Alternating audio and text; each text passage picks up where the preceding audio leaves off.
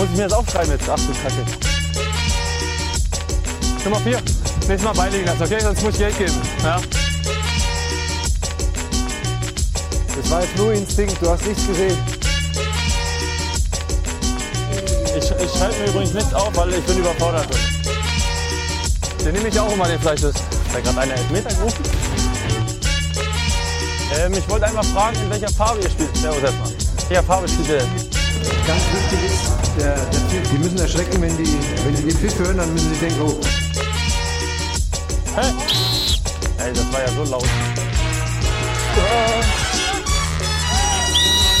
Paul. Alles gut, Nummer 7?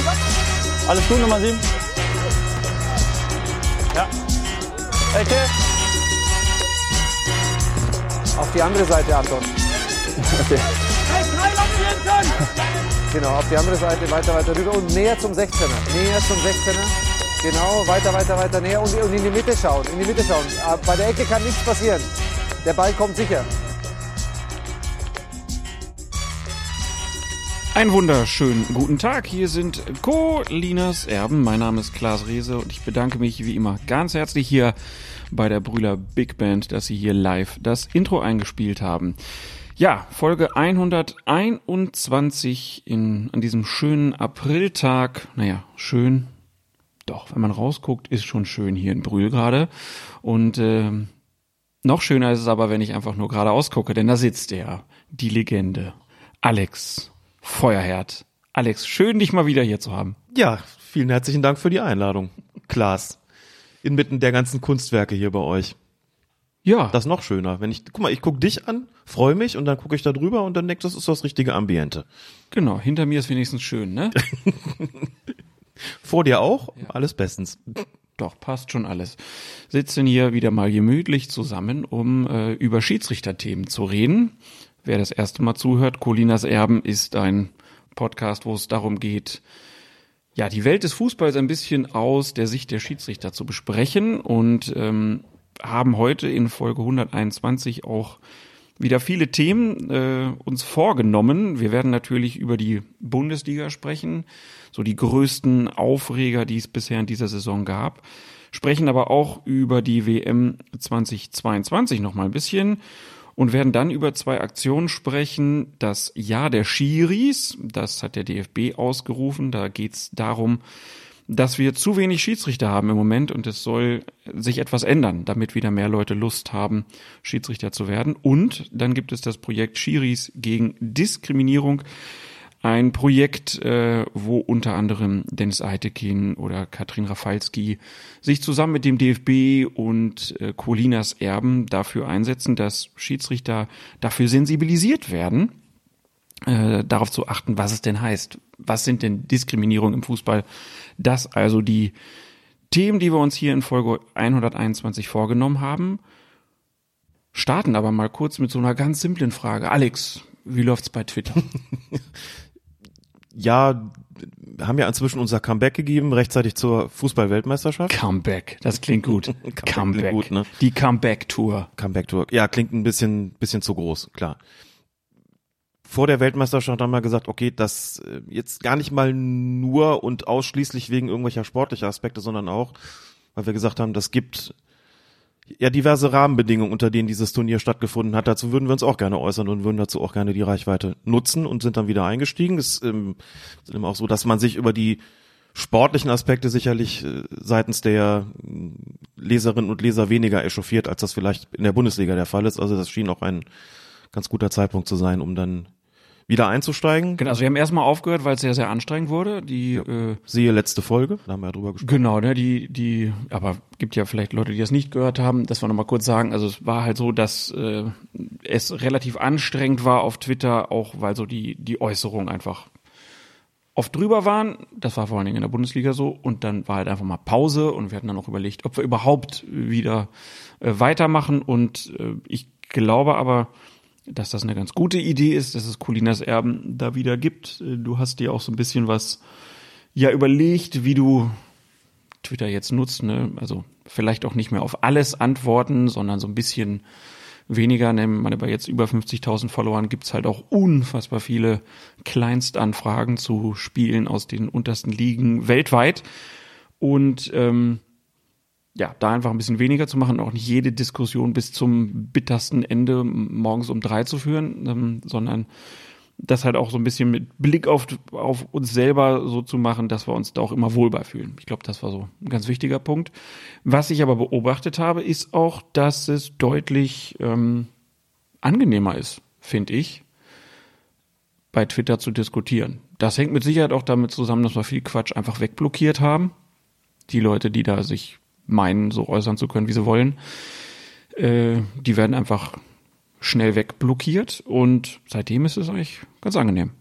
Ja, finde ich auch. Weitere Änderung war auch noch, dass es ein Unterschied ist, ob man sich während eines Spiels äußert. Ich meine, das ist schon vollkommen verständlich, dass dann viele sagen, jetzt ist gerade was passiert, jetzt hätten wir gerne eine schnelle Antwort darauf, aber das sind dann auch immer die Sachen, die natürlich für die meisten Emotionen sorgen im Spiel. Manchmal ist es dann einfach sinnvoll, noch ein bisschen zu warten, Vielleicht sich einfach auch noch mal eine Szene genauer anzugucken, nicht immer sofort darauf zu reagieren, mit ein bisschen Abstand zum Spiel was dazu zu schreiben, vielleicht das Ganze auch mit Bildern zu unterlegen, dann ist das Ganze sorgfältiger, alle sind schon ein bisschen stärker abgekühlt und das macht es dann vielleicht auch ein bisschen angenehmer in der ganzen Diskussion.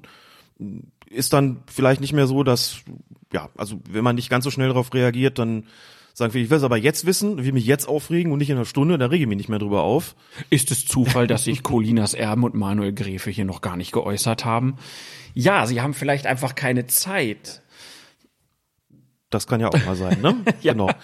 Empfinde ich aber auch so und tatsächlich ist es so, wenn man ja auf weniger einsteigt, was da manchmal an Dingen kommt und auch mal die Leute, die erkennbar kein Interesse daran haben, inhaltlich zu diskutieren, sondern einfach einfach Recht ab, abladen wollen. Ja, das würde ich Ihnen jetzt gar nicht anlasten, aber doch bei vielen denke ich das schon. Du schreibst uns doch nur, weil du jetzt hören willst, dass du recht hast ja. und äh, dass immer alles gegen deinen Verein geht. Immer. Und da haben wir schon festgestellt, das stimmt. Es geht immer gegen deinen Verein. Aber gut, ja, also ich finde auch, ähm, dass es einfach ein, ein, ein eine gute Entscheidung war, wieder zurückzukommen, weil ich auch das Gefühl habe, dass es auch weiterhin wichtig ist, über dieses Thema auch an diesem Ort der Öffentlichkeit zu sprechen, auch wenn Twitter sich ja leider ein bisschen verändert im Moment, äh, muss man mal auch gucken, wie das so weitergeht. Äh, aber der Austausch dort ist auch oft einfach sehr produktiv. Ne? Man findet ja auch oft äh, Leute, die sich gute Gedanken machen und äh, tolle Ideen haben und dann kann man da sich gut austauschen und ich glaube, das ist auch recht niedrigschwellig, uns da zu kontaktieren, auch wenn Instagram, Facebook ja immer noch offen steht und auch da gibt's ja ab und zu mal Anfragen. Das stimmt. Es ist auch nach wie vor so, dass also viele Diskussionen ja wirklich gut sind, die man da führen kann. Sicherlich auch irgendwo die Mehrheit. Und das teilweise werden wir auf Dinge gestoßen, ob das jetzt Spielszenen während Bundesligaspielen sind, die uns vielleicht gar nicht so aufgefallen sind, oder aus anderen Teilen dieser Erde. Da ist immer mal wieder auch was dabei. Ich denke, boah, das ist schon wirklich sehr spannend. Ja. Oder Leute kommen auf, auf Fragestellungen, die mir vielleicht irgendwie jetzt vor dem, mit dem Schiedsrichterhintergrund gar nicht gekommen wären und sagen, wie ist denn das regeltechnisch verortet da oder dort und da ist schon immer auch wieder ganz viel passiert, von dem ich gesagt habe, okay, das äh, ist wirklich auch spannend und das lebt auch von diesem Austausch und äh, da bin ich auch froh, den wieder zu haben, aber die Pause hat auch wirklich gut getan, muss ich auch sagen. War so ein bisschen kaputt zwischendurch, ne? Muss man einfach auch sagen. Ja, wunderbar. Äh, dann hatten wir hier noch auf dem Zettel etwas aus dem letzten Oktober. Ist jetzt schon ein halbes Jahr her, ja. aber du erinnerst dich, glaube ich, noch gut. Du warst unterwegs, bist nach Zürich gefahren in das FIFA-Museum. Jetzt muss man mal sagen, FIFA ist natürlich immer so ein bisschen behaftet. FIFA-Museum, was ist das? Also warst du da auch drin? Hast du es angeguckt? Was gibt's da zu gucken? Da war ich vorher schon mal. Genau, das ist das Museum der FIFA. Da gibt's ähm, ganz viele Ausstellungsgegenstände aus der Geschichte des Fußballs. Teilweise uralte Sachen, gibt auch eine eigene Schiedsrichterecke also Schiedsrichter-Ecke. beeindruckend ist, wenn man, wenn man reinkommt, dass wirklich von allen Nationalmannschaften, also von allen Mitgliedsverbänden der FIFA, ist das jeweils aktuelle erste Nationaltrikot dort zu sehen. Wirklich in einer Art, in so einem, so einem, wie in so einem Amphitheater aufgereiht habe, ich hätte ich jetzt fast gesagt, Amphitheater ist glaube ich nicht der richtige Begriff. Es ist also die Art, wie das dargestellt ist, farblich sortiert übrigens ist wirklich, also siehst wirklich die Vielzahl an roten Trikots, dann geht das über so ganz, ganz ins, ins Blaue. Das sieht schon wirklich bemerkenswert aus. Alleine da hätte ich eine Stunde vorstehen können ja. und, und drauf gucken können. Dann wird man so ähm, durch die verschiedenen Räume geführt. Es gibt Filme zu sehen, also wie das halt in einem Museum so ist. Ich war da schon vor ein paar Jahren mal drin, hat mich auch schon beeindruckt und in der Tat gab es dann eine Einladung des FIFA-Museums nach Zürich zu kommen und dort Abraham Klein zu treffen. Abraham Klein, inzwischen 88 Jahre, früherer FIFA-Schiedsrichter aus Israel, der bei drei Weltmeisterschaften gepfiffen hat, 1970, 1978 und 1982. Das Spiel, an den sich wahrscheinlich deutsche Fußballfans noch am meisten erinnern, das Spiel von ihm war Deutschland gegen Österreich in Cordoba 1978. Sehr schön. Aber Also, sein, sein eigentlich vielleicht größtes Spiel oder das Spiel, das jetzt mal jetzt von dem nicht deutschen Standpunkt sozusagen äh, aus betrachtet war, Brasilien gegen Italien oder Italien gegen Brasilien besser gesagt, so rum ist es richtig, bei der WM 1982, das als eines der besten Spiele der Weltmeisterschaftsgeschichte gilt, weil es auch wahnsinnig spannend war und hin und her wogte und auch vom ähm, vom Spielausgang wirklich alles abhing. Das hat Abraham Klein gepfiffen und dazu gibt es einen 20-minütigen Spielfilm, also in dem Abraham Klein auch dargestellt wird von einem Schauspieler. okay. Die ganzen Hintergründe des Spiels und äh, wie es Abraham Klein bei diesem Turnier ging. Das Problem dabei war, sein Sohn war im im Libanon-Krieg zu dem Zeitpunkt und es war nicht klar, wie es ihm geht. Und Abraham Klein war schon in Spanien bei dem Turnier und hat verzweifelt darauf gewartet, dass es eine Nachricht gibt, wie es ihm eigentlich geht. Und hat dann auch der FIFA gesagt, ich kann so lange nicht pfeifen, bis nicht klar ist, wie es meinem Sohn geht. Ich bin einfach, das ist natürlich vollkommen klar, dass ihn das belastet hat. Er ist erstmal nur als Linienrichter eingesetzt worden. Das war damals noch so, dass die Schiedsrichter auch an der Linie eingesetzt wurden, bis dann später die spezialisierten Assistenten kamen. Sehr viel später. Und erst als der Sohn sich gemeldet hat und gesagt hat, mir geht's gut, du kannst jetzt anfangen zu pfeifen, das Turnier kann jetzt für dich auch beginnen, hat er dann gesagt, und jetzt bin ich auch startklar. Und das Ganze wird in dem Spielfilm auch entsprechend dargestellt und dann geht's auch um dieses, dieses große Spiel, das wie gesagt hin und her wogte. Drei Tore von Paolo Rossi. Und Abraham Klein war da, als diese Premiere im FIFA-Museum gezeigt worden ist. Und ich bin gefragt worden, magst du nicht auch vorbeikommen? Magst du ein Interview mit Abraham Klein machen und daraus für uns einen kleinen Artikel anschließend schreiben? Das habe ich sehr gerne gemacht. Das war ein, eine sehr schöne Begegnung. Ich hatte ihn ja schon mal getroffen Ende 2019 in Israel tatsächlich. Da haben wir auch schon mal drüber gesprochen hier. Das war also das zweite Mal. Und es ist einfach ein, ja, für, für mich ist es ein, ein, auch deswegen bemerkenswertes Ereignis gewesen. Ich meine, der Mann hat zu einer Zeit gepfiffen, da war ich Kind beziehungsweise Jugendlicher, hab ihm zugeschaut, hab das damals schon gedacht, okay, das, der war damals einfach einer der, der besten Schiedsrichter, die es überhaupt gab. Ist auch ungewöhnlich, ne? Mann aus Israel, Ja. Bester Schiedsrichter. Da haben wir auch drüber gesprochen, weil das für ihn auch schwierig war. So zum einen war die nationale Liga jetzt hat bis heute ja keinen wahnsinnig großen Stellenwert, aber international war er wirklich hoch angesehen, was man ja auch merkt. Drei Nominierungen zu drei Turnieren, 70, 78, 82 fehlt 74 in Deutschland, in der Bundesrepublik Deutschland die Weltmeisterschaft. Man kann sich ja fragen, wieso waren er da nicht dabei? Nicht qualifiziert oder nicht ausgewählt oder was auch immer. Doch, hätte schon pfeifen sollen. Aber es war damals so, dass die deutschen Behörden und auch die FIFA gesagt haben, wir können nicht für deine Sicherheit garantieren bei diesem Turnier. Zwei Jahre vorher war das Olympia-Attentat Ja. und das Ja. war alles ziemlich schwierig. Ich will das jetzt nicht noch weiter ausführen. Aber das hat dazu geführt, dass der Mann da nicht pfeifen konnte. Das heißt, er hätte sonst bei vier Turnieren vielleicht gepfiffen, ne? Genau, mit absoluter Sicherheit sogar. Ja. Und das ist schon, äh, also die ganze Biografie des Mannes, ist 1934 geboren, in Timisoara in Rumänien. Er hat etliche Familienmitglieder im Holocaust verloren. Er selbst konnte fliehen mit seiner Mutter und ähm, deren Geschwistern. Und dann pfeift der Mann 1978 Deutschland gegen Österreich. Mhm. Ja, Also die beiden Täterländer gegeneinander. Er war auch derjenige, der 1969, in meinem Geburtsjahr, ähm, das erste Spiel zwischen einer israelischen Auswahl und einer deutschen Mannschaft, Freundschaftsspiel, Gladbach? gepfiffen hat. FC Bayern Hof tatsächlich, nicht, Ach, Hofer nicht Borussia genau. Mönchengladbach, Ja, genau. stimmt. Und das macht, gibt ihm natürlich auch nochmal einen besonderen Stellenwert. Also ganz, ganz viel in seiner Biografie, was es auch wahnsinnig interessant macht. Und das war schon, das möchte ich auch einfach so sagen, eine große Ehre, da gefragt worden zu sein. Magst du das machen? Hat mich auch sehr gefreut, ihn da wiederzusehen. Konnte sich auch noch erinnern, dass wir uns äh, quasi drei Jahre vorher schon mal begegnet sind und das Gespräch geführt hatten. Und ja, eine, ein, das war wirklich sehr schön. Das war wirklich sehr schön. Beitrag äh, verlinken wir natürlich nochmal, äh, ist auf der Seite des FIFA-Museums da im Blog zu finden und äh, ein Spiel für die Geschichtsbücher, so heißt der Artikel. Genau. Oder beziehungsweise das äh, Gespräch. Und kann man den Spielfilm sich eigentlich auch irgendwo angucken, online? Online gibt's den, soweit ich weiß, leider nicht. Muss man auf die Fußballfestivals gehen. Wahrscheinlich, genau. Ja, okay.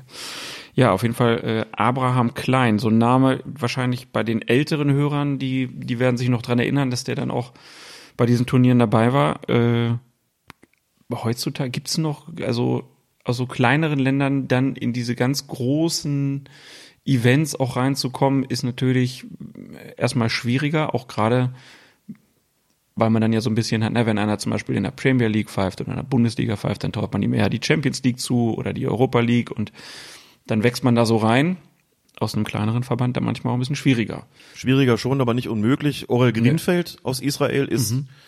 FIFA-Schiedsrichter und auch äh, qualifiziert Champions League-Spiele zu leiten. Hat er auch schon getan. Also Abraham Klein hat sozusagen so eine Art Nachfolger gefunden. Hat jetzt natürlich nicht ganz den Stellenwert. Der Fußball hat sich auch einfach verändert. Äh, sind auch, auch deutlich mehr Schiedsrichter auf internationaler Ebene, die auf dem Niveau pfeifen. Also das, ja, haben sich die Zeiten einfach geändert, muss man schon auch sagen. Aber es ist tatsächlich so, klar, aus den kleineren Verbänden, kleineren Ländern ähm, sind es nicht weniger als jetzt zum Beispiel aus Deutschland oder England oder Frankreich oder Spanien oder Italien, das schon. Sehr gut, Abraham Klein. Dann äh, wollten wir noch über den Fußballprofi Mohamed Kudus äh, sprechen. Der hat nämlich, äh, ja, ich sag mal, ein, ein Kollegen, Freund, Vorbild äh, verloren bei dem Erdbeben, was Anfang Februar ja in der Türkei und Syrien viele Opfer gefordert hat. Und darunter war auch der Fußballprofi Christian Azu und äh, Mohamed Kudus, ähm, der spielt in der niederländischen Ehrendivisie und ähm, hat äh, für Ajax Amsterdam gegen Sparta Rotterdam äh, ein Tor geschossen. War das 4-0, auch der Endstand bei dem Spiel. Und nach diesem Treffer hat ähm, Mohamed Kudus dann sein Trikot über den Kopf gezogen und äh, darauf stand dann Rest in Peace, also RIP, die Kurzform und dann Azu. Und natürlich ist für alle klar, warum er das macht. Er hat sich dafür entschieden, ähm, weil Azu ihm viel bedeutet. Das hat er nach dem Spiel gesagt. Äh, Er hat viel dadurch gelernt, ihm einfach nur zuzusehen. Er hat mir auch regelmäßig Tipps gegeben, war also für ihn persönlich ein großer Verlust. Tja, so eine Aktion ist natürlich eigentlich ein Verstoß gegen das Regelwerk und eigentlich gibt es da auch eine gelbe Karte. Aber der Schiedsrichter der Partie, Paul van Böckel, der hat auf die gelbe Karte verzichtet. Äh, Kudus selbst sagt dazu, hier geht es um etwas Größeres als Fußballregeln. Es geht um Leben und Tod. Der Schiedsrichter sagte, dass es nicht erlaubt sei, aber er hat die Situation verstanden. Ich bin ihm dafür dankbar und respektiere ihn sehr. Was sagt der Schiedsrichterbeobachter in dir, wenn er sowas sieht?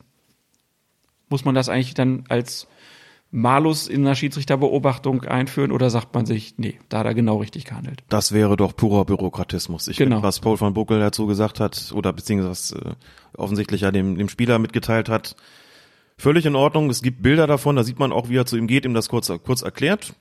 Dann ist es auch für alle Außenstehenden ersichtlich. Also mir geht's dann immer in solchen Situationen auch darum, dass man sich ja Gedanken machen muss, was, also warum steht das in den Regeln drin? Das gilt halt als unsportliches Verhalten. Aber bitte, also eine persönliche Botschaft, die halt theoretisch nicht erlaubt ist, aber in so einer Situation bist du doch nicht Bürokrat. Da handelst du doch nicht nur im Sinne der Spielregeln, sondern wirklich auch im Sinne des, des Menschlichen und sagst, was, was will der denn gerade in, in diesem Moment?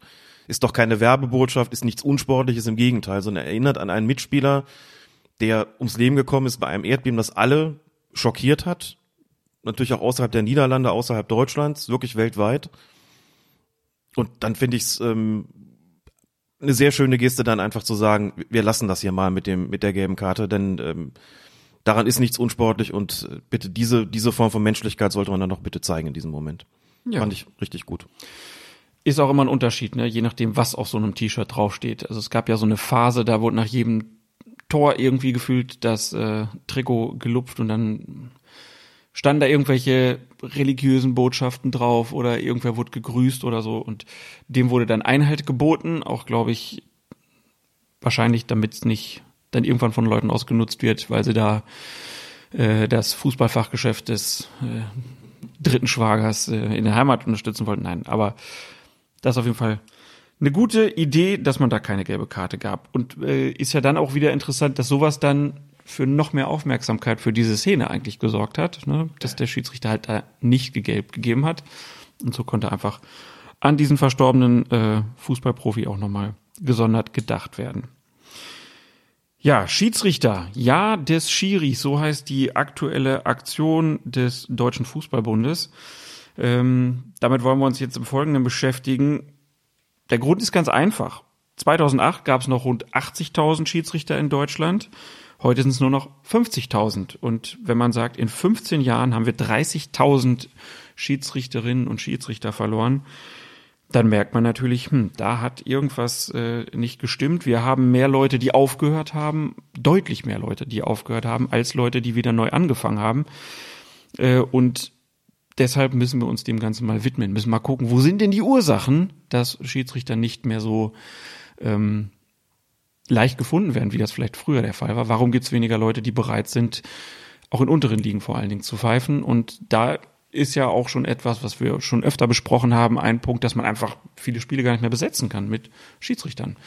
Wie sieht das bei euch in, in Köln aus? Also ich, ich weiß von dir, dass ihr jetzt zum Beispiel neulich äh, auch einen Schiedsrichterlehrgang mal wieder gemacht habt, eine Ausbildung, wo ziemlich viele Leute da waren. Ne? Ihr habt euch auch was ausgedacht, habt äh, bei Bayer Leverkusen angefragt, können wir bei euch in den Räumlichkeiten das machen, damit schon die Ausbildung einfach was Besonderes ist für die Schiedsrichterinnen und Schiedsrichter. Da gab es dann auch die Möglichkeit, noch ein Freundschaftsspiel äh, von Bayer Leverkusen sich anzugucken und da der Schiedsrichter kam nach dem Spiel noch vorbei, so dass einfach auch ja von Anfang an klar ist, ihr macht das jetzt hier nicht einfach nur so für euch, sondern wir sind hier eine besondere Gruppe, die sich ausbildet und äh, wir wollen euch auch, ja, ihr sollt auch irgendwie was Besonderes schon bei der Ausbildung erleben, damit ihr auch mit richtig viel Freude und Zuversicht in diese neue Aufgabe reinwachst. Aber wie ist es bei euch so generell von 80.000 auf 50.000? Sind die Zahlen bei euch vergleichbar? Die sind vergleichbar. Also ähnlicher ähm, Mitglieder- oder Schiedsrichterschwund. Genau, ein Schwund, der beträchtlich ist, der vor allen Dingen jetzt während Corona nochmal beträchtlich war. Das gilt bundesweit, das leuchtet jetzt zunächst mal auch ein. Also da Aber- haben weniger Spiele stattgefunden. Klar, aber wieso, wieso haben Leute während Corona aufgehört? Naja, weil du, du hast während Corona natürlich bei den Lockdowns erstmal überhaupt eine Pause gehabt. Ne? Und dann haben offensichtlich viele gemerkt an den Wochenenden, die kann ich auch anders verbringen als mit der Pfeiferei. Und sich vielleicht einfach Gedanken darüber gemacht, fehlt mir das? Ja. Oder vermisse ich was? Oder eben nicht? Kann ich sie vielleicht anders verbringen? Gut, jetzt muss man natürlich sagen, den Lockdowns konntest du die Wochenenden jetzt natürlich ohnehin nicht wahnsinnig viel machen, aber es hat einfach bundesweit sehr viele gegeben, die aufgehört haben und natürlich konnte man das auch nicht durch irgendwelche Neulingslehrgänge auffangen. So, erstmal hat gar nichts stattgefunden, dann sind einige Verbände und Kreise dazu übergegangen und Bezirke, das online zu machen. Aber so richtig an Fahrt aufgenommen hat's ja erst dann wieder, als es auch wieder in Präsenz möglich war. Ich meine, wer zu Hause mal eine Online-Schulung gemacht hat, Ja. der weiß auch, wie ermüdend das ist. Und das ist auch wirklich nicht so ein Erlebnis, als wenn ich dann zusammen äh, in einem Stadion sitze zum Beispiel. Ne? Einmal das und muss auch persönlich sagen, als Schiedsrichter-Lehrwart hier in Köln lege ich auch Wert darauf, die Leute bei den, bei den Lehrgängen persönlich kennenzulernen. Das kannst du online so nicht.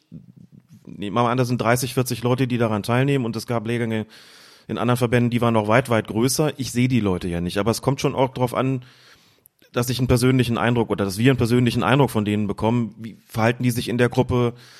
Wie machen die mit? Was für Fragen stellen die? Wo haben die möglicherweise Defizite? Wir sprechen einzeln mit den Leuten. Das haben wir jetzt in Leverkusen auch gemacht. Fragen sie nach ihrer Motivation, Schiedsrichter oder Schiedsrichterin zu werden. Solche Dinge. Also wir wollen die persönlich kennenlernen. Das ist ja ein Amt, das bringt viel Verantwortung mit sich. Das muss man auch sagen. Und das Ganze online zu machen ist tatsächlich weitaus, ja, schwieriger, weil du diesen persönlichen Eindruck nicht bekommst davon. Und deswegen hat bei uns online auch nichts stattgefunden, was Neulingslehrgänge betrifft. Es regnet, ne? Man hört das so leicht rauschen, Und die Müller die vorkommt. Müller vorkommt. Weil gerade sehr, sehr es, es schüttet. Also es ist wirklich, ich dachte gerade, haben wir eine Störung hier im Mikrofon. Aber es ist der Regen. Okay. Also ein Rückgang, der beträchtlich war, auch in Köln, den wir so nicht auffangen konnten. Das ging anderen ganz genauso oder zumindest ähnlich, was dann auch dazu geführt hat, dass selbst im Erwachsenenbereich bestimmte Spiele nicht mehr mit neutralen Unparteiischen besetzt werden konnten. Und vielleicht zwei kurze Anmerkungen dazu. Das eine ist, neue Schiedsrichter und Schiedsrichterinnen zu gewinnen, ist gar nicht das Hauptproblem. Als wir in Leverkusen diesen Lehrgang gemacht haben, tatsächlich in den Räumlichkeiten der Bayer Arena, du hast schon, schon gesagt, das war sehr schön und sicher auch für die Teilnehmer und Teilnehmerinnen was Besonderes, hatten wir 66 Leute, die ähm, diese, diese Ausbildung machen wollten und es haben auch fast alle bestanden. So viele hatten wir seit vielen, vielen Jahren nicht mehr. Das ist sehr erfreulich, dass das so gewesen ist. Das heißt, diese Gewinnung ist jetzt gar nicht unbedingt das Problem, sondern der Schiedsrichtererhalt mhm. ist das Problem. Es hören wahnsinnig viele schon im ersten Jahr wieder auf, vor allen Dingen aber in den ersten drei Jahren wieder auf. Das ist ein wirkliches Problem. Und dann hat man auch bei während Corona schon auch gemerkt, offensichtlich haben da viele auch gesagt, ich kann meine Wochenenden anders verbringen, mir fehlt nichts, wenn ich nicht pfeife. Und mir fehlt es auch nicht, mich da beschimpfen zu lassen oder die, die fehlende Wertschätzung irgendwie in Kauf nehmen zu müssen, die ich da immer wieder erfahren muss.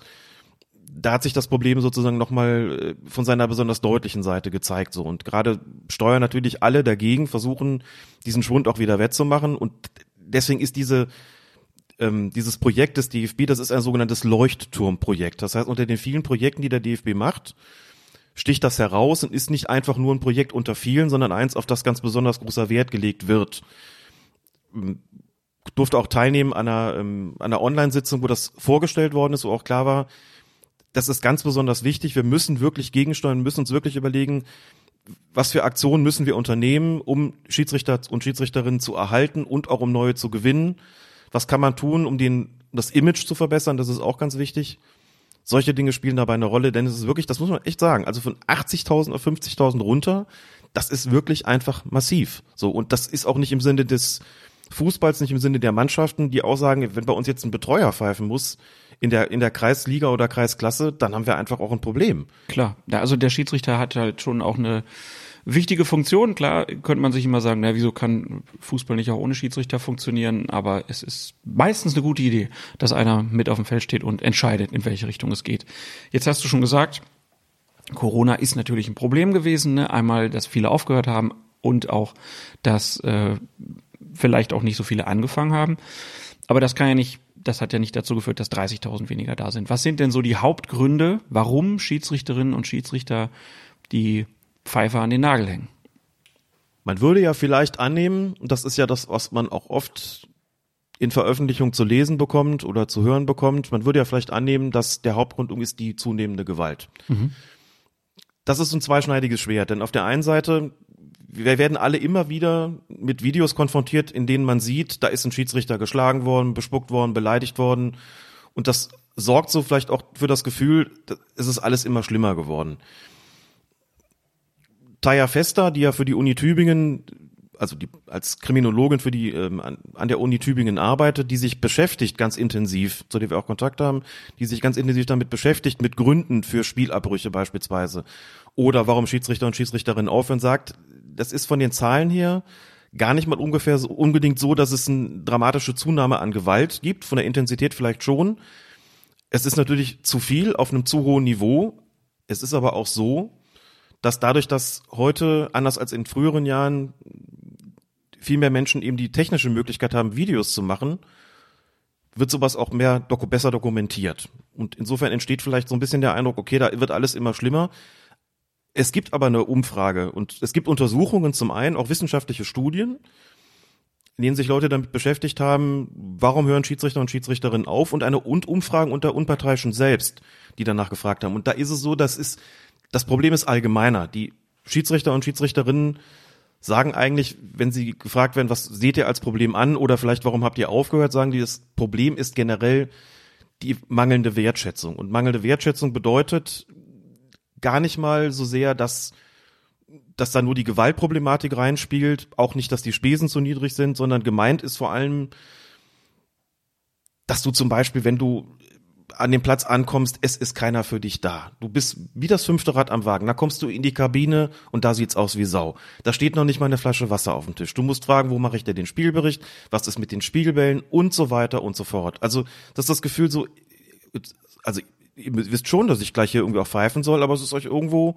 egal. Du bist als notwendiges Übel geduldet. Mhm. Also da fängt schon an. Und dann kommst du auf den Platz und dann geht's da sozusagen ja noch weiter. Also ein, ein Negativerlebnis eigentlich von vorne bis hinten und nach dem Spiel kriegst du vielleicht auch nichts mehr zu trinken und keiner verabschiedet dich und was auch immer, hast vielleicht noch Ärger gehabt.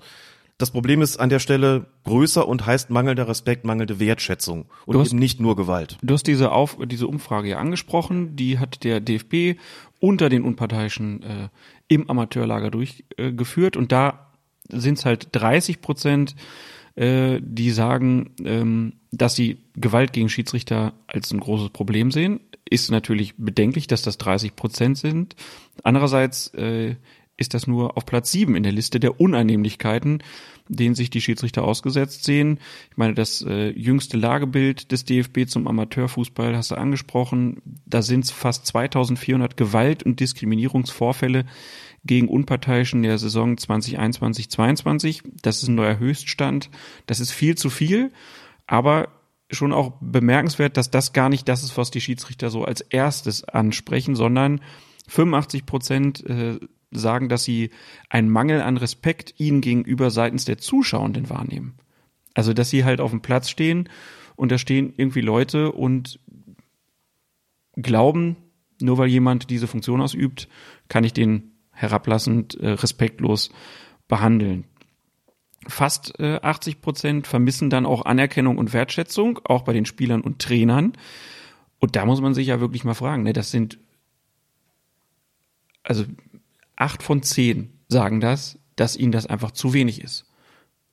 Und das, wenn man das dann so ankreuzt in so einer Umfrage, dann sind natürlich schon mal alle gefordert. Ne? Dann reicht es nicht, einfach zu sagen, wir müssen hier an der und der Stellschraube nur mal arbeiten, sondern da muss das System sich erstmal komplett verändern. Und da muss sich jeder bewusst werden, okay, äh, was mache ich eigentlich selber? Ich als Spieler, ich als Trainer, ich als Zuschauer. Wie, wie verhalte ich mich eigentlich auf und neben dem Fußballplatz? Das würde ich auch sagen. Und wenn das die beiden Werte sind, 85 Prozent vermissen den Respekt bei den Zuschauern und Zuschauerinnen, 79 Prozent auch bei Spielern und Trainern sind die mit Abstand höchsten Werte bei der Frage nach den Problemen, mit denen Schiris konfrontiert sind. Und alles andere kommt unter ferner Liefen. Das mit der Gewalt, du hast es schon gesagt, mit 30 Prozent auch. Zu hoher Wert, aber eben nur auf Platz sieben. Das sagen die Unparteiischen selbst. Ähm, Das geben auch die, die, die Studien wieder. Ähm, den es auch noch heißt, ihnen geht es auch um den Austausch mit Kollegen und Kolleginnen, ihnen geht es um Weiterentwicklungsmöglichkeiten als, als Unparteiische, um Aufstiege beispielsweise, dass sie da einfach auch zu wenig Möglichkeiten sehen. Aber auch es geht um das Thema Respekt und Würdigung des eigenen Engagements im Fußball von Seiten der Verbände beispielsweise. Auch 40 Prozent fast, die sagen, dass ihnen da die Wertschätzung von Seiten ihres Landesverbandes und des DFB fehlt. 40 Prozent fast. Das ist schon irre, ne? Und diese äh, zu geringen Aufstiegsmöglichkeiten, klar, das ist natürlich auch immer eine Begrenzung, weil du kannst nur so und so viel Schiedsrichter in jeder Liga überhaupt haben. Aber da haben wir natürlich auch das Problem mit den Altersgrenzen. Ne? Wenn man später anfängt, dass dann schon von vornherein hat man so einen Stempel, naja, du kannst nach oben kannst es eh nicht mehr schaffen, dann ist dein Aufstieg vielleicht nicht so wichtig wie der des äh, 19, 20, 21-jährigen Kollegen. Und das ist natürlich auch demotivierend und das geben immerhin auch 23 Prozent der Befragten an. Das sind ja jetzt so die negativen Seiten, ne? Und die muss man natürlich auch erstmal im Blick haben. Aber vielleicht gehen wir es auch mal positiv an. Warum sind Leute eigentlich Schiedsrichter? Was haben die da gesagt? 84,2 Prozent haben auf die Frage, was sie denn motiviert, Schiedsrichter oder Schiedsrichterin zu sein, geantwortet. Die Tätigkeit bereite ihnen Spaß. Gut, das ist eine ähm, allgemeine Aussage, aber zeigt zumindest, dass die, die teilgenommen haben, dann nach wie vor doch sehr motiviert sind. 78,8 Prozent äh, sagen, ihnen ist die sportliche Betätigung als solche wichtig. Muss schon auch laufen. Ist jetzt nicht so, dass du da immer nur im Mittelkreis stehst, ne? Also sollte zumindest so sein. 75,1 Prozent sagen, ihre Motivation bestehe auch darin, Teil des Fußballs zu sein und äh, die Möglichkeit, sich als äh, in der Persönlichkeit weiterzuentwickeln, ist natürlich auch ein wichtiger Aspekt. Also man, das kann ich auch einfach bestätigen. Man lernt schon, man lernt schon wirklich viel fürs Leben auch dazu. Das äh, habe ich über die Jahre wirklich auch so erfahren müssen. Also die Motivation ist bei vielen ja weiterhin auch durchaus gegeben, aber dann möchtest du natürlich auch eine sportliche Herausforderung haben. Und da gibt's sicherlich eine Problematik, die auch gar nicht so einfach zu lösen sein dürfte. Das gilt natürlich generell für das Thema Respekt und Wertschätzung. Als ich in die Amateur-Oberliga aufgestiegen bin, das ist jetzt schon eine ganze Weile her, das war 2002, da war ich kurz vor meinem 33. Geburtstag. Wenn du heute jemandem erzählst, mit 33 Jahren in die vierte Liga aufsteigen, dann gucken nicht alle an und sagen, da war alt gewesen, oder? war es in gewisser Weise auch schon, aber ich habe die Möglichkeit noch bekommen. Damals war die Altersstruktur durchaus noch eine andere, als sie es heute ist. Heute sind solche Klassen wie schon die dritte Liga, also die die unterste Profiliga in Deutschland und auch die Regionalligen sind eigentlich sogenannte Durchgangsklassen für die Unparteiischen, wo klar ist, die pfeifen da jetzt auch nicht ewig, zumindest die aller, allermeisten davon pfeifen da nicht ewig und eigentlich ist auch klar, wenn du das mit 27 nicht geschafft hast, 27, vielleicht 28 Jahren aus der Regionalliga raus zu sein und im Profifußball, dann hast du keine weitere Chance mehr. Und das ist natürlich in den Klassen, die, in denen schon wirklich sehr guter Fußball gespielt wird, unter mindestens halbprofessionellen Bedingungen, in gewissen Regionalligen auch unter professionellen, wie Nordrhein-Westfalen zum Beispiel, dann ist klar, dann ist deine, dann hast du keine Karriereoptionen mehr. Und gleichzeitig ist auch klar, du kannst in einem gewissen Alter dann auch nicht mehr in die Regionalliga aufsteigen, also nicht mehr in die vierte Liga, weil du vielleicht schon in Anführungszeichen zu alt bist. Jetzt reden wir aber von einem Alter, das ja so ein bisschen das beste Alter genannt wird und in dem du auch deutlich mehr Lebenserfahrung mitbringst. Also wenn du, um es mal konkret zu machen, vielleicht 27, 28 bist und sagst, ja, dann sagen ja alle, ja gut, du bist Ende 20, du kannst nicht mehr in die Regionalliga aufsteigen, weil du keine Perspektive mehr als Schiedsrichter hast, dann vielleicht noch höher zu kommen. Und bist in der fünften Liga, dann stellst du dir vielleicht die Frage, boah, mit Ende 20 keine Aufstiegsmöglichkeiten mehr. Also da bist du ja nicht, bist ja erstens nicht alt, du bist auch körperlich, also wirklich, wie man so sagen würde, voll im Saft. Du bringst immer mehr Lebenserfahrung mit und ja auch im Umgang natürlich dann auch mit den Spielern oder Spielerinnen. Das sind eigentlich gute Voraussetzungen. Ja, vor allen Dingen, wenn man ja auch guckt, so gucken wir uns die Spitze an als Beispiel, ja. da sind es ja auch dann die Schiedsrichter, die am längsten dabei sind, die den größten Respekt haben. Genau. Äh, wir erinnern uns an Manuel Gräfer, als er aufgehört hat. Was gab's da für Krokodilstränen? Oder jetzt ist es halt auch Dennis Eitekin ja. zum Beispiel, der halt auch davon profitiert, dass er sich einen Namen machen konnte über Jahre irgendwie, äh, wo man jetzt sagt, jetzt ist er eigentlich da, wo wir ihn als Schiedsrichter haben wollen. Und das war nicht vor fünf Jahren so und noch weniger vor zehn. Also kappt man da im Prinzip ja äh, seinen eigenen Nachwuchs. Eigentlich ist das ja Quatsch.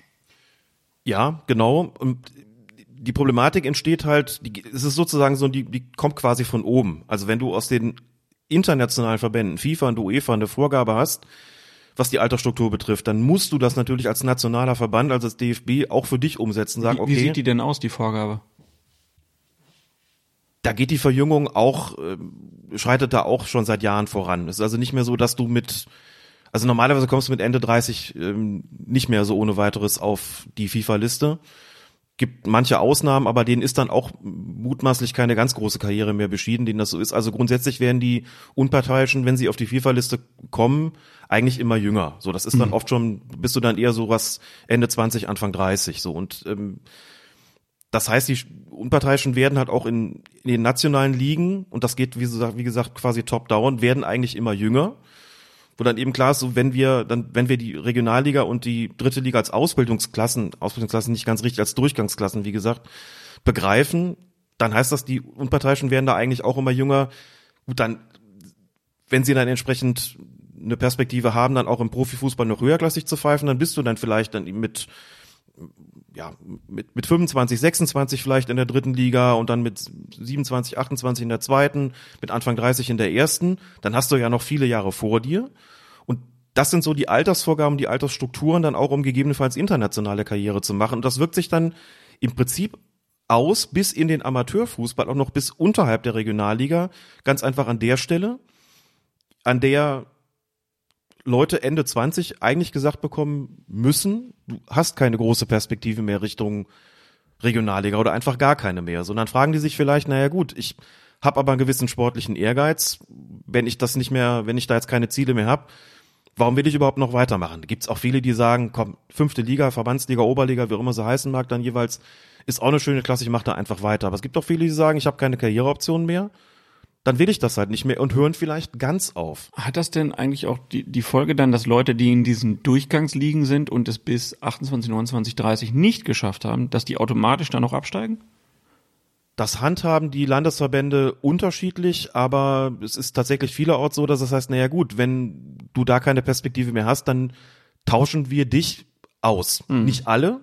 Es gibt durchaus Ausnahmen, aber vielfach ist es dann eben so, das heißt, du hast jetzt hier vier Jahre, fünf Jahre gepfiffen in der Regionalliga, du wirst nicht mehr höher kommen. Von unten drängen vielleicht Leute nach, die jünger sind als du, die eine bessere Perspektive haben, die überhaupt eine Perspektive haben. Deswegen tauschen wir dich jetzt aus und dann gehst du vielleicht, obwohl du sportlich gesehen in einem Top-Zustand bist, obwohl du immer gute Beobachtungsergebnisse hast, dann gehst du vielleicht wieder in die Oberliga oder Verbandsliga runter. Oder sogar noch tiefer so. Und dass ein Schiedsrichter eine Schiedsrichterin dann sagt, boah, da komme ich eigentlich gerade her, jetzt habe ich keine Ziel mehr und darüber enttäuscht ist, kann ich auch nachvollziehen. Und ich frage mich so ein bisschen, ob es nicht doch möglich wäre, die Altersstruktur ein bisschen stärker zu mischen.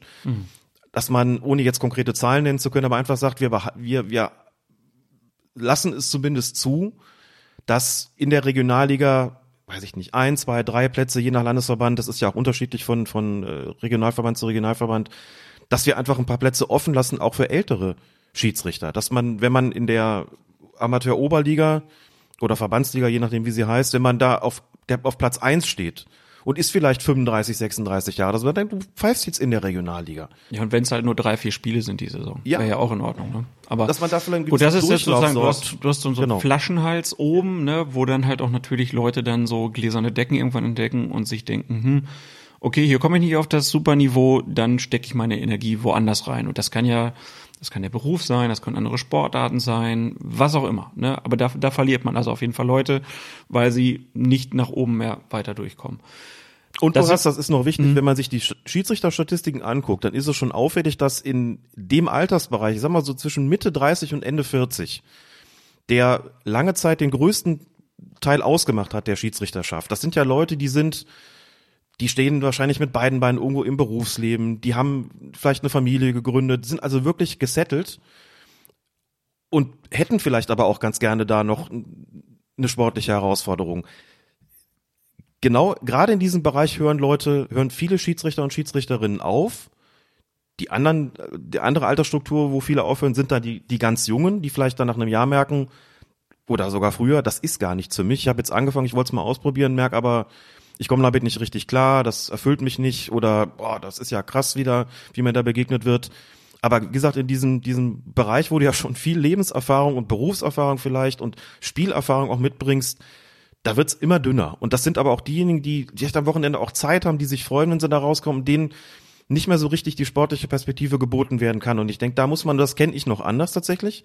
Also vor 20 Jahren, als ich dann noch aktiv gewesen bin, also Woche für Wochen, Wochenende für Wochenende aktiv gewesen bin, da gab's diese Herausforderung. Ich konnte noch mit Anfang 30 noch aufsteigen. Und hatte noch, also ich hatte dann keine Perspektive mehr noch höher, die hätte ich aber ehrlich gesagt auch äh, von meinem Können nicht gehabt, das muss man klar so sagen. Aber da war es durchaus anders. Da hieß es auch schon, ja, du bist schon ein bisschen älter, aber das lassen wir noch durch. So, die Möglichkeit hattest du noch mal. Und ich denke, da muss man schon einfach zusehen, dass man ähm, ja da vielleicht auch noch Anreize schafft. Ähm, und da, das muss ich, denke ich, auch, äh, da muss man schon, denke ich, auch bei der Altersstruktur ansetzen. Und die Mannschaften freuen sich eigentlich eher, wenn sie einen erfahrenen Schiri kriegen, der kennt die vielleicht auch, und dann wissen sie, ach guck mal, der ist irgendwie Anfang, Mitte 30, äh, ist vielleicht ein bisschen relaxter und weiß auch so, na ganz oben wird das nicht mehr schaffen, ist auch okay. Aber der tritt vielleicht auch noch mal ein bisschen anders auf. Und das finden schon viele auch eigentlich gut. Das erfährt man schon, wenn man mit mit den Clubs so spricht. Das habe ich ja bei den Beobachtungen häufig. Dann kriege ich das schon relativ oft auch zu hören. Ich meine, du hast ja auch eigentlich viele Wettbewerbe im Fußball. Ne? Man könnte ja das auch über, ja, sei es das, äh, das Sommerturnier oder die Pokalwettbewerbe, man könnte da ja auch Anreize schaffen, müsste man halt kommunizieren. Und gut, jeder, fast jeder Vierte sagt das, dass das für ihn ein Problem ist. Ähm, das ist schon auch eine Zahl und da muss sich der DFB, da müssen sich die Landesverbände was überlegen. Aber das Hauptproblem ist ja, so die mangelnde Wertschätzung. Das haben wir jetzt ja schon am Anfang rausgearbeitet. Also es gibt einen geringen Stellenwert im Verein. Es gibt auch eine geringe Aufwandsentschädigung. Ist Geld ein Treiber für Schiedsrichterinnen und Schiedsrichter? Hören Leute auf, weil sie sagen, nee, da nehme ich zu wenig mit? Ich denke nicht, dass wahnsinnig viele aufhören, weil es zu wenig Geld gibt. Aber ähm, es ist zumindest auch ein Punkt, über den man sprechen muss. Und zumindest stellenweise verändert sich da gerade was. Ich habe jetzt vor kurzem gesehen, dass der Landesverband, dass der Bayerische Fußballverband die Spesen für seine Unparteiischen erhöht hat und zwar kräftig erhöht hat. Kräftig erhöht. Da reden wir also nicht über drei, vier Euro pro Spiel, sondern um einen ganz, ganz deutlichen äh, Sprung nach, nach, nach vorne, nach oben. Da geht es also nicht nur darum, irgendeine Teuerungs- oder Inflationsrate auszugleichen, sondern das geht schon deutlich darüber hinaus.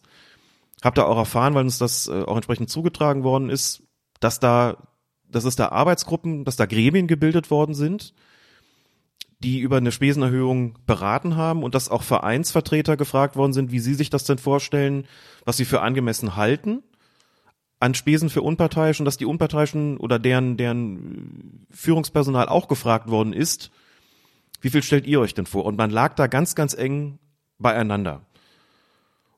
Und das ist sicherlich eine, einfach, das ist eine gute Idee, denn selbst wenn man es jetzt nicht unbedingt in erster Linie fürs Geld macht, ist es doch natürlich auch ein Ausdruck von Wertschätzung, wenn man sagt, ihr kriegt jetzt nicht mehr 30 Euro pro Spiel, sondern vielleicht 50 Euro Spesen. Das macht schon einfach einen deutlichen Unterschied. Ich hatte, um das vielleicht auch noch anzuführen, und da ist mir so ein bisschen, ist mir so ein bisschen die Augen übergegangen. Ich hatte im Januar auf Einladung des Niederösterreichischen Fußballverbands einen Gastvortrag in der Nähe von Wien.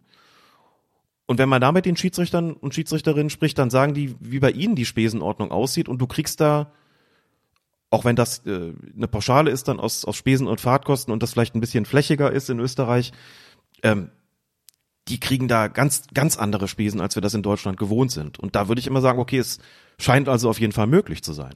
Ich habe mal nachgeguckt parallel, weil du, glaube ich, auch die Zahlen jetzt nicht parallel hattest, äh, äh, parat hattest. Die Spesensätze wurden um rund zwei Drittel erhöht. Also, dass man schon einfach gesagt hat, äh, das reicht jetzt hier nicht zwei, drei Euro, äh, sondern es gibt halt durchschnittlich 52,93 Euro statt 33,62 Euro für die Schiedsrichter und die Assistenten. Da wächst es im Mittel von 25,83 auf 36,11 Euro. Das ist jetzt das Mittel, das heißt, äh, die Schiedsrichter, die weiter oben pfeifen in den Ligen, die bekommen entsprechend mehr.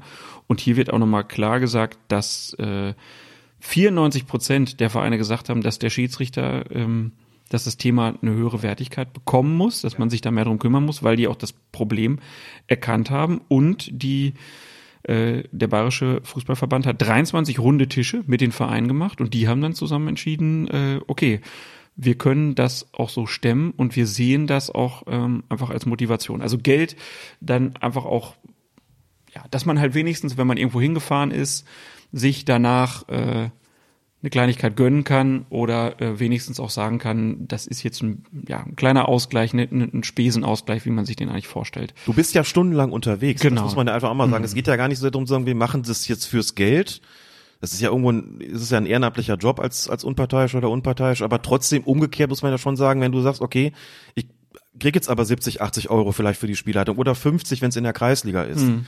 Das ist zumindest jetzt, das ist nicht wenig. Dann kann man mir sagen, es ist keine Reichtümer, die wollen wir da auch gar nicht, gar nicht bekommen, aber dafür, dass man stundenlang unterwegs ist, ist das schon doch mal eine Form von Entschädigung, die wirklich angemessen ist. Und man muss auch sagen, in den Fußballligen steckt auch in vielen Ligen echt viel Kohle drin. Ne? Es gibt noch sehr, sehr viele, die fürs Fußballspielen bis in die Bezirksklassen hin Geld kriegen und dann denkt man sich manchmal vielleicht auch, warum dann nicht die Schiedsrichter auch genau. ein bisschen teilhaben lassen. Äh, auf jeden Fall schon mal auch ein Punkt, der hier beim äh, Schiria ein Punkt ist, der in anderen Verbänden wahrscheinlich äh, noch für viel Diskussionsbedarf sorgen wird, aber ein Verband ist nach vorne gegangen, der bayerische, und da kann man dann vielleicht auch in den nächsten Jahren beobachten, ob das dann dazu führt, dass mehr Schiedsrichterinnen und Schiedsrichter bereit sind zu pfeifen. Wie kriegen wir es denn hin, dass das Image der Schiedsrichterinnen und Schiedsrichter besser wird? Also Schiedsrichter haben ein eher schlechtes Image. Das trifft jetzt wahrscheinlich nicht bei unseren Hörerinnen und Hörern zu. Die, die sich mehr damit beschäftigen, was da so gemacht wird, die da ist die Akzeptanz größer, da ist auch der Respekt irgendwie größer, glaube ich. Das habe ich an mir selber ja beobachtet. Umso mehr ich mich damit äh, beschäftigt habe, umso mehr habe ich auch verstanden, was das eigentlich für eine Aufgabe ist. Wir haben es aber ja mit so einer permanenten Skandalisierung im Schiedsrichterbereich zu tun. Es gibt oft Unverständnis dafür, wie Schiedsrichterinnen und Schiedsrichter pfeifen. Äh, und das führt natürlich dann auch dazu, äh, zu einem Unverständnis, warum soll ich überhaupt Schiedsrichter werden? Also warum soll ich mir das antun, dass ich da am Wochenende einfach nur ähm, beschimpft, beleidigt werde äh, und da kann ich was anderes tun. Wie kriegt man das denn hin, dass dieses schlechte Image verbessert wird? Naja, ich glaube, so den Königsweg wird es dann natürlich nicht geben. Ne? Einerseits kann man sagen, klar, das ist auch ein Ziel jetzt dieser, dieser Kampagne oder dieses Projekts, ähm, ja, der Schiris. im Prinzip in drei Phasen im Wesentlichen stattfindet. Begonnen hat das Ganze jetzt zum Rückrundenauftakt in den Amateurligen. Ein zweiter Schwerpunkt wird sein und eine zweite Phase wird eingeleitet werden, jetzt rund um die Pokalfinalspiele der Männer und der Frauen und eine dritte Phase dann zu Beginn der kommenden Saison. Das ähm, liegt auch, glaube ich, auf der Hand und glaube ich auch eine gute Idee. Also wir hatten jetzt zum äh, Auftakt der Rückrunde gab es ja auch dann diese Aktion mit Anton Stach von Mainz 05 und Nils Petersen vom SC Freiburg. Die haben in der Länderspielpause je eine Hälfte des Bezirksligaspiels VfR Nierstein gegen den TSV Mommenheim geleitet. Äh, mit dabei am Headset war Dennis Eitekin, der hat ein bisschen Unterstützung gegeben und es gab ja professionelle Unterstützung auch an der Linie. Schiedsrichterassistentin Sophie Burkhardt und Schiedsrichterassistent Jo Yannick Blattner, die äh, haben das übernommen. Hier dann also keine Bundesliga-Profis. Ich habe so gedacht, ja, eigentlich eine coole Aktion, eine gute Idee. Muss dann aber auch ein bisschen sagen, es ist dann schon ärgerlich, wenn es äh, schon sowas gibt, dass das dann nicht sehr viel prominentere Fußball. Mhm. Also ohne jetzt Anton Stach und Nils Petersen äh, irgendwie zu nahe treten zu wollen. Toll, dass sie das gemacht haben, aber da muss man doch vielleicht auch noch mal ran und dass dann ein Kimmich, ein Goretzka, äh, ein Reus, also die Kategorie muss ich doch da eigentlich haben, damit dann auch die richtige Aufmerksamkeit da ist. Sehe ich genauso. Also ich war schon froh, dass es nicht ein, irgendein Einlagespiel war, das die beiden gepfiffen haben, sondern ein reguläres Meisterschaftsspiel. Das ist schon mal die Grundvoraussetzung, denke ich, ne? dass sie wirklich in den Spielbetrieb ähm, integriert werden, dass es heißt, ja. Und ihr das, macht das jetzt mal. Die Aktion an sich war ja auch dann super, ne? Anton Stach, der auch gesagt hat, boah, das war aber schon mhm. äh, knifflig. In einigen Situationen war ich mir nicht so sicher, was ich da gerade mache. Äh, Dennis Eitekin, der beiden natürlich dann ein gutes Zeugnis ausgestellt hat, aber äh, ob Nils Petersen jetzt, der will ja seine Karriere beenden, ob der dann Schiedsrichter wird, nachdem das, was er da so erlebt hat, Weiß ich nicht. Vermutlich nicht. Nee, also es ist halt, ich glaube eher schon noch ein Erlebnis für die beiden gewesen, dass sie gesagt haben, ja, das ist schon eine Herausforderung, selbst ein Bezirksligaspiel zu pfeifen. Selbst wenn ich zwei Assistenten habe, selbst wenn ich einen Bundesliga-Schiedsrichter über Headset habe. Ähm, ja. Also das hat's schon gezeigt. Das fand ich auch gut, dass man einfach da dann gesagt hat, okay, selbst Bundesliga-Profis, wo ja immer gesagt wird, wir brauchen Profis im Keller, damit die das richtig bewerten. Ja, ob die das dann so viel besser können, ist eine andere Frage. Aber so Aktion schon mal gelungen, das will ich gar nicht sagen, aber Prominenz. Wir brauchen da noch mal richtig prominente Leute, äh, die das noch mal machen und ähm, dann kriegen es auch noch mehr Leute mit. Ja, das finde ich auch. Also zum einen, klar, kann man jetzt sagen, wenn man ganz prominente Bundesliga-Profis dafür nimmt, dann stellt das das eigentliche Anliegen so ein bisschen in Schatten oder dann sozusagen wird so ein bisschen erdrückt auch von der von der Prominenz ist auch klar, wenn zwei Bundesligaspieler oder wenn es nur einer wäre zu einem äh, Amateurspiel geht und pfeift das da, dann werden die sich die Spieler jetzt auch nicht daneben benehmen, sondern wissen ja schon, dann ist, sind da Kameras drumherum, dann ist da Dennis Eitekin, das ist irgendwie so im Fokus, da benimmst du dich nicht daneben. Das äh, liegt, glaube ich, auf der Hand und gleichzeitig, also, ich sehe es genauso wie du. Also volle Wertschätzung, wirklich allen Respekt vor von Nils Petersen und Anton Stark, dass sie das gemacht haben. Aber es ist auch so ein bisschen, gut, es war Länderspielpause, jetzt kann man sagen, ja gut, so die allerprominentesten sind da vielleicht bei den Nationalteams. Ja, okay. Ähm, und dennoch muss man sagen, so das zeigt schon auch von den noch prominenteren hat sich offensichtlich niemand bereit gefunden. So, was ja dann noch mal, um das jetzt wirklich noch mal deutlich zu unterstreichen, die Wertschätzung besonders ähm, deutlich macht, die man Petersen und Stach da entgegenbringen muss und dass sie sich da auch verkabeln lassen haben und also ich hätte offen drüber gesprochen äh, haben. Wenn, wenn die erste Halbzeit Bruce Svensson gepfiffen hätte und die zweite Christian Streich. Ja, zum Beispiel. Das wären mal die richtigen, äh, damit die auch mal richtig sehen, dass, oh, das ist selbst auf dem Niveau, ich stehe es gar nicht so einfach. Mhm. Also das wäre eine gute Nummer gewesen. Aber das äh, kann man ja vielleicht dann nochmal machen. Ne, wenn einer von den beiden zuhört, meldet euch. Das kriegen wir hin. Das kriegen wir auf jeden Fall hin. Das hätte ich dann, hätte ich dann sehen wollen, genau. Okay, aber das war der Auftakt. So, wie geht's jetzt weiter? Was ist noch geplant, damit man mehr Schiedsrichter wieder gewinnt und dass auch die Wertschätzung steigt? Also im Mittelpunkt der Phase 1 oder des ersten Schwerpunkt steht dieses Thema Respekt und Wertschätzung. Es soll zum Beispiel ähm, eine Aktion geben mit dem Titel Der beste Tag. Also Schiris, die bereits aktiv sind, können sich bewerben und per Zufallsauswahl kommen dann 25 bis 30 Unparteiische Ende April an den DFB-Campus, den neuen, nach Frankfurt, bekommen dort ein spezielles Schiedsrichtertraining, ähm, Bundesliga-Schiedsrichter werden eingebunden, also das für die auch nochmal was ganz Besonderes ist, da unter Anleitung von Bundesliga-Schiris ein Training zu haben beispielsweise. Wo kann man sich da bewerben? Weil es hören ja hier auch Schiedsrichterinnen und Schiedsrichter zu. Also ich habe jetzt hier nur vorliegen via Formular. Ich erwische mich jetzt ein bisschen auf dem falschen Fuß. Wir Wahrscheinlich mal, dann einfach mal über raussuchen. Genau, dfb.de. denke ich auch. Also unter dfb.de slash Schiris wird gerade ganz viel Material Mhm. gesammelt zum Thema ähm, ja der Schiris. Vermutlich finde sich das auch da. Ich muss jetzt gestehen zu meiner Schande, dass ich ja jetzt nicht äh, auf genau das jetzt nicht konkret vorbereitet war, aber da wird man zumindest weitergeführt. Ähm, es geht auch darum, dass vielleicht ein Bundesliga-Schiedsrichter mal in bekannten Talk-Format irgendwie auftritt. Vielleicht in solchen Podcasts wie bei den, bei den Großbrüdern beispielsweise, dass es für Vereine eine Online-Sprechstunde gibt äh, mit Blick auf das Thema Schiedsrichter und ganz grundsätzlich macht man sich auch Gedanken darüber, wie die Unparteiischen besser eingebunden werden können in ihre Vereine. Also für die, die es vielleicht nicht wissen, jeder Schiedsrichter, jede Schiedsrichterin muss automatisch auch zu einem Verein gehören. Das ist so vorgesehen. Das ist übrigens in Österreich, habe ich auch gelernt, ist in Österreich anders. Da werden die Schiedsrichter und Schiedsrichterinnen von den Verbänden gestellt und die sind für die Schiedsrichtergewinnung auch zuständig.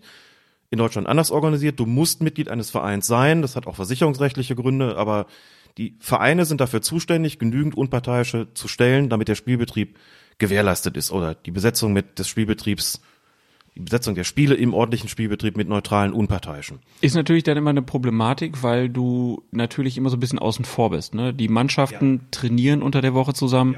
Da ist ein Schiedsrichter meistens nicht dabei. Äh, dann hast du an den Wochenenden, wo die Vereinsspiele stattfinden, bist du als Unparteiischer irgendwo unterwegs.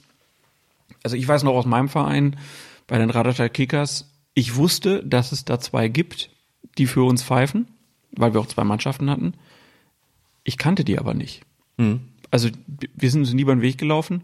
Und das war aber auch so ein bisschen damals in dem Interesse der Schiedsrichter, dass die einfach einen Verein gesucht haben, die gesagt haben, weil der, ne, die Vereine mussten ja wen suchen, und dann wurde gesagt, okay, du pfeifst bei uns und dafür kriegst du Trainingsanzug, du kriegst die neueste, das neueste Outfit äh, für einen Schiedsrichter und Fußballschuhe. Das war dann der Deal. Und dann waren die Mitglied von den Radeter Kickers und haben dann die Saison gepfiffen. Und der Verein war glücklich, dass man jemanden hatte, damit es keine Punktabzüge oder Strafen oder so gab. Und der Schiedsrichter war glücklich, war, war gut ausgestattet und es war so für ihn alles geregelt. Ja. So Minimalkontakt eigentlich. Das ne? ist der Minimalkontakt. Das ist, du hast natürlich recht, am Wochenende ist man selbst unterwegs und trotzdem gibt's ja aber auch darüber hinaus immer mal wieder Gelegenheiten, wo man sich treffen könnte. Also irgendwelche Vereinsfeste beispielsweise. Das kann auch mal das Training sein. Es gibt schon Unparteiische, die, die ich kenne Unparteiische, die mittrainieren. Ja.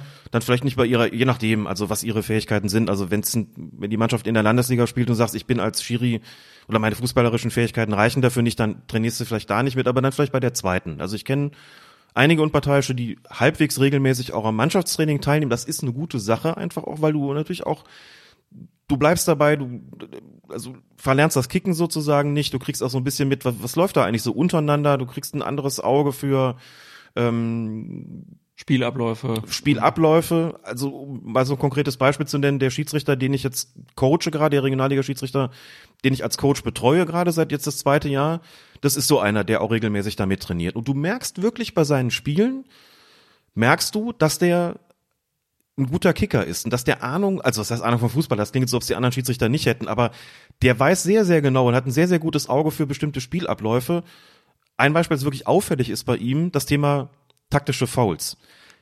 Der hat ein gutes Auge dafür zu wissen, wann ähm, die eine Mannschaft der anderen den Spielzug kaputt machen will durch ein taktisches Foul, am besten noch weit in der anderen Hälfte, weil sie dann damit darauf spekulieren, da gibt's noch kein Gelb dafür, wir machen denen das frühzeitig kaputt, wir sind unsortiert, wir machen vorne schon das Foul, dann kommen die gar nicht richtig in Spielaufbau. Und er hat ein super Auge dafür, das zu erkennen und dann doch mit Gelb reinzugehen und zu sagen, er hat nichts anderes vor, als hier einen aussichtsreichen Angriff zu verhindern. Nicht zu unterbinden, aber zu verhindern, dass der überhaupt entsteht.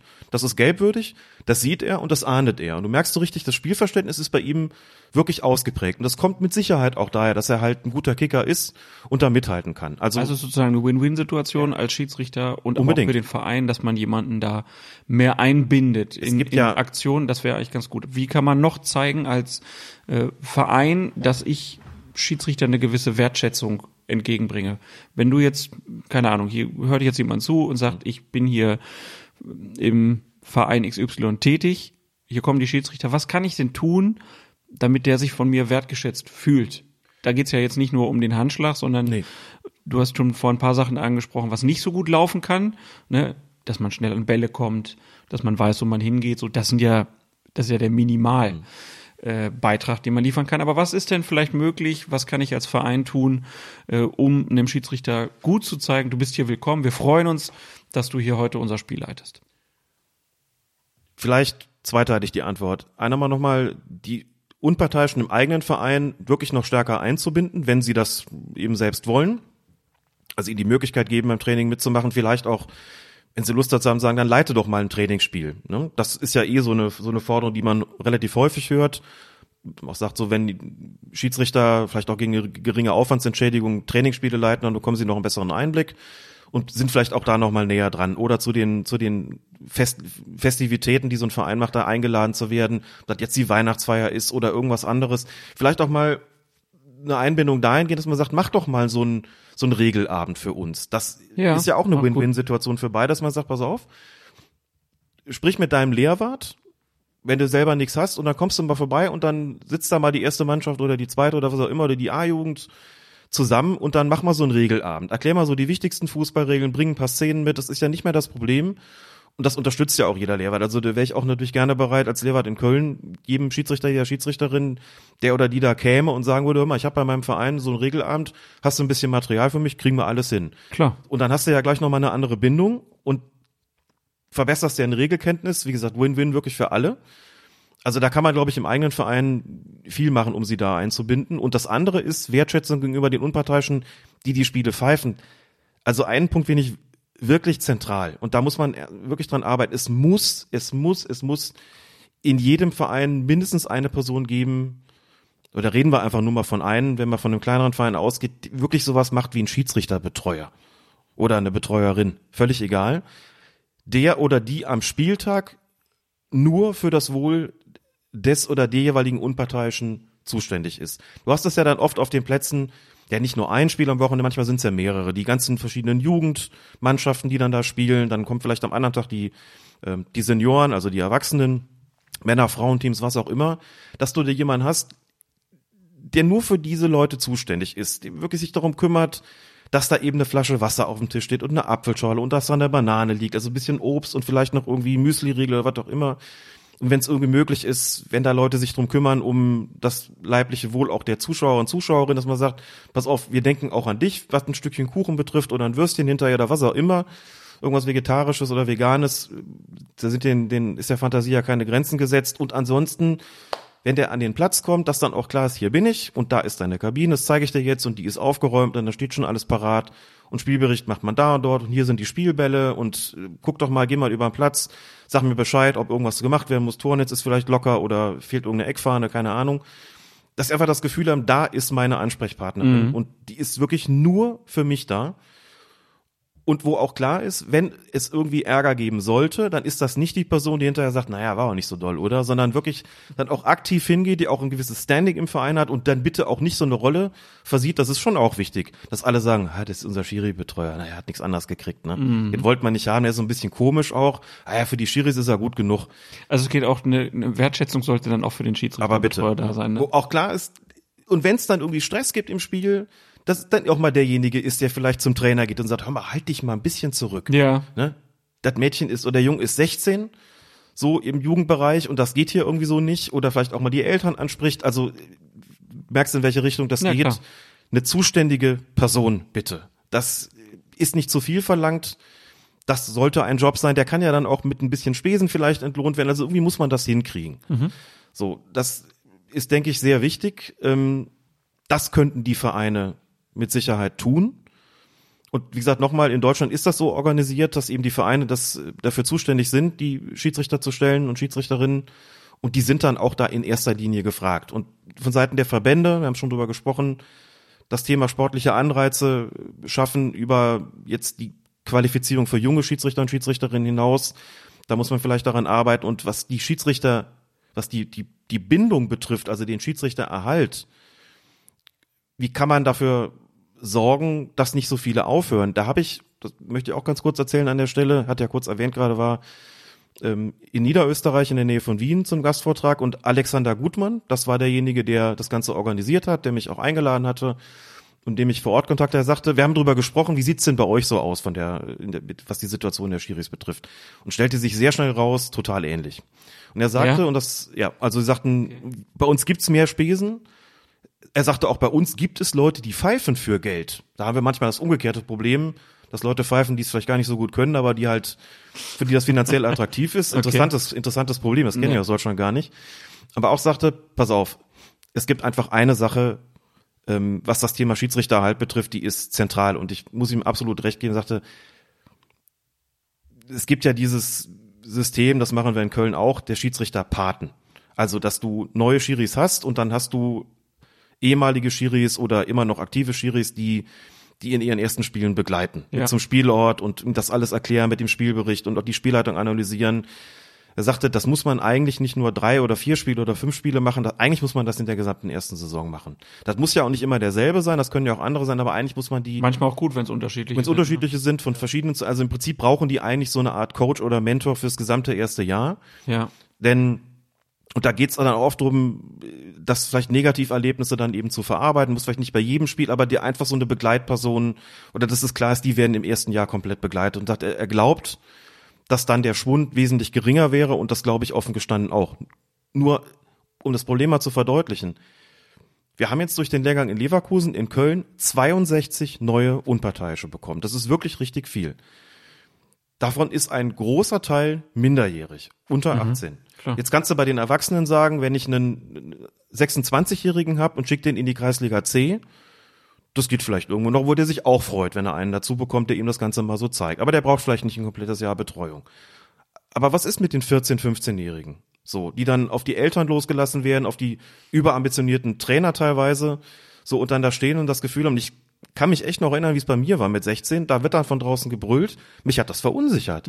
So, ich habe nach Spielen geweint, weil weil es einfach scheiße war und habe ähm, jemanden gebraucht auch im Verein, der mich an die Hand genommen und gesagt hat, hier, jetzt geh mal das mal durch und jetzt gebe ich dir mal so ein paar Tipps. Aber 62 neue Unparteiische, das ist für uns schwierig, das ist alles Ehrenamt, das ist schwierig und wir versuchen schon schwierig, die, also den, dass das da komplett, vor allen Dingen, weil die ja dann natürlich alle auch mehr oder weniger gleichzeitig anfangen zu feiern. Jetzt find mal irgendwie auch nur 20, 30 Leute, die das betreuen, das ist wahnsinnig schwer. Ja. Auch in der großen Stadt wie Köln, die alle irgendwie zu betreuen, so. Und das ist schon eine, das ist schon eine ziemliche, das ist eine Herkulesaufgabe. Aber Alexander Gutmann hat recht, eigentlich ist da mit Sicherheit ein Ansatz, die müssen möglichst eigentlich im Laufe des gesamten ersten Jahres betreut werden. Ja. Ja, und dass man dann im Prinzip vielleicht auch Runden schafft, wo die sich dann mal untereinander austauschen können, ne? Ganz wichtig. Ja, dass die sich dann auch treffen und sagen, ich hab das und das Problem und der andere sagt, oh, ich auch, ich auch.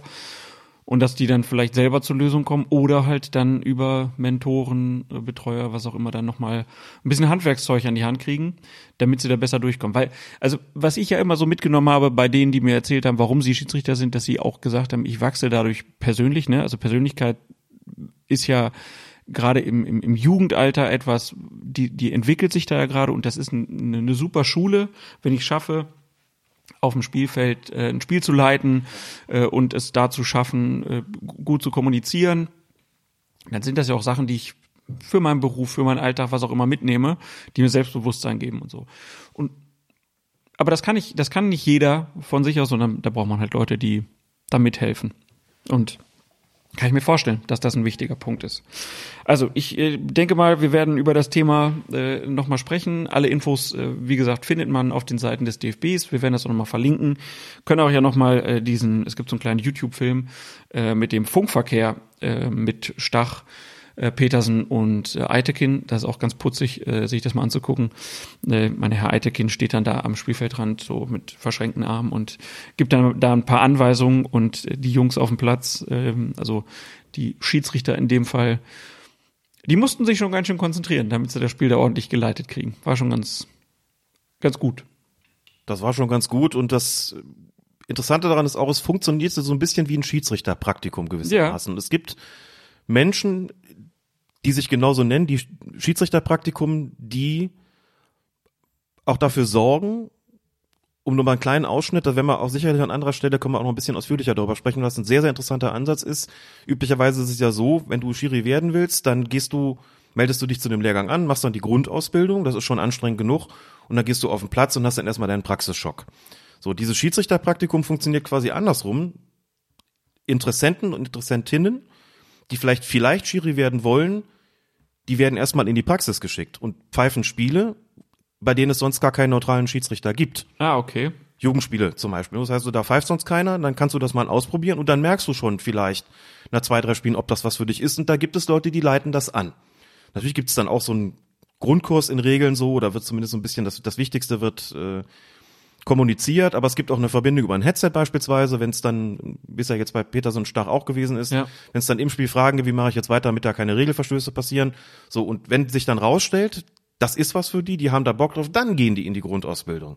Solche Sachen. Und das ist, äh, finde ich, eine gute Sache, denn das ähm, Problem habe ich in Köln oft, da kommen Leute, die probieren es dann aus, die machen zwei komplette Wochenenden, büffeln die Regeln. So, und ich weiß, wie gesagt, wirklich, wie, wie viel das ist.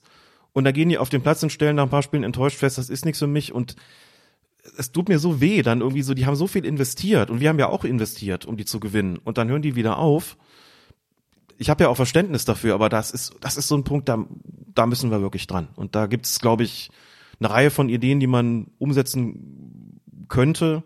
Deswegen werden wir da auch dranbleiben und immer mal wieder drüber sprechen, so dieses Jahr der Schiris quasi begleiten und mal schauen, wie sich das Ganze so weiterentwickelt. Erinnert mich so ein bisschen an die Lehrerausbildung. Das war, da war auch ganz lange so der, der Prozess, dass man das Studium durchgezogen hat und dann kam man in die Schule und hat gemerkt, oh, das ist ja gar nicht meins. Und da ist man dann auch Ja. irgendwann dran gegangen und hat gesagt, okay, du machst schon mal ein Praktikum am Anfang und nach dem Grundstudium und so weiter. Äh, das ist jetzt halt alles ein bisschen besser, damit die Leute auch frühzeitig wissen, ob das überhaupt etwas für sie ist. ist ja ein wichtiger Punkt. Gut, äh, dann lass uns jetzt ähm, dieses Thema abschließen. Über das andere Projekt sprechen wir dann gleich noch und springen jetzt einmal zur WM 2022. Äh, ich glaube so, dass das Politische an dieser ganzen WM wurde ja auch schon viel besprochen. Im Nachklapp ist jetzt, glaube ich, nochmal klar, dass es keine Veränderung gibt in diesem Land durch dieses Turnier und äh, Kritik schon berechtigt war. Viele erzählen mir, dass das sportlich eines der interessantesten Turniere war. Ähm, es wird auf jeden Fall in Erinnerung bleiben. Für einige gut, weil sie sagen, es war ein gutes Fußballturnier. Für Fans der deutschen Nationalmannschaft mal wieder schlecht, weil es nicht so lief wie gewünscht. Ähm, und politisch, ich glaube, die FIFA wird sich weiterhin nicht mit Ruhm bekleckern, was ähm, der Umgang mit politischen Krisen angeht, wobei man jetzt ja auch mal positiv anmerken muss, sollte ja ein U20-Turnier in Indonesien stattfinden und ähm, dann sollte, hatte sich auch das israelische Team qualifiziert und da wurde jetzt im Prinzip gesagt, nee, eigentlich wollen wir die gar nicht hier haben und da hat die FIFA gesagt, okay, dann findet das Turnier halt nicht da statt. Alle Zusagen, die ihr getroffen habt, ähm, habt ihr nicht eingehalten und deswegen wird jetzt ein neuer Spielort gesucht.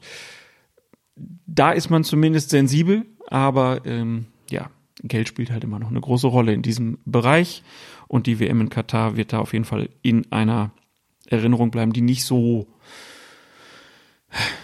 erquickend war. Und der Umgang damit müssen wir auch alle noch mal ein bisschen üben, glaube ich, wie man dann auch, wenn es schon um die Auswahl der Turniere geht, vielleicht schneller eine große Aufmerksamkeit für so ein Thema hat.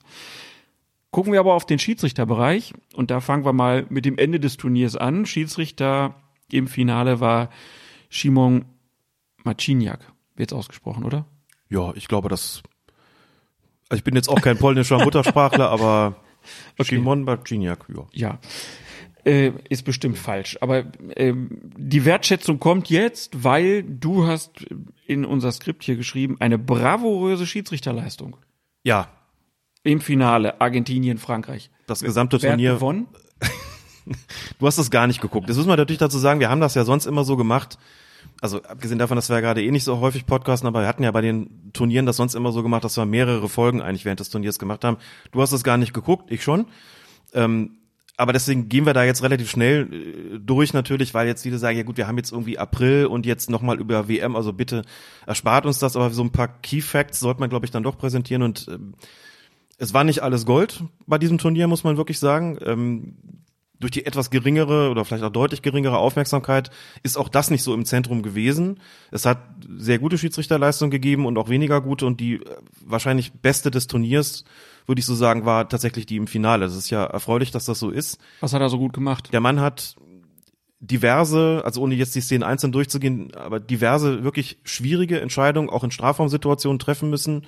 Und das, das, was ich wirklich angenehm fand, war, der muss sich vorher auch nochmal durch den Kopf gehen lassen haben. Gut, ich habe einen Videoassistenten, der ist so mein, mein, meine Absicherung, mein Airbag. Aber das war jetzt einer, weil ja immer wieder diskutiert wird, so, ja, pfeifen die Schiedsrichter nicht vielleicht auch anders und verlassen die sich zu sehr darauf oder ähm, die einen, die halt irgendwie dann eher nicht pfeifen in Strafraumnähe, weil sie sagen, wenn was ist, dann meldet er sich schon. Die anderen, die pfeifen, weil sie sagen, ob es jetzt richtig oder falsch ist, der wird das wird sich schon melden. Marciniak hat einfach zack, zack, zack entschieden und er lag auch noch, hat wirklich ein bravouröses Auge gehabt bei den spielentscheidenden ähm, Situationen wirklich auch richtig zu liegen, entscheidungsfreudig zu sein. Er hat eine bravouröse Persönlichkeit, hat mega gute Akzeptanz gehabt. Das hast du wirklich ganz selten, dass so ein Spiel das so eng ausgeht, 3 zu 2, es mega spannend war, dass hinterher über den Unparteiischen eigentlich gar nicht gesprochen wird, auch von Seiten des Verlierers nicht. Und der eigentlich vom Platz kommt und alle ihm auf die Schulter klopfen und sagen, das hast du richtig, richtig gut gemacht. Es war einfach ausdrucksstark, ähm, entscheidungsfreudig in den wichtigen Situationen. Ich meine, klar, wenn du so ein, so ein Finale pfeifst, und du brauchst den Videoassistenten gar nicht, weil sie rausstellt, was du da machst, alles in Ordnung. Mhm. Auch in wirklich kniffligen Situationen korrekt entschieden, schnell und sicher und mutig und korrekt entschieden. Was willst du mehr? Also das war wirklich, das war Werbung für die Schiedsrichterei, das muss man wirklich sagen. Ich gebe unumwunden zu, ich habe den Namen noch nie gehört. Mhm. Hattest du ihn auf dem Zettel für ja. dieses Finale? Ist der äh, Champions League und so? Das wächst ja im Laufe des Turniers, dass du dann guckst. Da sind ja natürlich, das sind ja nicht Nein, nur ich meine europäische jetzt vor dem, vor dem Turnier. Hätte ich nicht auf Shimon Marciniak getippt. Nein. Nein. Also schon im ja, erweiterten Kreis sicherlich. Ja. Da muss man aber dazu sagen, Schiedsrichter, die sonst in Europa in der Champions League pfeifen, davon ist es bei vielen zumindest so, dass man sagt, die könnten je nach Turnierverlauf schon dafür in Betracht kommen. Zumindest die Erfahreneren davon. Da hätte ich wahrscheinlich irgendwo auch Shimon Marciniak genannt, aber nicht unbedingt an vorderster Stelle. Aber im Laufe des Turniers dann schon, weil er vorher auch schon sehr gut gepfiffen hat. Bemerkenswert beim Turnier war, dass es eine, ja, eine FIFA-Leitlinie gab, die besagt hat, möglichst rote Karten vermeiden. Im Viertelfinalspiel Argentinien äh, gegen die Niederlande gab es 17 gelbe Karten. Der Schiedsrichter Antonio Matteo Laos äh, ist da bei dem Spiel wohl ja ziemlich darin untergegangen, mit gelben Karten um sich zu schmeißen. Vor allen Dingen hat er zwingende rote Karten stecken lassen. Was ist passiert? Klär mich auf, Alex. Also Leitlinie hieße ja so ein bisschen, die müsste man irgendwo nachlesen können, kann man nicht, die wird es allenfalls mündlich gegeben haben, aber das ist uns ja schon bei den Turnieren davor immer mal wieder aufgefallen, da gibt schon eine ziemliche Zurückhaltung, gerade was so Feldverweise betrifft, weil dann doch irgendwie so, es ist Spektakel, ne? Es ist Spektakel und die, der Ansatz ist immer so, die Leute wollen die Superstars sehen. Also bitte möglichst wenig sperren. Das heißt dann auch im Zweifelsfall mal die Karte stecken lassen, insbesondere wenn sie rot ist. Wenn das aber dazu führt, wie in diesem besagten Viertelfinalspiel Niederlande-Argentinien, dass du als Schiedsrichter klarste rote Karten nicht zeigst. Da gab es eine Situation, über die ist hinterher dann auch wirklich intensivst gesprochen worden. Ein ähm, Foulspiel war es, glaube ich, von Leandro Paredes, dem, dem Argentinier, der anschließend dann noch nach dem Pfiff den Ball aus kurzer Distanz in die niederländische Bank drischt, also auf die niederländische Bank drischt, sagst, der muss einfach runter für die Aktion. Und dann kommt Virgil van Dijk und stößt ihn mit Anlauf um, dann hast du zwei glasklare rote Karten. So. Mhm. Und es gab, ich glaube, für Paredes die gelbe und für Van Dijk gar nichts. Und das war, das wirkte wie ein Fanal. Danach hat Matteo Laos die Kontrolle völlig verloren über dieses Spiel. Hat dann versucht, mit zahllosen gelben Karten das irgendwie wieder einzufangen. Das ist ihm nicht gelungen. Ich kann mich an eine Szene erinnern. Da hat er versucht, nach, nachdem er unterbrochen hatte, zwei Spieler davon abzuhalten, da irgendwelche Mätzchen zu machen, hat, glaube ich, 21 Mal, wenn ich richtig mitgezählt habe, einen Doppelpiff gesetzt. Du hörtest immer nur bip, bip, bip, bip, im Abstand von wenigen Sekunden und die hörten einfach nicht.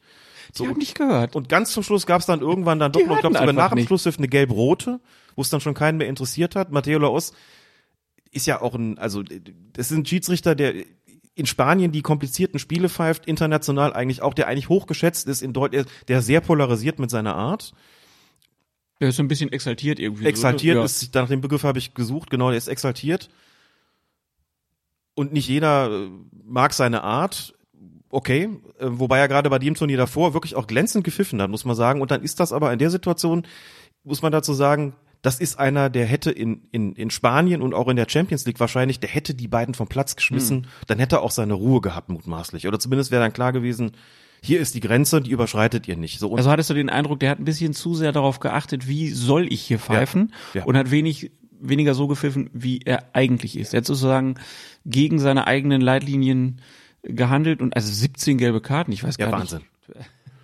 Der hat dann ein bisschen kurz darauf in Spanien auch nochmal so viele gehabt, aber der ist grundsätzlich einer, also wenn der das Gefühl hat, ich soll jetzt nicht bis zum Äußersten gehen, selbst wenn ich es irgendwie, wenn sich's anböte, mhm.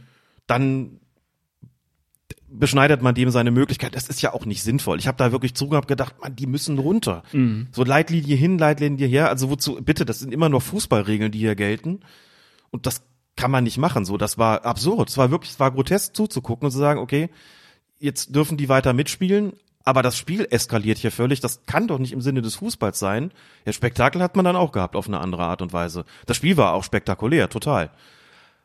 Aber das nicht nur aus der Schiedsrichterperspektive ist das was, wo man sagen muss, das gehört dringend überdacht, denn also rote rote Karten vermeiden schön und gut, aber wenn die Spieler nicht hören, ja, dann, dann hast du ein Problem. Müssen sie fühlen. Aus Deutschland war Daniel Siebert da, hat zwei Spiele ge geleitet. Ghana Uruguay äh, war dann das Achtelfinale war sein letztes. Da war es zu Ende. Seine Leistung, Resümee. Er war zufrieden und ich glaube, er kann es auch sein. Ghana Uruguay ist jetzt auch nicht irgendein Achtelfinalspiel gewesen, sondern das ist ja vorbelastet gewesen durch diese Nummer 2010, also schon mal gegeneinander gespielt haben. Wir erinnern uns, Soares macht kurz vor Ende der Verlängerung ein Un Ab unglücklich auf der Linie den Hand, die Hand gehabt. Oliver Held reloaded. Aber, aber hallo, hat rot bekommen, der Elfmeter ist verschossen worden, es ging ins Elfmeterschießen, Ghana hat verloren, also das Spiel war vorbelastet damit weißt du schon, wenn du in so ein Spiel kriegst, das ist schon eine anspruchsvolle Aufgabe. Das mhm. hat er für meinen Geschmack wirklich gut gemacht. Auch wenn die Uruguayer hinterher total unzufrieden mit ihm waren. Die haben ihn ja noch bedrängt nach Spielende, ihn und sein, sein Schiedsrichterteam. Einige von ihnen sind später noch nachträglich gesperrt worden. Also es hat richtig, ähm, richtig Theater gegeben. Insbesondere Cavani ist aufgefallen, der gerne einen Strafstoß gehabt hätte kurz vor Schluss, den Siebert nicht gegeben hat. Aus meiner Sicht zu Recht nicht gegeben hat. Und er sagt selbst auch, und das auch absolut äh, nachvollziehbar, dass auch die FIFA gesagt hat, sie wollte keinen Strafstoß haben. Cavani war auf dem Weg in, unterwegs in den Strafraum und hat dann etwas getan, was häufiger zu beobachten ist in der jüngeren Vergangenheit, dass Spieler, die den Ball haben, plötzlich so ein, ein Bein, ein Fuß unnatürlich rausstellen und sagt, da, da um den Gegner zum Kontakt zu provozieren, der eigentlich zum Ball gehen will, aber dann steht da plötzlich ein Bein, das vorher nicht da war, das da eigentlich auch gar nicht hingehört. Und das war so ein bisschen das, was Cavani gemacht hat, versucht den Kontakt zu ziehen. Siebert hat den Strafstoß nicht gegeben, das ist auch offiziell so, so abgenickt worden, für mich auch vollkommen zu Recht. Danach gab es kein weiteres, muss aber auch dazu sagen, Daniel Siebert, der, wie wir wissen, ein Jahr vorher völlig überraschend zur Europameisterschaft gefahren ist, inzwischen ja auch der, der obersten Kategorie der UEFA-Schiedsrichter angehört, ist noch, wenn man so will, ist noch, noch jung, wird nicht seine letzte Weltmeisterschaft gewesen sein, gehe ich mal fest davon aus. Und der ist vollkommen zu Recht auch zufrieden nach Hause gefahren und hat gesagt, viel mehr war da für mich jetzt auch letzten Endes nicht drin. Mhm. Und hat die beiden Spiele, die er geleitet hat, hat das, finde ich, auch wirklich ordentlich gemacht. Erstmals beim Turnier der Männer waren auch weibliche Referees dabei. Stephanie Frappard aus Frankreich, Yoshimi Yamashita aus Japan, Salima Mukasanga aus Ruanda, waren Schiedsrichterinnen, vierte Offizielle, äh, sollten sie auch sein. Dann war noch Karen Diaz Medina aus Mexiko, Katrin Nesbitt oder Catherine Nesbitt aus den USA. Und äh, ja, da bin ich mir nicht ganz sicher. Neusser oder Neusa Beck aus Brasilien, die waren als Assistentin eingeplant. Am Ende hat dann nur Frappard als Schiedsrichterin ins Spiel bekommen, nämlich die Partie Deutschland gegen Costa Rica. Äh, da waren dann auch äh, Beck und Medina als Assistentin dabei. Warum hat man die mitgenommen und hat dann so lange gewartet, bis sie überhaupt zum Einsatz kamen und dann haben sie nur ein Spiel gekriegt? Ja. Als vierte Offizielle sind sie häufig im Einsatz gewesen und die Assistentinnen als Reserveassistentinnen, aber auf dem Feld gestanden hat dann tatsächlich nur, wie du gesagt hast, Frappard zusammen mit Beck und äh, Diaz Medina. Ich war schon ein bisschen enttäuscht, muss ich sagen, ne, weil das ja so ein Ding ist, dass vorher noch, also wenn man sie schon nominiert und wenn man auch sagt, so, wir unterscheiden da auch nicht mehr, natürlich können auch Frauen Männer bei Männerspielen obwalten, auch bei einem großen Turnier wie einer Fußball-Weltmeisterschaft. Und Frappard hatte es ja vorher schon bewiesen, dass sie es kann. Ja, hat ja schon Auf der großen Bühne. auf der großen Bühne das, das All dem gezeigt. Druck so, also Und dann dauert's, ich meine, dann hat sie immerhin, immerhin ein entscheidendes Gruppenspiel bekommen mit Deutschland gegen Costa Rica. auch das muss man nicht verstehen. Warum, warum fängt man da dann an? Ja. Warum wartet man drei Spieltage, bis man, also es völlig unverständlich. Also bis in den dritten Spieltag hinein habe ich gedacht, da ist immer noch keine zum Einsatz Ja. gekommen. Die stehen immer nur als vierte Offizielle da draußen. Hab dann gedacht, am Ende läuft es wahrscheinlich draus, dass eine von, von ihnen das Spiel um Platz drei bekommt. Und dabei belässt man es dann. Also dann, gut ist, der Vollständigkeit halber, es hat auch männliche Unparteiische gegeben, die nur als vierte Offizielle zum Einsatz gekommen ist. Darunter Stefan Kovac aus Rumänien, ein arrivierter Champions League Schiedsrichter, der, ich bin nicht so sicher, ob der so glücklich war, überhaupt nicht als Feldschiri zum Einsatz gekommen zu sein. Mit Sicherheit nicht.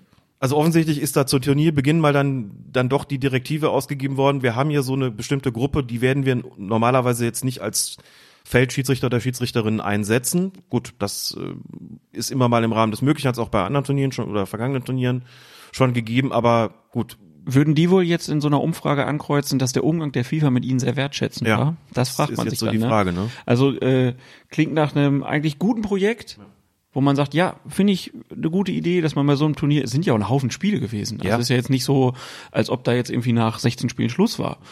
Ähm, und dann die Umsetzung aber dann wirklich wieder völlig in die Hose gegangen. Ähm, vielleicht liegt es ja auch daran, dass man das irgendwie wieder aufoktroyiert hat, denjenigen, die dann da die entscheidenden Spiele oder die, Entscheidung geben, wann das da wer, wann pfeifen darf.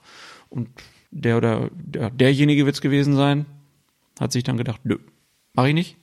Auf jeden Fall, das ist schon peinlich. Sagen wir, wie es ist. Das ist schon peinlich einfach, ne, dass man dann da so lange wartet. Ein weiterer Trend, lange Nachspielzeiten. Im Durchschnitt in der zweiten Halbzeit siebeneinhalb Minuten. Was war der Rekord? Wenn das, wenn das die, das Mittel ist, siebeneinhalb im Durchschnitt. In der Vorrunde gab es mal eins, da gab es, glaube ich, in die erste und die zweite Hälfte zusammengerechnet ungefähr 27 Minuten. Finde ich gut. Das war einfach sagen, komm, wir hängen einfach noch eine halbe Halbzeit hinten dran. Ja, genau. Ist das eine gute Idee insgesamt, das so zu machen? Siebeneinhalb Minuten? Es ist dann später so ein bisschen nach unten korrigiert worden. Am Anfang hat Colina offensichtlich ja die Direktive ausgegeben, lasst aber so richtig nachspielen. Und das, das hat sich dann zum Ende des Turniers, also wir waren dann alle gew- gewohnt, so fünf, sechs, sieben Minuten immer noch völlig normal, aber dann waren wir nicht mehr so bei diesen zehn, zwölf Minuten. Also das ist teilweise, boah, das It is entertaining. The people want to see the game. Genau.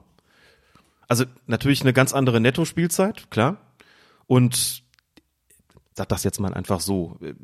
Wenn du sowas beschließt, wenn du beschließt, also wirklich ausgiebig nachspielen zu lassen, dann musst du das natürlich mit den Regeln begründen. Musst sagen, nach unserer Einschätzung, nach unseren Untersuchungen und Auswertungen geht viel zu viel Zeit verloren für, also bei Freistößen, bei Verletzungsunterbrechungen, bei äh, Videoassistenten einsetzen. Das wird bitte alles ganz exakt nachgespielt, denn die Leute wollen Fußball sehen und dann haben wir mehr quasi mehr Netto vom Brutto. Ne?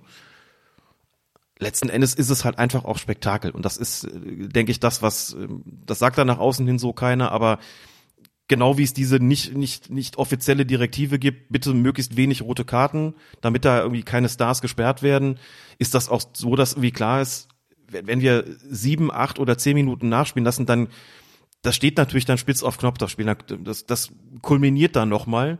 Da geht's dann nochmal besonders zur Sache. Da ist nochmal besonders viel Spektakel. Da spitzt sich alles zu.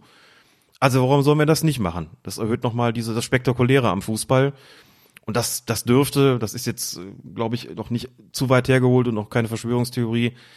Letztlich ging es dann natürlich darum, wie machen wir den Fußball attraktiver und dann sicher auch durch längere Nachspielzeiten. Also das ist ja, vom Ansatz finde ich das noch gar nicht mal falsch. Aus Ähm, Schiedsrichtersicht aber ja. boah, ja. Was sagt man noch mal immer zu der, zu Die der, Nachspielzeit ist der Tod des Schiedsrichters. der Tod. Genau. Der Tod des Schiedsrichters. Und Lutz Wagner, der sich auch dazu geäußert hat, auf die Frage, inwieweit das denn vielleicht auch in Deutschland, also Modeller für Deutschland wäre für die Bundesliga, er gesagt, naja, wir werden es auswerten, aber wir werden sicher nicht so extreme Nachspielzeiten sehen. Grundsätzlich eine gute Idee, wirklich auch konsequent nachspielen zu lassen, was verloren gegangen worden, ge- gegangen ist oder vergeudet wurde, aber solche Sachen wie 10, 12, 14 Minuten, also bitte, das will auch keiner wirklich so haben. Dem würde ich erstmal folgen. Denk mal an die Radioreportagen, ne? Jo. Dann sind alle Spiele schon vorbei und Augsburg kickt noch gegen Wolfsburg 0-0 und der Reporter muss erzählen und erzählen. Das will ja auch keiner. Siebeneinhalb Minuten im Durchschnitt. In der zweiten Hälfte nur. ja, irre. Und ich glaube, die erste war, ich habe es irgendwann mal ausgerechnet, ich glaube, die in der ersten Hälfte war der Schnitt vier Minuten, in der zweiten siebeneinhalb. Das heißt, wir haben insgesamt elfeinhalb Minuten, also die elfeinhalb Minuten Nachspielzeit gehabt im Schnitt. Und das ist, wie gesagt, da waren Ausschläge nach oben, die hatten sich gewaschen. Das, Man äh, gut, war dass die. Stadien klimatisiert waren. Ja. Stell dir vor, die hätten da im Sommer gespielt. Man gut, hat die FIFA wieder alles richtig gemacht. Weil man das, äh, was du es am Anfang ja angesprochen, schon sagen muss, ähm, jetzt mal losgelöst von dem, von der Tatsache, dass das Turnier in Katar stattgefunden hat, dass das im Winter, in unserem Winter stattgefunden hat, äh, das ist so einer der Punkte, bei dem ich sagen muss, okay, wir sind es gewohnt, das findet in unserem Sommer statt, wir sind alle guter Laune, Ja. draußen ist Sommersonne und Sonnenschein. Sonnenschein, genau, dass es andere Länder gibt, die ziemlich froh sind, dass das in ihrem Sommer stattfindet und da ganz anders drauf reagieren, dass die Welt nicht nur aus Europa Klar. besteht, das muss man schon sehr, sehr klar auch sagen an dieser Absolut. Stelle. Ähm, und das, was das Sportliche betrifft, ich meine natürlich, ähm, das findet quasi ja in unserer Winterpause statt, da stehen die Spiele alle voll im Saft und haben nicht eine kräftezehrende Saison schon hinter sich, sondern sind mittendrin. Das ist jetzt nicht so überraschend, dass der sportliche, ähm, die sportliche Qualität dann vielleicht auch noch mal besser ist, als es vielleicht in bei Sommerturnieren ist. Auch das gehört dazu und gilt es zu berücksichtigen.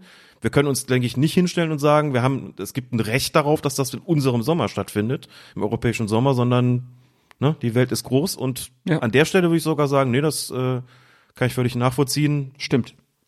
Habe ich mich am Anfang auch eher, äh, naja, weil es halt erst wurde gesagt, es ist im Sommer und dann haben die einfach gesagt, nee, das kriegen wir gleich hin, dann machen wir es im Winter. Das war halt das, wo ich gedacht habe, Mhm. Ja, okay, klar. das ist jetzt schon merkwürdig, aber im Prinzip spricht da nichts gegen. Ich finde halt nur, man muss jetzt auch sagen, ne, also auch die anderen Jahreszeiten fühlen sich ja vielleicht benachteiligt. Ich möchte jetzt das mal auch mal im Frühling haben und im Herbst, äh, damit, ja, das wäre auch mal schön. So ein Frühlings, eine Frühlings-WM. Dann hast du es tatsächlich. In Japan, Kirschblüten, das wäre Ja. doch ein Traum. Oder weiß ich nicht, in Kalifornien äh, im Herbst. Ja. Das wäre wunderschön. Indian Summer. Ja, Ja. Mann, das wäre, das wär's. Winter, Sommer, pff, Herbst, Frühling, das sind die Jahreszeiten. Unterschätzte Jahreszeiten. so ist es. Damit würde ich dann gerne die WM abschließen. ja. Die ist Geschichte. Die ist Geschichte, haben wir jetzt sehr knapp gemacht und kaum natürlich nicht konkret über einzelne Entscheidungen gesprochen. Es gab ähm, beim Spiel Frankreich-Tunesien, fällt mir gerade noch ein, gab es tatsächlich einen Regelverstoß.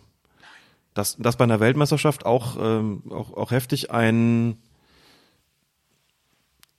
es, es fiel ein Tor, das, guck mal, jetzt ist schon wieder so lange her, dass ich selber nochmal nachdenken, äh, nachdenken muss. Ausgleichstor für Frankreich.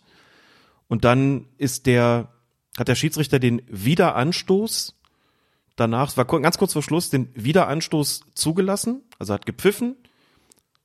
Tunesien stößt an und dann ähm, pfeift er sofort nochmal und beendet das Spiel damit.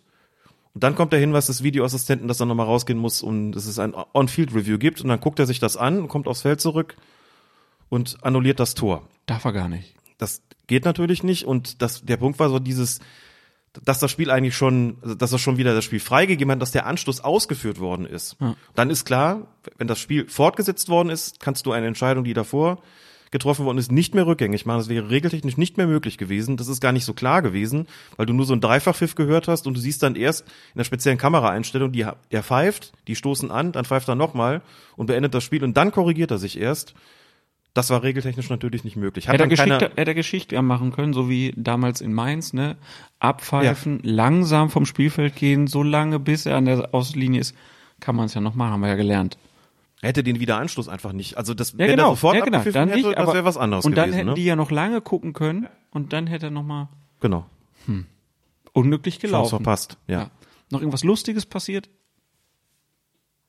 Ich kann mich spontan erinnern an ein Spiel, auch mit französischer Beteiligung war es, glaube ich, wenn ich nicht irre, da hat ein Spieler ein Halskettchen getragen. Ich bin jetzt nicht wirklich gut vorbereitet. Ein Halskettchen getragen, das darfst du natürlich nicht, Schmuck ist verboten, so, und das ist offensichtlich bei der Ausrüstungskontrolle nicht aufgefallen. Man sah aber dann in der Fernsehübertragung, was blitzt denn da? Oder er hatte sogar zwei Kettchen da sogar Was angehabt. blitzt denn da? Und dann ist das Ganze, also das, das hat keiner vom, vom Team bemerkt. Und es ist, glaube ich, dann irgendwie 20 Minuten später ist er dann doch angewiesen worden, das Kettchen auszuziehen, weil das Leuten aufgefallen ist und die haben, wie war es nochmal genau, die haben auf, auf, auf, auf Twitter schrieben Leute, da trägt ein französischer Spieler ein Halskettchen und haben unter anderem jemanden geaddet auf Twitter, der auf der Bank saß, ich habe jetzt gerade leider nicht mehr präsent, gegen wen Frankreich gespielt hat, Zeugwart oder sowas. Genau, und der ist, der Betreffende ist dann zum, zum vierten Offiziellen gegangen und hat gesagt, ich habe gerade gelesen, der Ja. trägt ein Halskettchen. Videobeweis hier Twitter. Mach doch bitte mal was. Der Twitter-Beweis ist der ganz, der Twitter-Beweis hat da gegriffen. Und dann ist der angewiesen worden, das Kettchen auszuziehen. Also das fand ich eine sehr kuriose äh, Aber auch Geschichte. ja zu seinem Schutz. ja klar. Ne? So eine Kette, Ja. da kann viel passieren. Deswegen machen wir die weg. Ja, sehr gut. Dann haben wir hier die, den Aufreger, Amüsement, diese WM fantastisch abgeschlossen. Und kommen jetzt zu einem sehr wichtigen Thema, wie ich finde.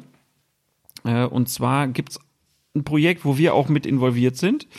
Das nennt sich Schiris gegen Diskriminierung. Also Maccabi Deutschland, äh, der Verband der äh, kann man sagen, der jüdischen Sportvereine in Deutschland, ne? Das ist im Prinzip Maccabi, dann Colinas Erben und der DFB. Wir äh,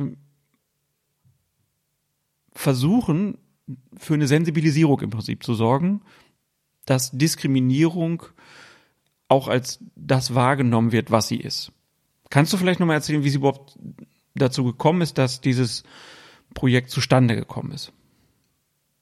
Vor etwa zwei Jahren kam Luis Engelhardt von Maccabi beziehungsweise von Zusammen eins auf uns zu. Zusammen eins ist ein Projekt von Maccabi, in dem es nicht zuletzt darum geht oder vor allem darum geht, nicht zuletzt ist nicht das richtige Wort, in dem es vor allem darum geht, der Diskriminierung im Sport etwas entgegenzusetzen.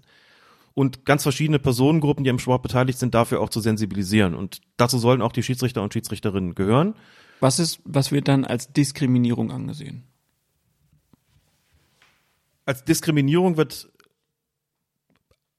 werden sozusagen Beleidigungen angesehen, die sich gegen die Menschenwürde richten. Also, ob es rassistische sind, ob es antisemitische sind, ob es homophobe sind, ob es sexistische sind, solche Dinge, denen es also keine, dem es um die um angenommene oder tatsächliche Charaktermerkmale oder Eigenschaften oder Wesenszüge, die aber so ohne weiteres auch nicht veränderbar sind, wie die Hautfarbe beispielsweise, die Herkunft, die Sprache, die Religion, die sexuelle Orientierung, solche Dinge.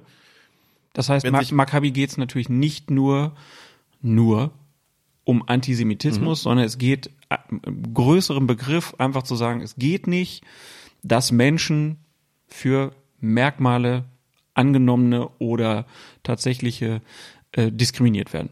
Genau. Es geht sehr konkret auch darum, deutlich zu machen, eine Beleidigung ist etwas, das auch im Fußball zum Beispiel natürlich geahndet werden muss. Auf dem Feld, wenn es ein Spieler zu einem anderen, einen anderen beleidigt oder den Schiedsrichter, dann gibt es dafür eine rote Karte. Aber es ist eben ein Unterschied, ob ich jemanden als Arschloch bezeichne, um ein Beispiel zu nutzen, oder jetzt denkt ihr einen diskriminierenden Begriff aus, wo es klar darum geht, ich diskriminiere den, beleidige den jetzt in diskriminierender Absicht, zum Beispiel indem ich ihm quasi seine ähm, Eine Religion oder seine Hautfarbe. Hautfarbe vorwerfe. Also dafür sind ja die, die Beispiele jetzt nicht zitieren. Nee, sollen wir ja auch nicht. Einfach deutlich zu machen, da gibt es, das, das eine ist ein Angriff auf die Menschenwürde und das andere nicht. Beides gehört sanktioniert, aber es gibt dann nochmal beträchtliche Unterschiede. Und zusammen eins hat sich das zur Aufgabe gesetzt, dagegen vorzugehen, das auch deutlich, dafür deutlich zu sensibilisieren. Und dann kam Luis Engelhardt für zusammen eins auf uns zu und hat gesagt, wir würden auch gerne die Schiedsrichter mit ins Boot nehmen, denn das ist natürlich eine sehr wichtige Personengruppe im Fußball, weil sie es auch diejenigen sind, die es auch sanktionieren können, die es unmittelbar sanktionieren können und wo es vielleicht auch notwendig ist, dafür noch stärker ein Bewusstsein zu entwickeln. Und so ist das tatsächlich auch gewesen.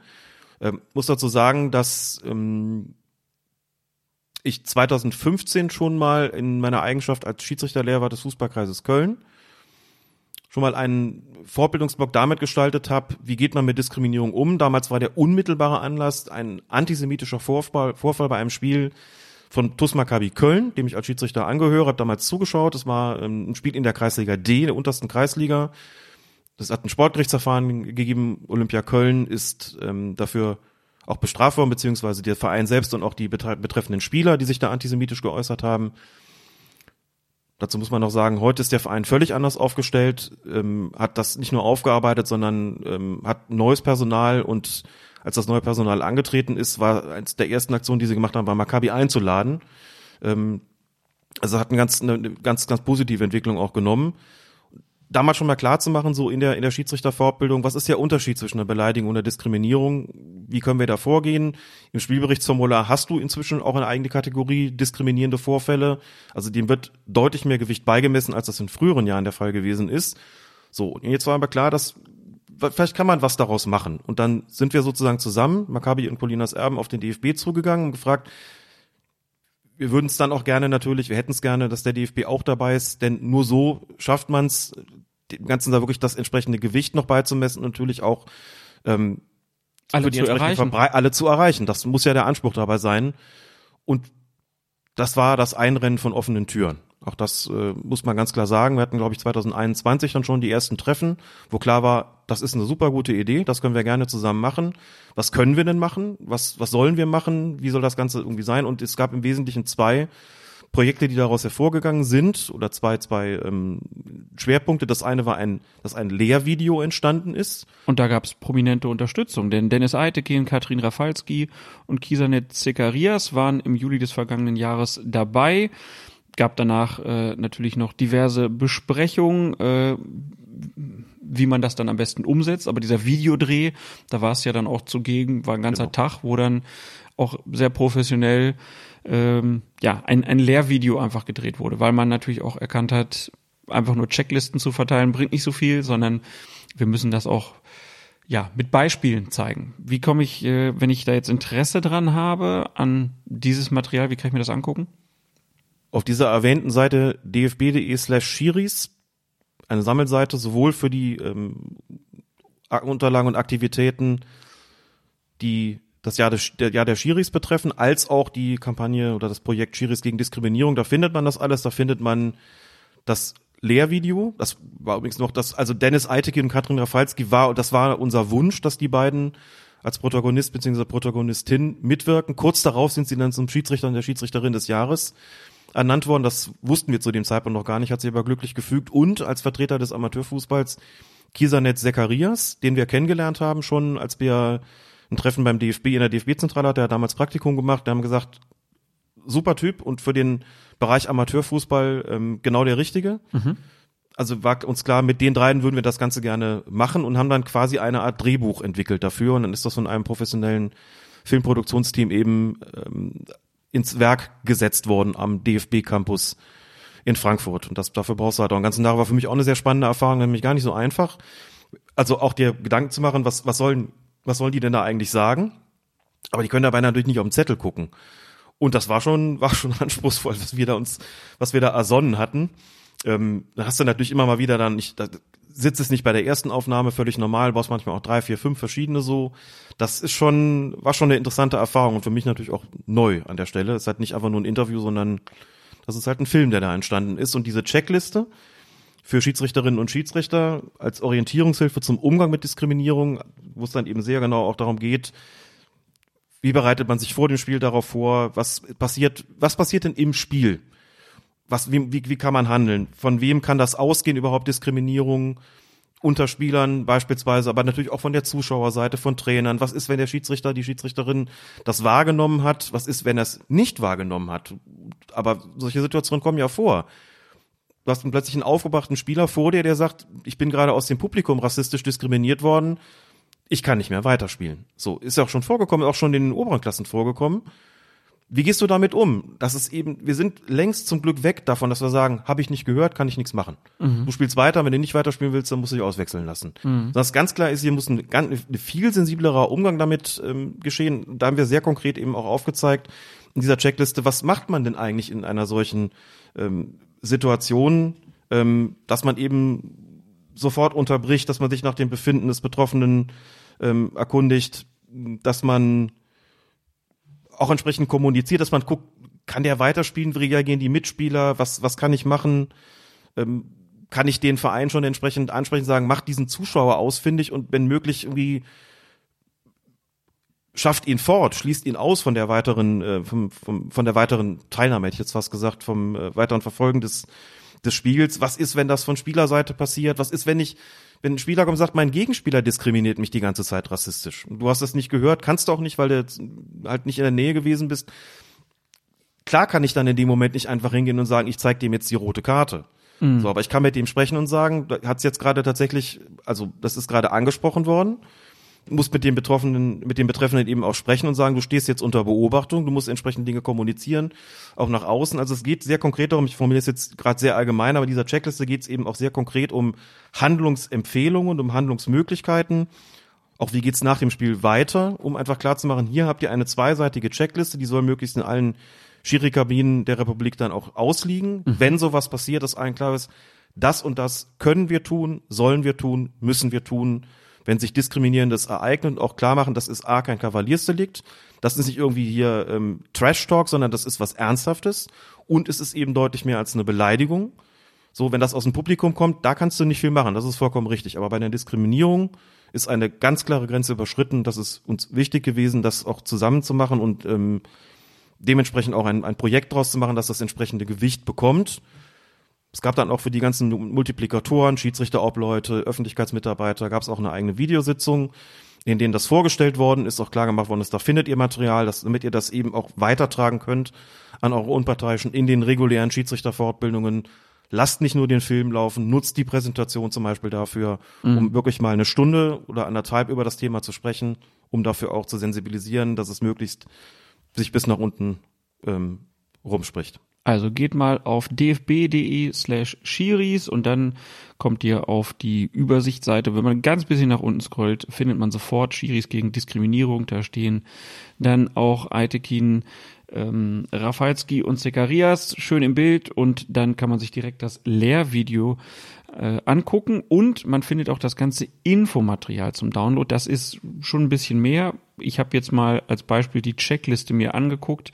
Und das sind wirklich ganz übersichtlich zwei Seiten, ähm, wo man ganz einfach nochmal lesen kann, ähm, ja, gegen wen zum Beispiel eine Diskriminierung überhaupt äh, gerichtet sein kann, von wem kann die ausgehen, wird nochmal klar gesagt, was kann man vor dem Spiel tun, was macht man während des Spiels, was muss nach dem Spiel gemacht werden, wenn man äh, eine Diskriminierung äh, beobachtet, gehört hat. Und unten sind dann auch noch äh, fünf QR-Codes, wo dann nochmal auf die verschiedenen Materialien hingewiesen wird, so dass man dann auch selbst wenn man in der Situation vielleicht war und nicht mehr genau weiß, wie geht's, dann kommt man sehr schnell auch zu den Materialien, die jetzt vorbereitet wurden, äh, so das halt auch ja, von allen, das ist, man ist ja erstmal in der Überforderung, wenn man das das erste Mal erlebt und zum Glück passiert das ja auch nicht tagtäglich. Aber wenn es passiert, dann hat man da eine super Möglichkeit, äh, um mit dieser Checkliste solchen Vorfällen gut zu begegnen und dafür zu sorgen, dass das möglichst irgendwann gar kein Thema mehr ist. Wir werden das Problem wahrscheinlich nie totkriegen, äh, aber umso mehr Aufmerksamkeit man dem widmet, um, umso klarer dann auch ist, wer sich so äußert, der hat mit uns nichts zu tun, der fliegt hier raus, der darf nicht mitmachen, ähm, umso klarer ist dann auch, dass da ja, Grenzen überschritten werden und umso schöner ist dann das Spiel auch für alle und keiner muss Angst haben, dass er beim Fußball diskriminiert wird. Und in dem Lehrvideo, also Lehrvideo klingt so ein bisschen, bisschen bürokratisch, hölzern, ne? bisschen ja, hölzern. Eigentlich ist ja. es ziemlich gut geworden, äh, weil es halt nicht hölzern ist. Genau. Es soll halt, war ganz bewusst schon auch da so gemacht, dass es nicht nur zu, für Schiri-Zwecke eingesetzt werden kann, sondern dass eigentlich alle, deswegen ist es ja auch öffentlich, sich das anschauen können. Es geht um konkrete Fallbeispiele, es geht um ein antisemitisches Beispiel, ein rassistisches und ein sexistisches, bei denen entsprechend deutlich gemacht wird, was, also was kann man denn in der Situation tun? Was sollte man tun? Wie geht's nach dem Spiel weiter? Das erklären die drei. Das ist notwendig ein bisschen komprimiert. Sieben Minuten ist jetzt, also für einen Lehrfilm ist es eigentlich relativ kurz und dafür, dass für unsere heutige Aufmerksamkeitsspanne im Allgemeinen ist es schon wieder sehr recht lang. Wir haben auch einen, einen Trailer äh, produziert oder produzieren lassen, einfach um dann nochmal das in ganz komprimierter Form irgendwie darzulegen. Das lohnt sich, denke ich, und das ist einfach auch sehr erfreulich, dass sich Dennis Eitigen und Katrin Rafalski als wirklich prominente Schiedsrichter und Schiedsrichterinnen bereit erklärt haben, da mitzumachen und auch klar gemacht haben, uns ist das ein Anliegen, uns ist das wichtig. dieses Thema nochmal prominent zu platzieren und dagegen vorzugehen, das war eine rundum erfreuliche Entwicklung. Und das muss ich wirklich auch mal sagen. dass die Thematik selber ist ja im Fußball natürlich überhaupt nichts Neues. Aber lange Zeit ist sie vernachlässigt worden. Auch ganz klar. Ähm, als ich selbst gepfiffen habe, da hat man, gab es im Spielbericht nicht das, äh, nicht das entsprechende Feld, diskriminierende Vorfälle. So, das hat einfach, äh, hat sich das Bewusstsein schon verändert. Und wenn man drüber spricht, wenn man die, die Zahlen sieht und dann auch sieht im Lagebild des DFB, Lagebild Amateurfußball DFB, da steigen die Zahlen, wenn es auch um das Thema Diskriminierung geht. Die eine, die eine Erklärung ist dafür, es wird, es wird immer schlimmer, die Zahlen steigen. Was aber auch sein kann, was man zumindest nicht völlig ausschließen kann, ist, denn es wird ja längst nicht alles gemeldet. Ne? Mhm. Also wenn man da sieht, irgendwie 2389 Diskriminierungsvorfälle, in der Saison 21, 22, das sind die gemeldeten. Und die Dunkelziffer ist natürlich viel höher. Nicht alles von wird eingetragen, aber es wird vielleicht mehr eingetragen als früher. Vielleicht ist das Bewusstsein inzwischen auch so viel besser geworden, dass es eben mehr gibt, die sagen, okay, da, ich handle jetzt dagegen und ich trage das entsprechend auch ein. Natürlich steigen die Zahlen auch dann. Also wird Klar. vielleicht das Hellfeld einfach, wie man es nennen würde, wahrscheinlich ein bisschen größer. Ja, und wenn man dann so Vereine wie in Köln hat, die dadurch, dass es bewusst gemacht wird, sich dann dagegen einsetzen, dann hat man ja gewonnen. Ne, und man kann das jetzt ja wirklich auch nur allen ans Herz äh, legen. Es ist frei zugänglich für alle, die sich dafür interessieren. Es gibt sogar ein, so ein E-Learning. Äh, genau. E-Learning heißt es klar, ist nicht E-Learning, meine Güte. E-Learning. Herr Lehrer. Äh, ja, E-Learning-Bereich, äh, also wo man sich dann auch am Rechner selbst so ein bisschen fortbilden kann, ein bisschen was üben kann, äh, sich ein bisschen vorbereiten kann und wie gesagt, das Material kann jeder benutzen, ausdrucken.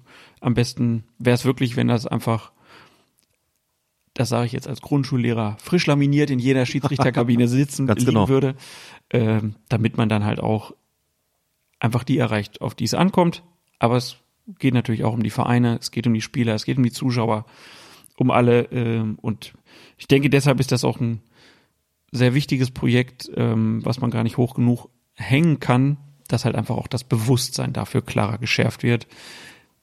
Wer kann denn überhaupt diskriminiert werden? Von wem gehen Diskriminierungen aus? Ähm, und sich einfach mit dem Thema vor allen Dingen auch auseinandersetzt, wenn man einer Gruppe angehört, die nicht diskriminiert wird. Das ist, ja. glaube ich, auch ganz wichtig, dass man sich auch manchmal bewusst wird, da geht's halt mal nicht um mich, sondern da geht's halt um andere. Und ähm, die sollen hier genauso friedlich ähm, ihren, ihrem Hobby nachgehen wie alle anderen auch und keine Angst haben, ähm, dass sie da Erfahrungen machen, die man keinem wünscht. So. Das vielleicht als Schlusswort. Und wir freuen uns natürlich, wenn ihr diese Idee äh, verbreitet, denn, um es mit Klaus Hipp zu sagen, dafür stehen wir mit unserem Namen. Wie kommst du denn jetzt auf den? Hat er doch immer gesagt in der Werbung. Dafür stehe ich mit meinem Namen. Nein, also wir stehen auf jeden Fall gegen Diskriminierung und deswegen ist das Projekt uns ist eine Herzensangelegenheit. Und du hast da ja vor allen Dingen zwei Jahre Arbeit jetzt mit reingesteckt, immer mal wieder in vielen Runden gesessen und da muss man auch einfach sagen, da so offene Ohren ähm, beim DFB zu bekommen, war dann ja auch mal eine sehr gute Erfahrung und ich finde das, was da jetzt bei rausgekommen ist, das kann sich auf jeden Fall sehen lassen und ist auch so von der vom Zugang ist halt einfach sehr sehr einfach. Also für mich war das halt auch in manchen Punkten, dass ich dann nochmal so eine Bewusstseinsschärfung halt hatte. Man bildet sich ja auch mal ein, ja, kenne ich mich mit aus, aber es sind, es sind ja dann oft auch Feinheiten, die man halt raushört, äh, wenn man sich mit einer Sache tiefer beschäftigt, ähm, die dann halt auch wichtig sind. Es ist gesellschaftlich gesehen wichtig und das muss seine Widerspiegelung auch im Sport so finden. Ganz einfach. Auch im Fußball und da sind alle Beteiligten gefragt. Klar ist auch, um das abschließend noch zu sagen, es geht nicht darum, wohlgemerkt, die Schiedsrichter und Schiedsrichterinnen da komplett zu überfordern oder zu glauben, ihr müsst jetzt diejenigen sein, als Einzige, die irgendwas machen. Natürlich ist das nicht einfach. Ne? Es hat Beispiele gegeben, hat, ich erinnere mich an, an einen Vorfall aus dem Jahr 2006, da habe ich dann selbst in Berlin damals dazu recherchiert, bei einem Spiel von Maccabi Berlin. Da sind plötzlich bei der zweiten, in der Kreisliga B oder C war das, glaube ich, plötzlich sind 30 Neonazis da, die Neonazi-Parolen rufen. Mhm. Und der Schiedsrichter hat dann irgendwann später gesagt, ich habe es nicht gehört. So hat er vielleicht gehört, aber und sich vielleicht auch nicht gerade so verhalten, wie er sich hätte verhalten sollen. Aber wenn da draußen 30 Faschos stehen, dann ist das auch eine konkrete Bedrohung. Und dann überlegst du dir, was mache ich denn jetzt? So, wenn ich jetzt irgendwie das sanktioniere, dann was machen die da mit mir? Also das ist schon alles von der Gemengelage dann auch nicht so einfach. Maccabi hat damals das Feld verlassen, dann hat der Berliner Fußballverband damals schlecht reagiert, muss man ganz klar sagen. Das hat sich auch alles geändert. Inzwischen auch einer der Vorreiter äh, im Umgang damit. Also wir sind jetzt eben knapp 17 Jahre später, haben sich auch so ein paar Dinge verändert. Es ist längst nicht alles gut, das wissen wir auch so, das muss man auch sagen, aber die Fortschritte muss man von Zeit zu Zeit auch feststellen, dass sowas jetzt möglich ist dass wir zum DFB gehen konnten und sagen wollen, wie sieht's aus? Habt ihr Interesse daran? Und vollkommen klar ist, das wollen wir unbedingt machen. Wir stellen auch Mittel und Wege zur Verfügung und wir drehen auch bei uns und wir sorgen dafür, dass sich das entsprechend verbreitet. Das war wirklich gut. Ähm, dann bekommt das Ganze eben auch, die wird's eben hoch aufgehängt und da gehört's tatsächlich eben auch hin. Und einfach klar ist, die Unparteiischen sind diejenigen, die gewisse Dinge am Platz, auf dem Platz sanktionieren können und das auch sollten und da mehr Mut haben sollten und je weiter sich das verbreitet, desto besser sind natürlich auch die Chancen, dass sich da nochmal ganz real was verändert. Genau. Also dfb.de slash Schiris, da findet ihr das komplette Material und könnt das dann auch gerne an die weitergeben, die es betrifft oder die sich in euren Vereinen darum kümmern. Und natürlich, klar, wenn jetzt jemand ein neuer Schiedsrichter ist, das ist dann nicht die Hauptaufgabe Nummer eins. Aber für die, die schon länger im Geschäft sind, die sollten sich da auf jeden Fall auch nochmal mit beschäftigen. Wichtiges Thema. Also ganz, ganz konkret und noch ganz kurz. Es gab kürzlich bei einem Jugendspiel von Maccabi Berlin einen Schiedsrichter, der gegen den Antisemitismus, der da zum Ausdruck gekommen ist, sehr entschlossen vorgegangen ist. Ähm, Ender Apaydin heißt der Kollege, der glaube sowas, wenn ich das nicht völlig falsch im Kopf habe, Mitte bis Ende 40 ist, ein gestandener, erfahrener, unparteiischer, der mitbekommen ist, da hat es Stress um eine Israel-Fahne gegeben, ähm, die dort gezeigt worden ist und anschließend, er ist wirklich geradezu, nicht nur geradezu, streicht das Wort, er ist vorbildlichst dagegen vorgegangen und mutig und aktiv und hat wirklich alles so umgesetzt, wie es wie es sein soll und damit auch gezeigt, das ist schon möglich. Und, und ohne jeden, ohne jeden Groll und wirklich souverän und genauso wie es, wie es sein soll, hat mit den Betroffenen auch gesprochen, hat da vermittelt und dafür gesorgt, dass das Ganze so sanktioniert worden ist und so abgelaufen ist, wie es der Fall sein soll. Wir haben auch mit ihm, Luis Engel und ich haben mit, uns mit ihm äh, in der Videositzung dann auch getroffen und den Vorfall nochmal uns, uns schildern lassen und drüber gesprochen und auch die, die Kampagne vorgestellt. Also es gibt einfach auch sehr gute Beispiele, dass sowas, dass sowas möglich ist. Ja. Und das war einer davon. Und das ist noch nicht lange her. Sehr schön. Alex, dann haben wir jetzt schon eine Stunde und 57 aufgenommen und kommen jetzt zur Bundesliga. Rapzap.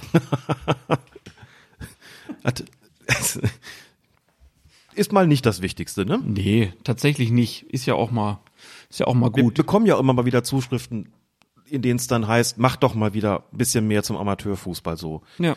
Jetzt hat man natürlich auch noch, auch noch gute Anlässe dafür, aber das liegt uns ja auch am Herzen und dementsprechend steht die Bundesliga jetzt mal hintan. Wir sind ja auch Amateure, ne? Passt das ja.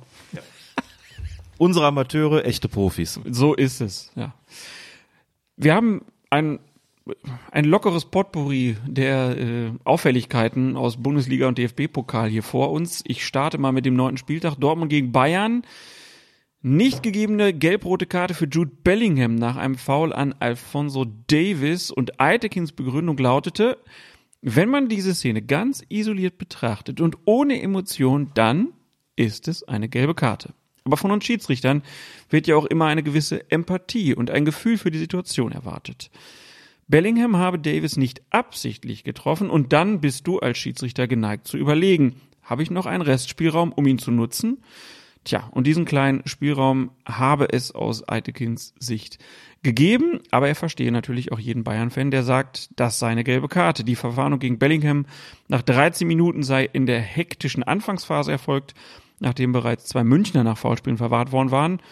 Diese Aktion sollte halt vor allem zur Beruhigung der Partie dienen und sei eine Kann, aber keine Muss-Entscheidung gewesen. Und mit dieser Vorgeschichte habe ihm dann kurz vor dem Halbzeitpfiff die letzte Überzeugung gefehlt, gelb-rot zu zeigen und damit entscheidend ins Spiel einzugreifen.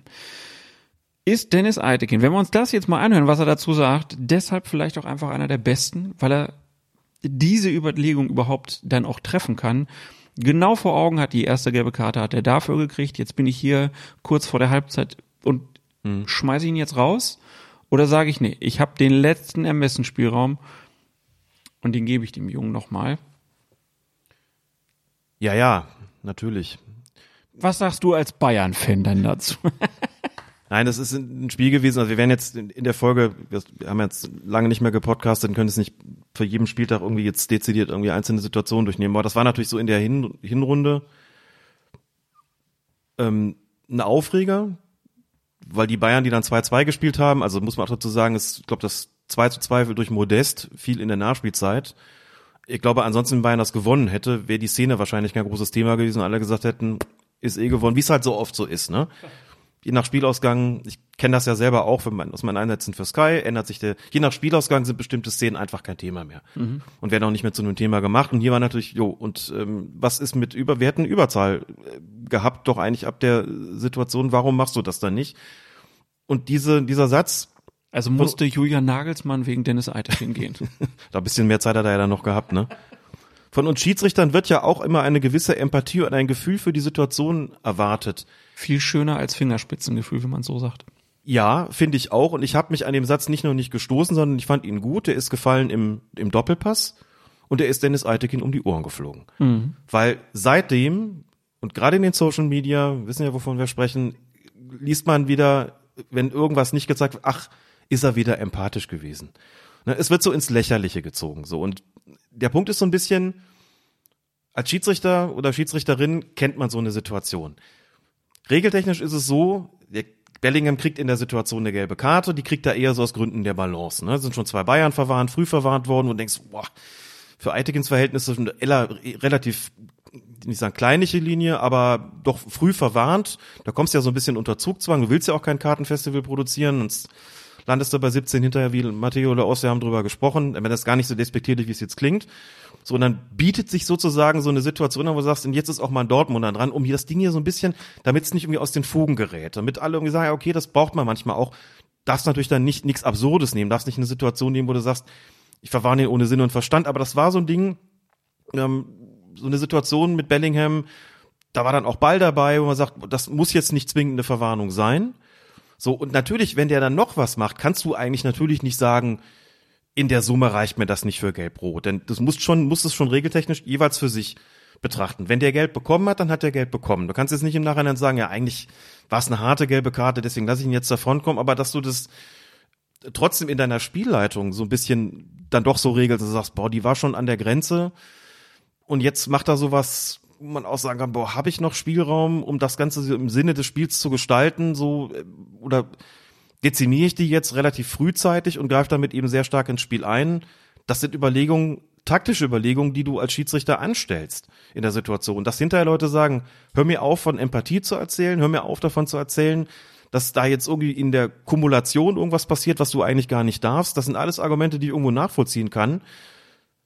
Aber als Schiedsrichter bist du hörst es dir trotzdem an und denkst dir so, jo, kann ich schon irgendwo verstehen. Rummening hat, glaube ich, auch gesagt, ich kann verstehen, dass der nicht das ganze Stadion gegen sich aufbringen wollte in der Situation, wo das Spiel gekocht hat, sondern dass der eine Maßnahme ergriffen hat, die dazu geeignet war, die Gemüter auch zu beruhigen, zumal das eine Situation war, weiß nicht, Davis kam irgendwie von hinten, Bellingham hat ihn, hat ihn nicht so richtig gesehen, der war auch eigentlich im Ballbesitz und dann geht der Fuß halt sehr hoch und er trifft ihn unglücklich im Gesicht. Aber regeltechnisch muss man sagen, es ist nicht nur ein Foul, hat er auch gepfiffen, sondern es ist eigentlich auch eine klare gelbe Karte und damit eine klare gelb-rote.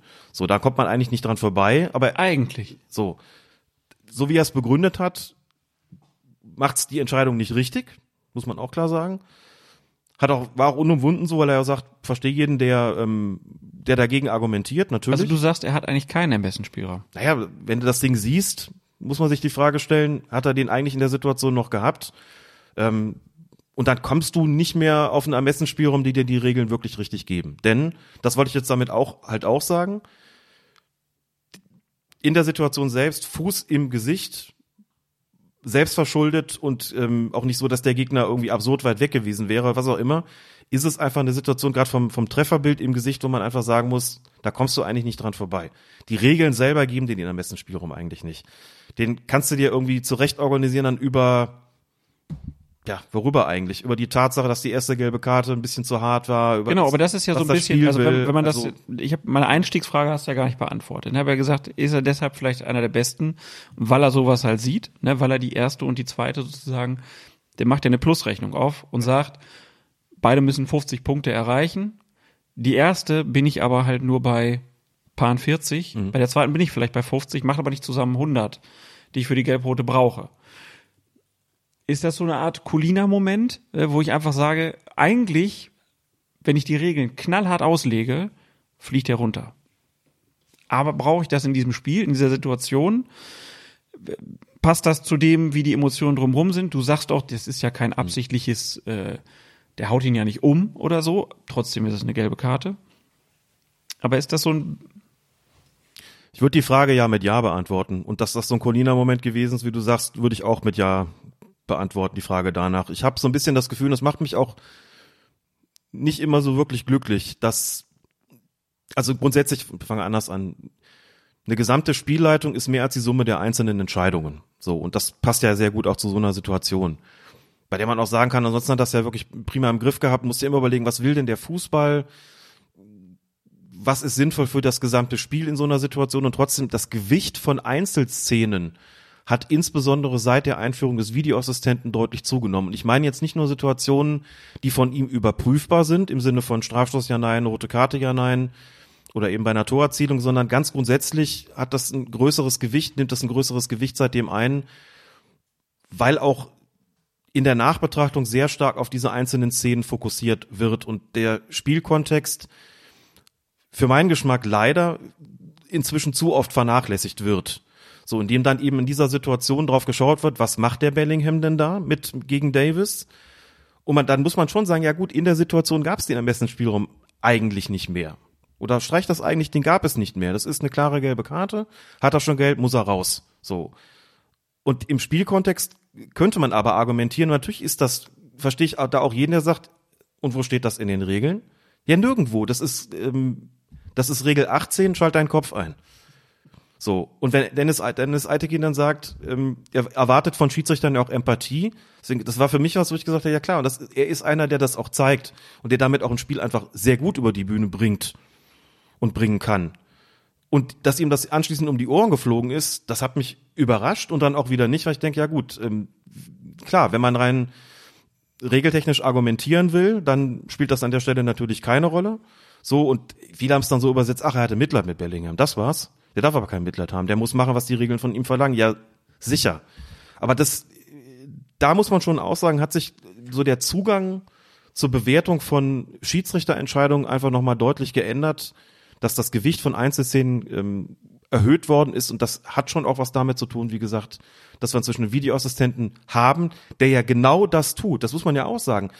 Die Szenen, in denen er eingreifen soll, darf und muss, sind ja auch immer einzelne. Der denkt ja auch nicht an den Spielkontext. Er denkt ja auch nicht drüber nach, passt das jetzt oder passt das nicht, sondern der guckt sich das an und sagt, was muss ich da jetzt machen? So. Und das hat das Gewicht auch in der Betrachtung deutlich verändert. Und das sicherlich finde ich nicht immer zum Positiven. hm, Also die Colina-Momente werden so gesehen seltener. Da habe ich auch Felix Brüch im Ohr, der sagt, manchmal werden uns einfach Dinge unter die Nase gerieben von den Videoassistenten, wo man regeltechnisch sagt, habe ich keine Wahl. Aber mit Blick auf das gesamte Spiel wäre ich eigentlich froh, ich könnte es einfach jetzt so lassen, wie es ist, einfach weil ich auch die Akzeptanz dafür habe. Ja, die Akzeptanz, die halt ein wahnsinnig wichtiges Gut ist auf dem Platz, und man sagt, ich habe eine Entscheidung getroffen, mit der hier alle leben können. Aber wenn man sie isoliert betrachtet, hätte ich eigentlich anders entscheiden müssen. Aber fürs Spiel ist es jetzt besser, gewisse Dinge anders zu machen, anders zu handhaben. Und dann habe ich vielleicht einen Videoassistent, der sagt, du, das geht so nicht. Das musst du ändern. Spricht ja deutlich gegen den Videobeweis. Und dann ändere ich vielleicht auch die Statik des Spiels. Ja, es ist ambivalent. Es gibt halt genug Entscheidungen, wo man sagt, natürlich ist das jetzt genau das Richtige. Und es gibt andere, die halt mit der Spielleitung auch was machen, wo man nicht immer sagen kann, das passiert da jetzt zum Guten. Mhm. So würde ich das zumindest sehen. Ja, da haben die Video Assistant Referees, die haben halt auch eine große Verantwortung in dem Fall, ne? Klar. Ich meine, klar, die kriegen es dann von den Fernsehsendern um die Ohren gehauen, wenn sie es dem Schiedsrichter nicht zeigen, dann soll er sich das doch selber angucken. Ja, aber wenn er sich's anguckt, dann muss er, und wenn er muss, äh, verändert er das Spiel. Anders als man es eigentlich möchte. So, das ist ja der Punkt. das Spiel verändert wird, ist ja nicht der Punkt, sondern wir wollen ja ein Spiel, was ja nicht so viele Eingriffe hat eigentlich. Das ist ja immer das. Das gilt ja insbesondere für persönliche Strafen. Ich habe schon Fälle gehabt, wo auf dem Platz ein Foulspiel passiert und du denkst so in der Realgeschwindigkeit beim Zuschauen, vielleicht eben auch als Schiedsrichter auf dem Platz, das ist gelb. Und du zeigst gelb und alle sind damit zufrieden. Der, selbst der Gefaulte will gar nicht mehr haben. Keiner steht vor dem Schiedsrichter und fordert rot. Alle sind so, ist okay, passt zum Spiel die gelbe Karte, hat ein richtiges Zeichen gesetzt. Alle beruhigen sich ganz schnell wieder. Und dann, und dann, guckt, dann wird nachgeschaut, genau. Dann sieht man vom Trefferbild, von der Intensität, vielleicht vom Trefferbild insbesondere, sagt man, nee, der, hat, der Treffer war nicht seitlich am Fuß, sondern der war in die Wade. Das ist eine klare rote Karte. Du kommst nicht drum herum und trotzdem wirst du vielleicht fürs Spiel sagen, boah, also die rote Karte braucht jetzt, braucht das Spiel auch einfach nicht. So, und dann gibt's Rot und du merkst plötzlich, wie sich die Statik des Spiels verschiebt, nicht nur, weil wir jetzt 10 gegen 11 haben, sondern weil auch plötzlich auf dem Platz alle sagen, boah, was? Und dann kriegst du plötzlich ein Problem, alle sind mit Gelb einverstanden. So, natürlich kannst du sagen, ja, aber bitte, regeltechnisch ist das rot, du kommst nicht dran vorbei. Das sind halt auch so Effekte, die dann entstehen. Und man sagt, ja gut, das ist die, jetzt ist die regeltechnisch einzig richtige Entscheidung getroffen worden. Die muss aber nicht zwingend die spieldienliche sein. Das ist manchmal so. Regeltechnisch Checks Notes, versus. writes down. Was hast du gesagt? Spieldienlich. Spieldienlich. Spieldienlich. Mhm. Wir kommen aber um den Videobeweis auch weiterhin nicht drum rum, denn auch bei der nächsten Szene steht er im Mittelpunkt. Ähm, und zwar ein Spiel unter der Leitung von Sascha Stegemann. Frankfurt gegen Dortmund, 12. Spieltag. Da gibt's ein klares Stoßen von Karim Adeyemi gegen Jesper Lindström im Dortmunder Strafraum. Stegemann lässt das ungeahndet. Ähm, man muss dazu sagen, es war sogar die Verhinderung einer klaren, offensichtlichen Torchance. Auch der Video Assistant Referee Robert Kampka greift nicht ein. Stegemann sagt dann nach dem Spiel, wenn ich jetzt die Bilder mit den entsprechenden Kameraperspektiven sehe, dann muss man klar konstatieren, dass es einen Strafstoß für Eintracht Frankfurt hätte geben müssen. Im Doppelpass erklärt Stegemann, Kampka habe sich auf seinem Hauptmonitor die vier Kameraperspektiven des sogenannten Standard-Setups angesehen, das auf einem Splitscreen dargestellt ist. In keiner dieser vier Perspektiven sei für Kampka der Körpereinsatz von Adeyemi unzweifelhaft als Foulspiel zu erkennen gewesen, so Stegemann. Deshalb sei der VAR zu dem Schluss gekommen, dass es keine klare Fehlentscheidung gewesen ist. Was machen wir damit? Das war, das war, das ist im Prinzip eine krasse Geschichte. Ja. Punkt eins, guckst es dir auf dem Feld an. Sascha Stegemann steht eigentlich recht gut, guckt, hat einen, eigentlich einen ganz guten Blick auf die Situation, sagt aber irgendwie so vom ganzen, vom ganzen Fallmuster, vom ganzen Ablauf der Situation habe er nicht den Eindruck gehabt, dass das ein Foulspiel gewesen ist. Wenn du die Bilder siehst, kommst du nicht dran vorbei. Er sagt ja auch gar nichts anderes. Also sagst du gut, Und dann hast du, und dann hast du vier Kameraperspektiven, die diese Meinung unterstützen erstmal. du hast, ich weiß gar nicht, wie viele es insgesamt waren. Das, der Punkt ist immer, Nein, ich meine jetzt erstmal dieses Standard-Setup, wovon er ja, Ja. gerade gesprochen hat. Also die gucken sich vier unterschiedliche Kameraperspektiven schon an, plus die Perspektive auf dem Platz. Und die fünf Perspektiven sagen erstmal, ist okay so. Vom Ablauf ist es so, dass du bist ja auch im, im, im Keller gewesen, du hast da diesen, diesen Splitscreen, diesen Vierer-Splitscreen und der Replay-Operator, der ja kein Schiedsrichter ist, sondern der von der An- Anbieterfirma, entsprechender Technikfirma gestellt wird, der ist derjenige, der dir bis zu vier Perspektiven dann eben auf diesen Hauptmonitor legt Und das ist halt, die haben einen Standard festgelegt. Was will ich als erstes sehen? So, genau. Wo du erstmal vier Perspektiven hast und dann die erste, die zweite, die dritte, die vierte nochmal großziehen lassen kannst und sagst, da guck mal jetzt mal drauf und überprüfen anhand verschiedener Kameraeinstellungen, was habe ich denn da gerade gesehen. Und da war eben die Aussage, in diesem Standard-Setup habe keine dieser vier Einstellungen, ich weiß jetzt nicht, welche das waren. Wenn man das gesehen hätte, könnte man vielleicht auch sagen, ja, da ist es noch wackelig, ob man das so sieht oder nicht. So, dann war die eben die Auskunft, ich habe jetzt vier Perspektiven gesehen, keine zeigt für mich einen klaren und offensichtlichen Fehler, deswegen geht das Ganze hier durch. Das Problem ist immer, das ist auch nicht neu, hast du im Fernsehen Einstellungen gesehen, die dir das klar zeigen. Ob die jetzt zu den Vieren gehört haben oder nicht, sei mal dahingestellt. vielleicht auch nicht. Klar. Dann hat die Auswahl, war die Auswahl vielleicht schlecht, ne? Keine Ahnung. Jedenfalls, wenn du das gesehen hast und sagst, okay, wird klar gezeigt, das ist ein Foulspiel, da führt überhaupt kein Weg daran vorbei.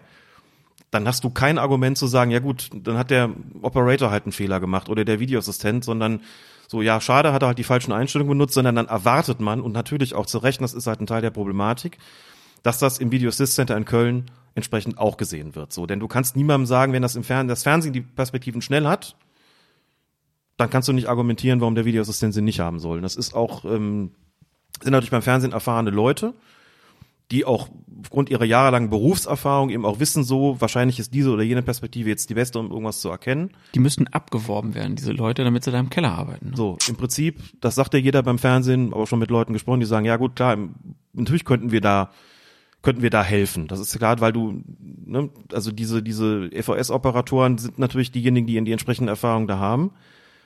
Und das ist an der Stelle eben schiefgelaufen, weil eben offensichtlich vier Einstellungen ähm, nicht gereicht haben. Nicht gereicht haben. Punkt ist natürlich auch, wenn du die Bilder, wenn du mal klar gesehen hast, das kommt ja noch dazu, das ist so ein bisschen tricky, wenn du mal klar gesehen hast, dass das ein Foul war, dann nimmst du diese Information auch in jede Einstellung mit, indem man das vielleicht gar nicht so klar sieht, aber du hast den Background ja schon, dann achtest du auf ganz andere Sachen und dann kommt dir auch, kommt dir das auch in Einstellungen klar, wo es vielleicht gar nicht so klar ist. So, aber deutlich ist auch, dass hier ist ein Ding passiert, das natürlich nicht hätte passieren dürfen, ganz klar. Das sagt auch Sascha Stegemann so, da ist im Zusammenspiel was, äh, was richtig schlecht gelaufen, vielleicht auch dann im Zusammenspiel zwischen Videoassistent und Oper Operator.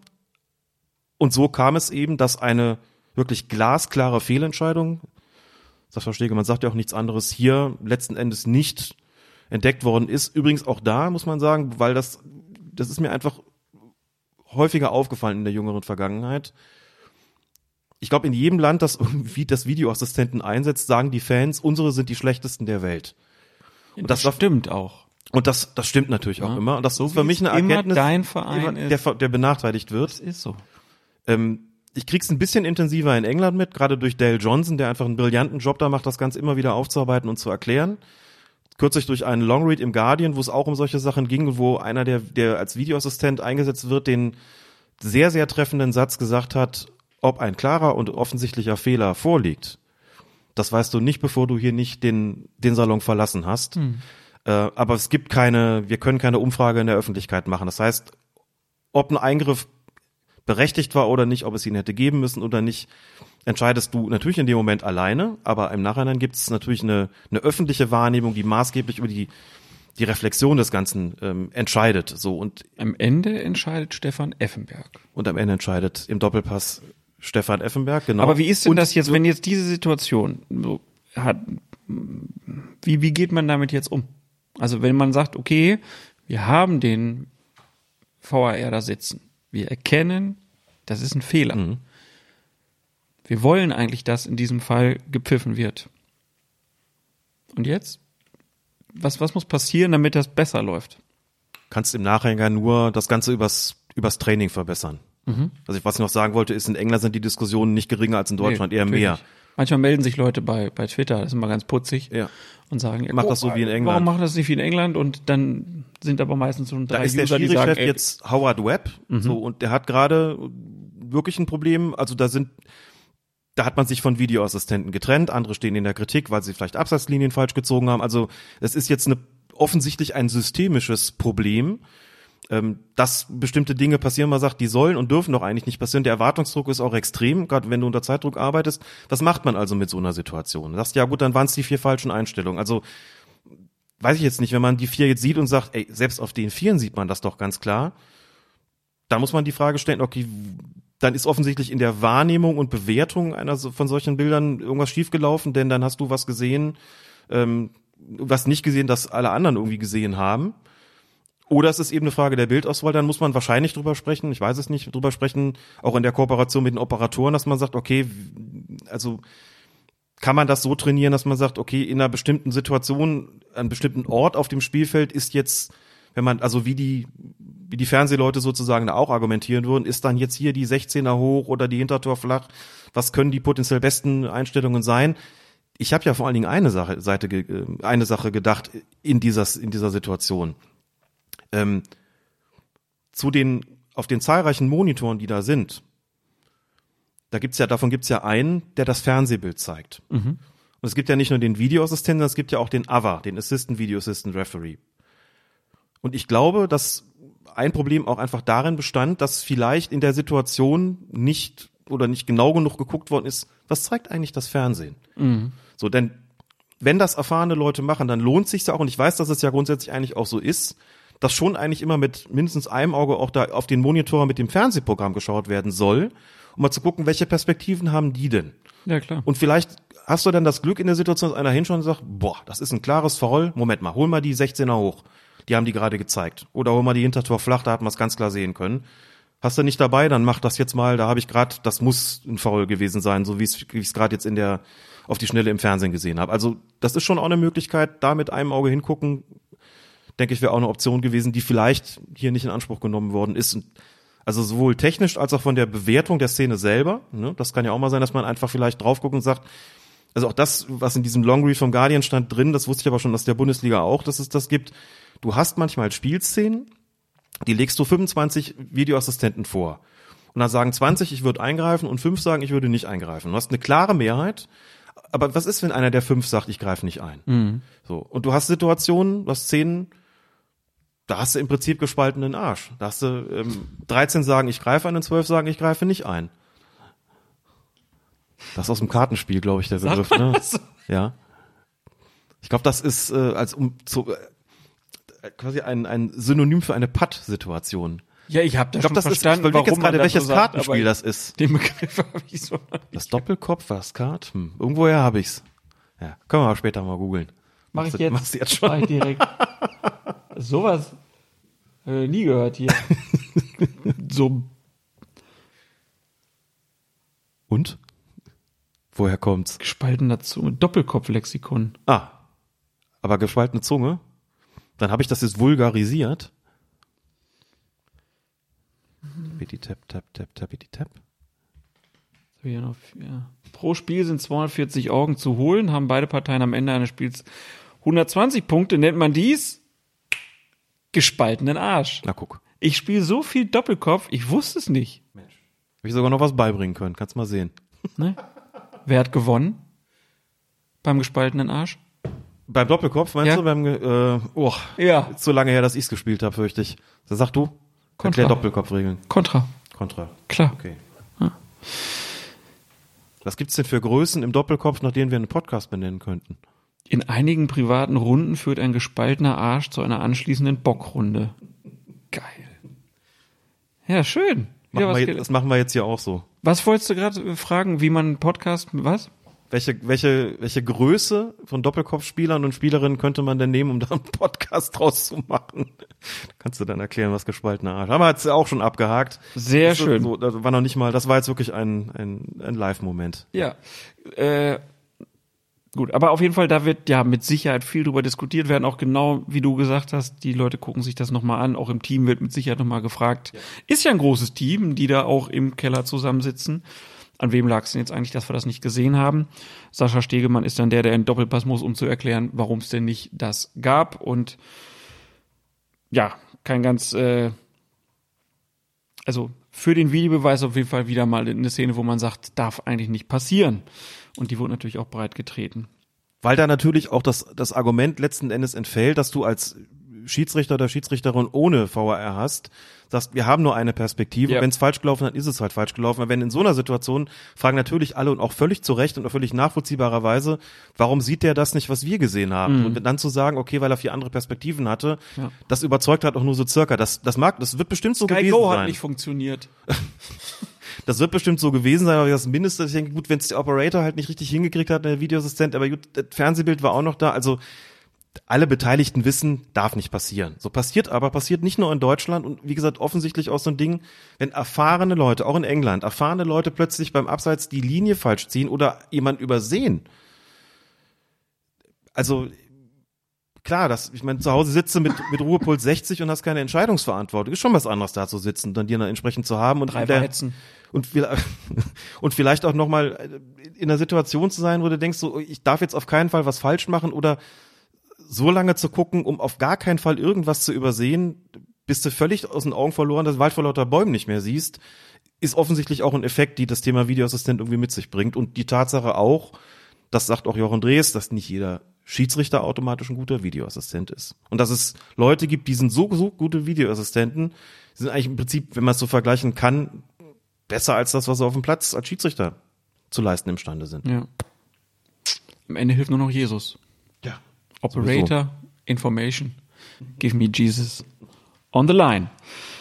Zwei Stunden 24, 23. Es wird albern. Aber gut, wir kommen zu einem wichtigen Punkt nochmal. Deliberate Play. Alex, in anderthalb Sätzen, wie können wir das nochmal für die, die es noch nie gehört haben, aufschlüsseln? Oh Gott, anderthalb Sätze. Ja. Wenn der Videoassistent eingreift, ist es abseits. Nein, ähm, das, das ist jetzt gar nicht, das ist nämlich jetzt gar nicht so, gar nicht so einfach, zumal sich es auch nochmal vor der Saison verändert hat. und das Deliberate ist der Play, Punkt, ne? Ja. also mit der deutschen Übersetzung das absichtliche, kontrollierte Spielen des Balles. Es geht um eine Abwehraktion. Es geht um eine Abwehraktion. Es geht ums Thema Abseits. Angreifer ähm, ist zuletzt am Ball oder ist zunächst mal am Ball. Ein Mitspieler, ein mit, mitspielender Angreifer, ein angreifender Mitspieler, so rum ist besser, befindet sich im Abseits und der Ball gelangt über den Umweg eines Verteidigers zu diesem im Abseits befindlichen Angreifer.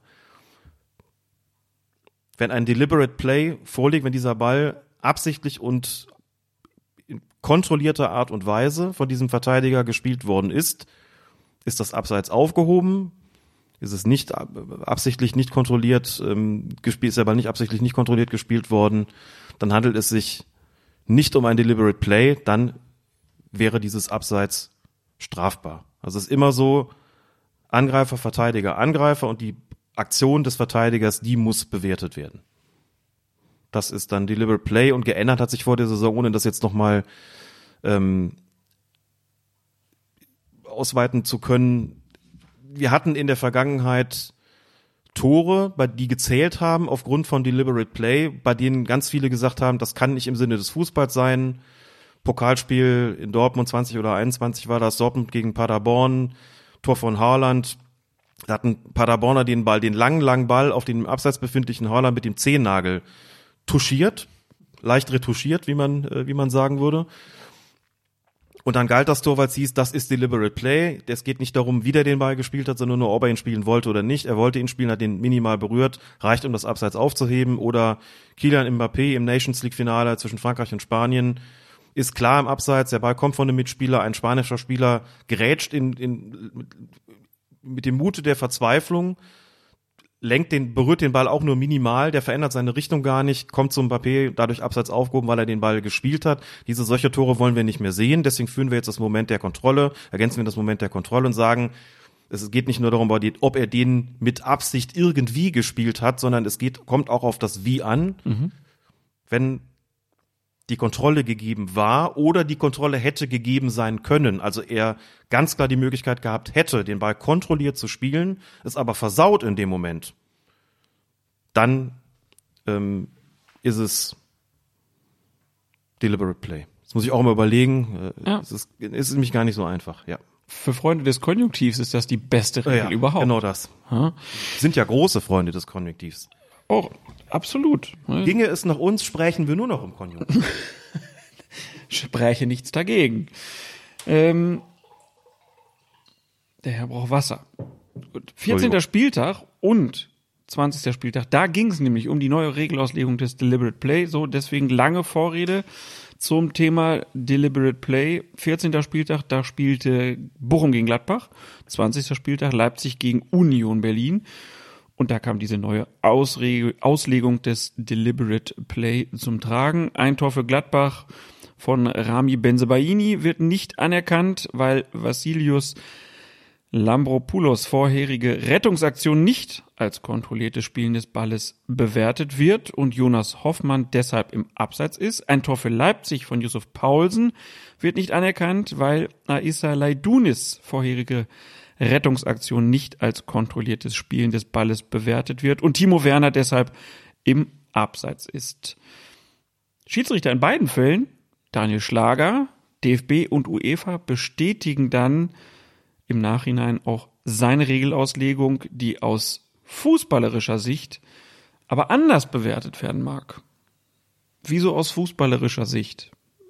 Will der Fußball etwas anderes? Will der Fußball etwas anderes? Das ist die große Frage. Das fand ich eine sehr spannende Diskussion in beiden Fällen, ähm, ohne jetzt nochmal ins Detail zu gehen, aber die Aktion von Lampropoulos, also da kommt der Ball aufs Tor und Lampropoulos geht zum Ball und lenkt ihn dann zu Hofmann, der nach seinem Eckstoß ähm, sich dann im Abseits befunden hat. So und damals haben ganz viele, natürlich in erster Linie Gladbach, aber nicht nur, die unter anderem Christoph Kramer, der nun wirklich, wirklich kein dummer Mensch ist, gesagt so. Viele andere ja. Ne?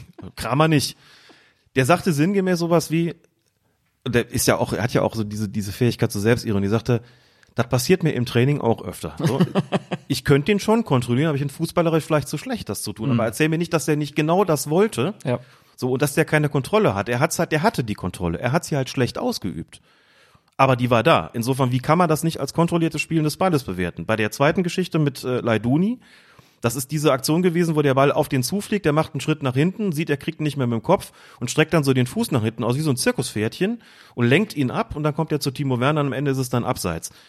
Marco Rose gesagt hat, dass, also das fand ich nun wirklich Blödsinn, aber okay, der sagt dann, dass das üben die im Training, das schaffen die 20 Mal hintereinander, den Ball so kontrolliert zu spielen.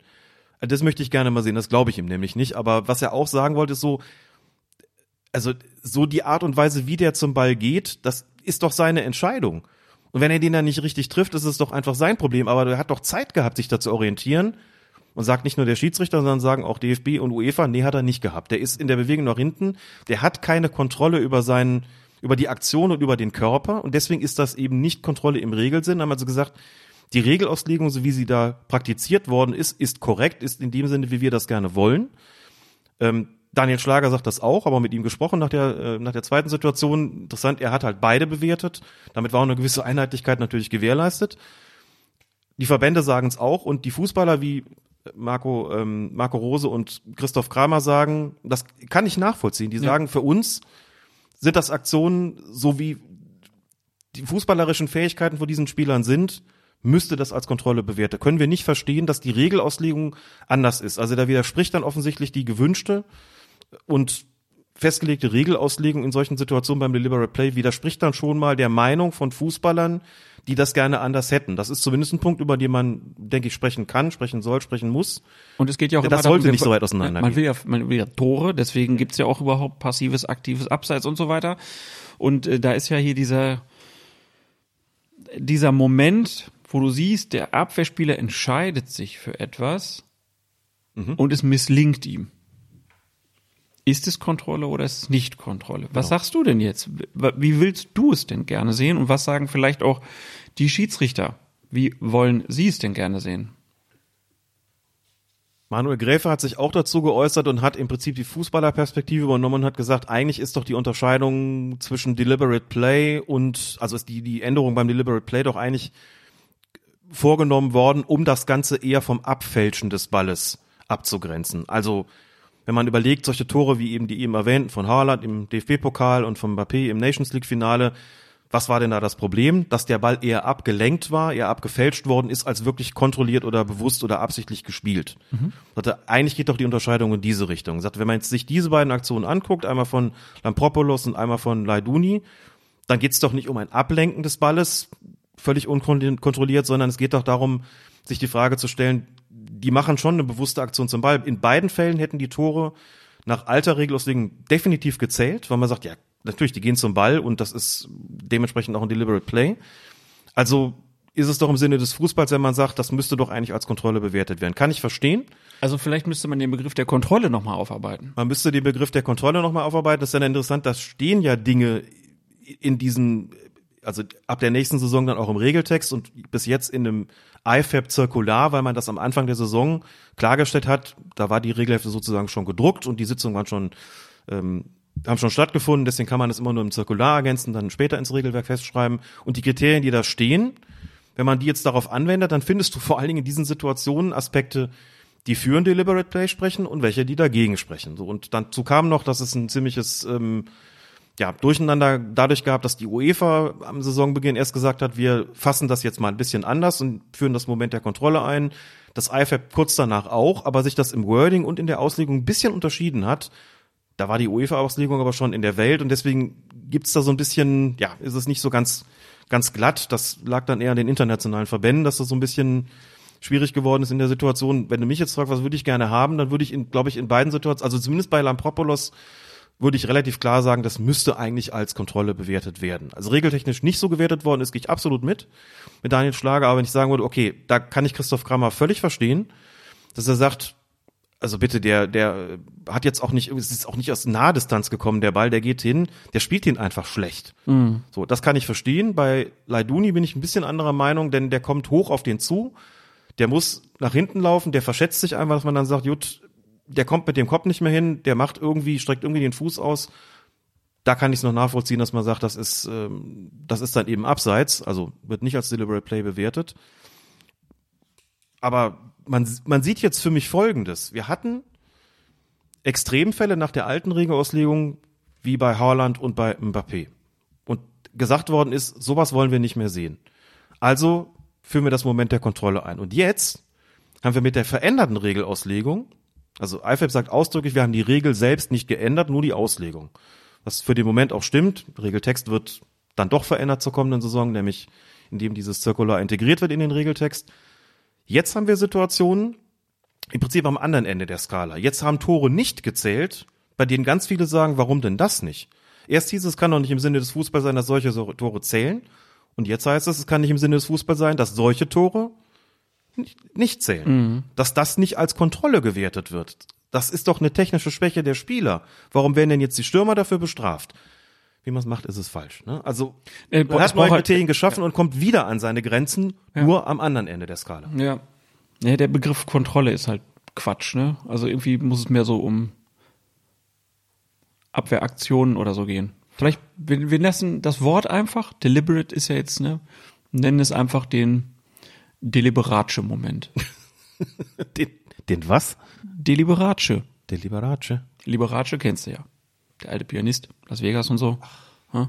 Deliberace, unkontrolliert. Oh Mann. Ja. Ah, Deliberace. Das wird auch, das wird das Wording um, um im Fußball einfach verschönern. Das ist doch klar, Deliberace. Wir können auch das, wir waren ja lange, wir hatten noch ganz am Anfang des Podcasts lange Zeit das mit dem Latein. Ja. Deliberare, deliberare. So. Deliberare. ja, das wird uns auf jeden Fall noch beschäftigen, glaube ich, weil bis da die Einheitlichkeit äh, gegeben ist und da haben wir auch schon oft drüber gesprochen. Ja. Das ist natürlich auch für die jeweilige Klasse, in der gespielt wird, immer auch unterschiedlich zu bewerten, ob einer das will oder das nicht will.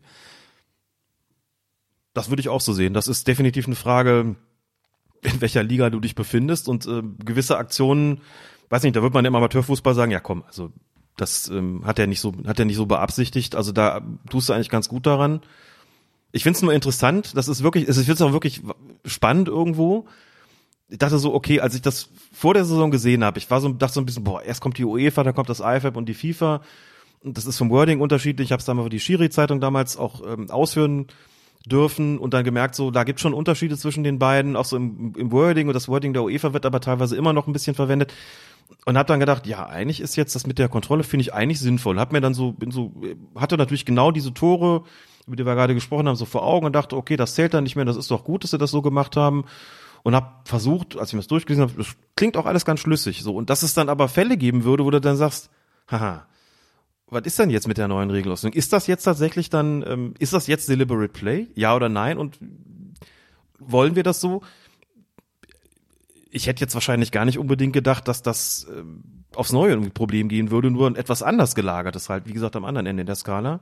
Jetzt haben wir das wieder und da merkst du mal, wie schwierig das teilweise einfach auch ist, gewisse Spielvorgänge so zu mm, so einzuordnen, dass sie zu sozusagen zu einer gewissen Regel oder ihrer Auslegung überhaupt passen. Ja. Stichwort auch Ermessensspielraum. Man sagt, das kann man eigentlich so oder so entscheiden. Das ist immer ein bisschen die Frage, was, was will man denn vielleicht auch? Und wenn man bestimmte Dinge will oder nicht will, muss man vielleicht eben bei der Formulierung nachjustieren. Das wird jetzt erstmal nicht passieren. Die, ähm, der Regeltext steht fest für die nächste Saison. Das ist wie im Zirkular kannst du also auch nur rangehen und sagen, wollen wir so haben oder wollen wir anders haben. Aber wie gesagt, da weiß ich eben, dass es nicht nur DFB-seitig, sondern auch von Seiten der UEFA so ist, dass sie sagen, das ist für uns kein deliberate Play gewesen bei, bei Laiduni. Das ist korrekt entschieden worden vom Schiedsrichter und so steht es erstmal. Wir werden das weiter beobachten und kommen zur nächsten Szene. DFB-Pokal Achtelfinale, Mainz gegen Bayern und 19. Spieltag Dortmund gegen Freiburg. Bo Svensson bekommt Rot, Christian Streich bekommt Gelbrot. Und man wird sich natürlich sagen, hä? Die spielen doch gar nicht. Nein, das sind die Trainer gewesen, die von Dennis Eitekin bzw. von Robert Schröder nach ungebührlichem Verhalten des Innenraums verwiesen werden. Ungebührlich, es ist auch einfach ein fantastisches Wort.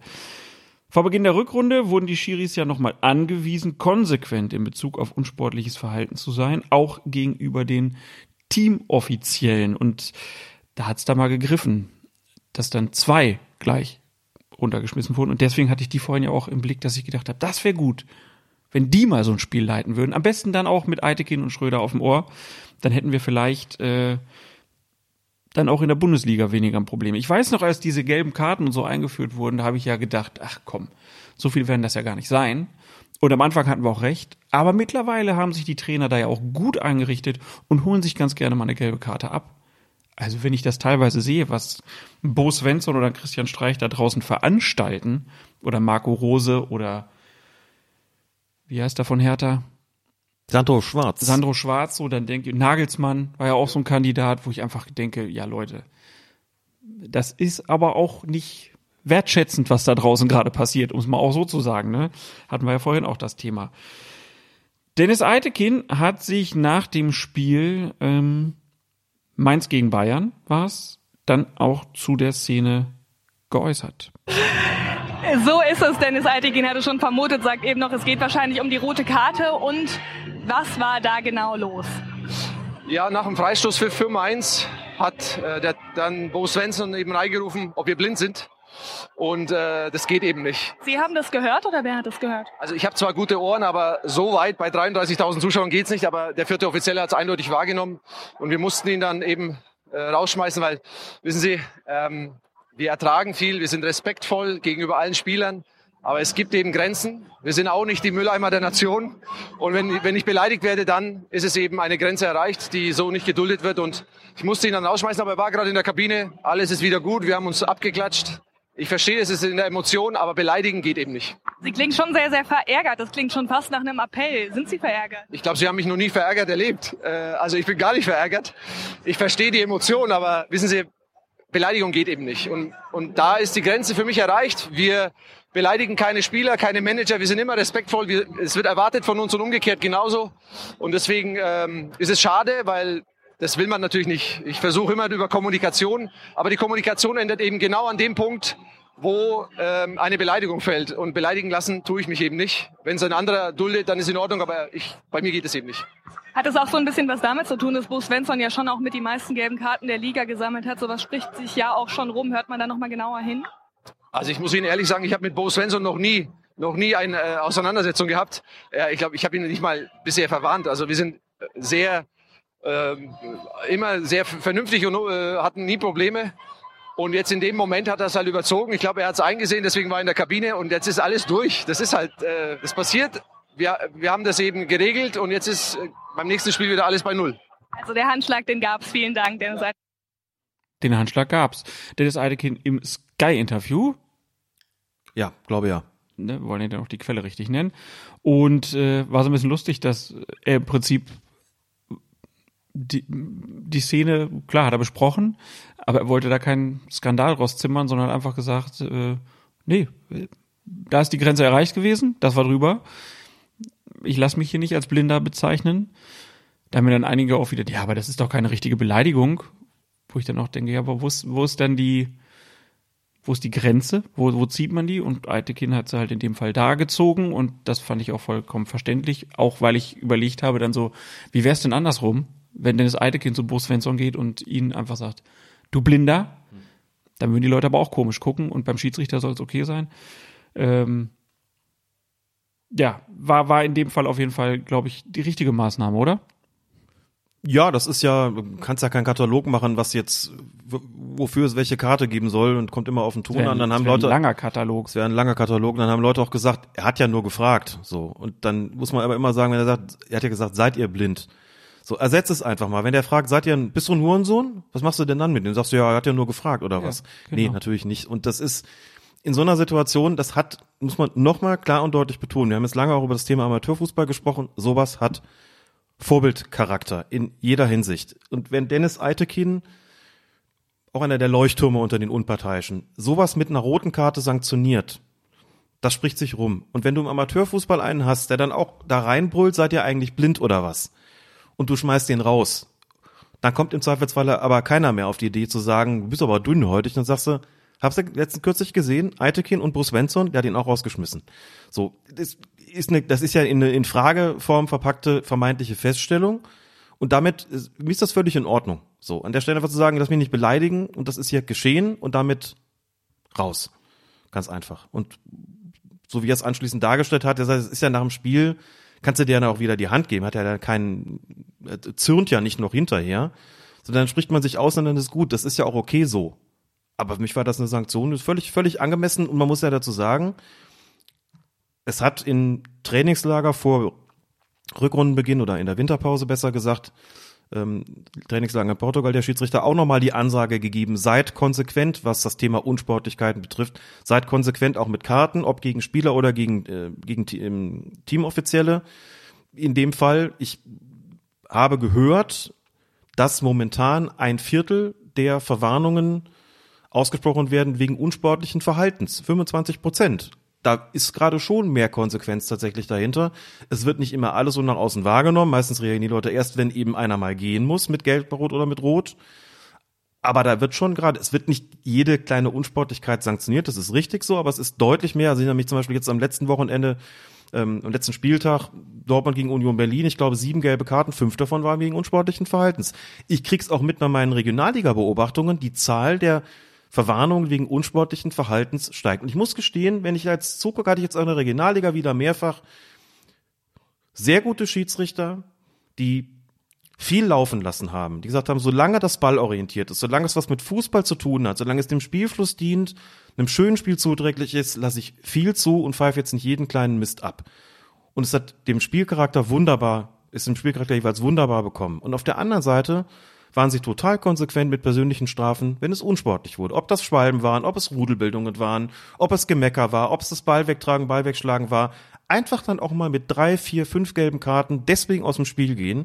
Dann bist du halt mal bei sechs oder sieben im Spiel, wo du sagst, naja, war ja nicht unfair. Aber wenn der dann weiß, davon sind vier oder fünf wegen unsportlichen Verhaltens gewesen, irgendwann hat das auch mal aufgehört. Da muss ich sagen, die Unterscheidung da getroffen zu haben, ist genau das Richtige. Es wirkte auch nicht kleinlich, sondern es wirkte nach einer klaren, auf mich immer nach einer klaren Prioritätensetzung. Das wollen wir und das wollen wir nicht. Und das, was wir nicht wollen, sanktionieren wir auch. Und wenn ihr nicht Geld haben wollt dafür, dann lasst es einfach bleiben. So. Und das war für mich so eine klare Abgrenzung. Das wirkte auch nicht kleinlich. So. Weil der Kontrast so groß war. Der ließ viel durch. Und auf der anderen Seite war er sehr konsequent. Das passte für mich wunderbar zusammen, so dass ich genau diese Anweisung auch immer besser finde. Und dann ist es mir wichtig, dass das oben auch als Vorbild vorgelebt wird, wie es Dennis Eitekin getan hat und auch wie es als nächstes Beispiel dann Robert Schröder gegenüber Christian Streich getan hat. Dann lass uns doch bei Robert Schröder auch nochmal reinhauen. Der hat sich nämlich auch äh, geäußert nach dem Spiel Dortmund gegen Freiburg, nachdem er Christian Streich mit Gelb-Rot des Innenraums verwiesen hat. Zweiten Halbzeit gab es auch einige Situationen. Ich habe dann in der ersten Situation, wo Herr Streich sich aufgeregt hat, versucht mit ihm zu sprechen. Das war auch absolut in Ordnung. Es war ein Gespräch auf Augenhöhe, hat das akzeptiert. Nach der Aussprache dieser gelben Karte ähm, hat Herr Streich dann halt noch so hämisch applaudierend diese Karte ähm, ja, beklatscht. Und das ist halt eine weitere Unsportlichkeit und deshalb gelb-rot. Der vierte Mann Ittrich hat von Streich auch einen Spruch wahrgenommen, bei dem er den Schiris empfahl, sich doch ein Dortmund-Trikot anzuziehen. hat gesagt, wir sollen uns ein gelbes Trikot anziehen und das ist halt eine Unsportlichkeit, die wir so auch nicht akzeptieren können. Und ähm, da sind, da ist so die Schwelle zwischen Emotion und Unsportlichkeit einfach überschritten. Hier der Ausschnitt aus dem ZDF. Ja, Unsportlichkeit. Auch einfach so ein Thema, ne, dass man halt Fairplay ist halt einfach nicht nur eine, eine Floskel, sondern man sollte sich auch ein bisschen dran halten. Ja. Und das entsprechend vorleben. Und auch hier, zieht euch doch ein gelbes Trikot an. Das sagt man halt einfach mal so leicht, ne? aber letzten Endes ist das, also wir sind das ja gewohnt, dass sowas das irgendwie kommt. Letzten Endes ist das der Vorwurf, bestechlich zu sein, parteilich zu sein. Du bist unparteiischer und dir sagt jemand, zieh doch ein gelbes Trikot an. Du entscheidest immer nur für die anderen. Du bist nicht neutral, du bist parteilich. Immer nur für Gelb. Immer. Ja. Und entsprechend, und das war kurz nacheinander, und bei, bei zwei recht exponierten Übungsleitern mit Bo Svensson und mit Christian Streich. Ja, aber da finde ich ja auch, also Dann bekam noch Nagelsmann gelb und das zog so ein bisschen an, so in dem, in, Ja. dem, in dem Zeitraum, dass du gemerkt hast, oh, da wird aber gerade mal richtig, äh, die Schiedsrichter unterhalten sich ja auch und sagen auch, Ja, hier merkst du das auch, le- jede Woche habe ich den da am Ohr und man sieht's ja dann auch immer, wenn dann der vierte Offizielle da belabert wird und du das Gefühl hast, so der geht aber auch nach Hause und dem, dem klingt das noch nach in den Ohren, so viel wieder gemeckert wurde. Und es hat so eine, das ist so wie bei diesen Rudelbildungen, das hat immer so ein, so ein, das, äh, irgendwer fängt damit an und die merken, ah, damit kriegen wir sie so ein bisschen und haben das Gefühl, sie könnten damit Einfluss nehmen. Deswegen machen die das ja. Die wollen ja, dass dann die eine Entscheidung für sie fällt, äh, sonst macht man es ja nicht. Und es ist auch immer eine Unzufriedenheit dabei. Man versucht dann auch ein bisschen vielleicht die Unruhe auf sich zu ziehen als Trainer, von der Mannschaft weg, damit die Mannschaft sich mehr beruhigen kann. Also es ist ja ein taktisches Mittel, aber es ist halt unfair. ne? Es ist auch einfach nicht doch der Fußball, den man eigentlich haben will, ähm, sondern eigentlich soll es ja darum gehen, dass es ein, sportlicher Wettbewerb ist, wo der bessere gewinnen mag, dass das natürlich das taktische Mittel wie mal einen Spruch drücken oder so dabei sind, keine Frage, aber es muss halt immer noch Grenzen geben und die wurden hier in den Beispielen ja auch einfach klar übertroffen und ja, so hämisches Klatschen, also dass da ein Schiedsrichter auch äh, allergisch drauf reagiert, kann ich dann auch einfach äh, verstehen. Ja. er allergisch reagiert auch schon wieder eine blöde Formulierung ist. Also, dass er da klar sagt, nee, das hat hier nichts zu suchen. Punkt. Ja, deswegen hätte ich mir zum Beispiel auch gewünscht, das haben wir jetzt nicht extra drauf rausgeschrieben, aber im Pokalspiel Leipzig gegen, gegen Dortmund, wo Mats Hummels, der schon ausgewechselt war, ähm, sich die gelbe Karte abholt, weil er irgendwie die gegnerische Coachingzone betritt und dann nach der gelben Karte von, von Felix Brüch hämisch applaudiert. Das war in der Nachspielzeit schon, da hätte ich mir gewünscht, dass es da gelb-rot gibt. Ganz klar. Einfach weil das so, so deutlich war und nicht einfach nur so mal zur Seite weg und das war auch nicht irgendwie so zur eigenen Mannschaft oder an die eigene Mannschaft nach dem Motto, komm Männer, gehen wir nochmal alles, sondern das war eindeutig gegen den Schiedsrichter gemünzt und also Felix Brüch war da sehr langmütig in der Situ Situation. Da hätte ich mir auch gewünscht, dann, dass es dann auch einfach für sowas gelb-rot gibt. Muss man auch weiter beobachten, ob sich da vielleicht die Trainer und die anderen Offiziellen dann auch mal ein bisschen am Riemen reißen in Zukunft, um dann gelbe Karten zu vermeiden. Ich befürchte, nein. Wir schauen mal. Dann kommen wir zu dem Aufreger der Hinrunde, äh, Quatsch, der, der bisherigen Rückrunde, würde ich sagen. Und zwar ist das die Szene aus dem Spiel Gladbach gegen Bayern. Alassane Plea läuft das Tor zu und wird oder kommt zu Fall. Sagen wir es erstmal so. Er kommt zu Fall und Dayo Upamecano ist da dabei. Und jetzt ist die große Frage, war das denn ursächlich durch Upamecano oder fliegt Player einfach hin? Was ist passiert? Äh, es sind erst acht Minuten gespielt. Das ist ja auch nochmal ähm, wichtiger Fakt in dem, in dem Punkt. Äh, Tobias Welz ist der Schiedsrichter äh, und der sagt auch nach dem Spiel noch, äh, dass er die richtige Entscheidung getroffen hat. Julian Nagelsmann nennt das Schiedsrichterteam hingegen weichgespültes Pack und zahlt dafür 50.000 Euro. Bruno Labbadia findet, die Schiedsrichter würden vom VAR enteiert. Und jetzt muss man sich natürlich fragen, so, ähm, wenn ich diese Szene habe, du hast ganz klar gesagt, Upamecano sollte hier nicht vom Platz fliegen, weil Player sozusagen zu viel draus macht aus dieser Berührung. Er hätte weiterlaufen können, wenn er es gewollt hätte. Ja, mir schien das eine übertriebene Sanktion zu sein. Ich meine, klar ist auch, wenn das, wenn das pfeifst, dann ist rot fällig, weil er auf dem Weg zum Tor ist. Also hast dir nur die Wahl. Das ist ja manchmal in den Fußballregeln so, dass es nur die Extreme gibt. Entweder lässt du weiterspielen und wenn du pfeifst, ist es rot. Also bei Gelb können wir ja nicht reden. Es kann nicht irgendwie abgestuft werden. Das bringt den Schiedsrichter in eine unangenehme Situation, denn natürlich ist da, ist er mit dem Arm dabei gewesen. Ich hatte einfach nicht den Eindruck, dass es ursächlich dafür war. kann aber die Argumentation fürs Gegenteil nachvollziehen. Tobias Wels hat sich dann auch später nochmal angeschaut und der ist jetzt nicht irgendwie aus Sturheit bei der Entscheidung äh, geblieben oder weil er kritisiert worden ist, sondern gesagt hat, ich habe das so gesehen. Der Ja. bringt den aus dem, der bringt den aus dem, aus dem Takt. Deswegen fällt er, deswegen vergibt er die Chance. Das ist für mich ein, dann dementsprechend ein Foulspiel. Und wenn es ein Foulspiel ist, ist es auch rot so. Und dafür gibt's ja auch Argumente. Das, ich weiß nicht, wie, das geht ja dann immer bis ins kleinste Detail. Dann fangen die Leute an mit den Gründen zu kommen, welche, also mit, mit argumentieren dann mit Statik, mit, Aut mit äh, Autonomie, wollte ich schon sagen, mit Anatomie und ähnlichen Dingen. So, ich denke so, boah, was die Leute alles wissen, wer wie hätte fallen können, müssen, sollen oder auch nicht. Wenn das schon rot ist. Wenn, Ne? ne? Und dann heißt es halt, ja, warum hat er sich das nicht wenigstens nochmal angeschaut? Weil er eigentlich auch zu Recht sagt, na gut, wie groß ist denn der Erkenntnisgewinn? Also der war dann, der arme, arme, arme Tobias Wels war dann im Doppelpass zugeschaltet, dann sagt dann Waldemar Hartmann, wirft ihm dann vor, dass es arrogant war, dass er sich das nicht nochmal angeschaut hat. Das sind so Argumente, da platzt mir, der, da platzt mir wirklich der, der Kragen. Also Da platzt dir der gespaltene Arsch. genau, ja, danke, ich habe gerade noch den Ja, Kurve gekriegt, aber Du hast vorhin Hurensohn gesagt, also das geht hier voll ab heute bei dir. ich hab und so gesagt, du hast das gesagt. Nee, nee, du, du hast gefragt. Bist du ein? Siehst du. Ähm, also das, das kann ich nicht nachvollziehen. So der, der antwortet noch freundlich und sagt Entschuldigung. Ähm, ich hatte eine Wahrnehmung, die habe ich kommuniziert und der Videoassistent hat doch gesagt, äh, Entschuldigung, aber das, da sieht man auch im Prinzip nicht letztlich nichts anderes. So. Ich glaube, wenn dir Waldemar Hartmann Arroganz vorwirft, hast du viel richtig gemacht. Aber das ist ein ganz Aber anderes das Thema. ist ein, ja, äh, egal. wahrscheinlich. Also die, die Nummer ist ja ähm, bei dem natürlich, das sind die Bayern. Ne, Es sind die Bayern. So, und dann die rote Karte und äh, ein, es läuft eh nicht so richtig rund. Man führt nicht mit zwölf Punkten in der Liga, sondern es ist mal eng. Und ähm, natürlich, dann wird natürlich der, der Sündenbock da gesucht bei Tobias Wels. Aber ich muss sagen, in der Szene, ich glaube nicht, dass auch mal ein bisschen Plea, ein, der ist Stürmer, der denkt doch nicht, ja, jetzt ziehe ich hier die rote Karte. Sondern, äh, also, das, ne, so, das finde ich ist auch immer noch ein Argument, dass der sich nicht einfach fallen lässt, sondern der tritt Vollgas an und dann ist auch die kleinste Berührung. Und das weiß Upamecano übrigens auch. Wenn ich da hingehe, ist meine Gefahr, dass ich ihn zu Fall bringe und dass ich nach acht Minuten vom Platz fliege. Ja. So sind die Fußballregeln. Und äh, ich fand das drumherum dann wieder sehr, sehr interessant. Kam ja dann auch wieder die Diskussion, nee, dann brauchen wir eine Challenge. Ja.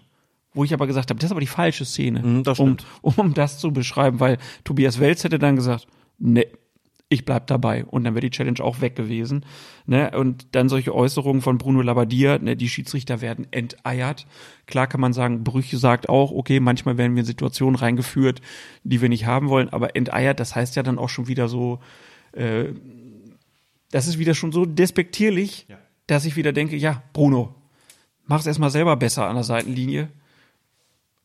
Dann kannst du solche Äußerungen vielleicht mal irgendwie, also das ist halt auch, da frage ich mich dann immer, was, was ist der Erkenntnisgewinn, wenn ich so etwas dann von mir gebe? Und 50.000 Euro Strafe, das war eine, schon eine ziemlich ordentliche Ansage und das war auch vollkommen zu Recht. Das hat er sich sehr verdient gehabt, Julian Nagelsmann.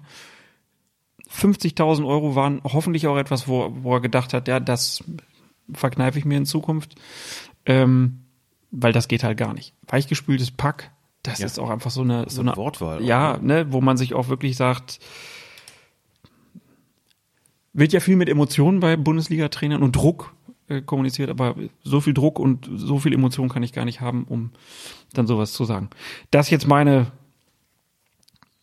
fünf Cent noch dazu.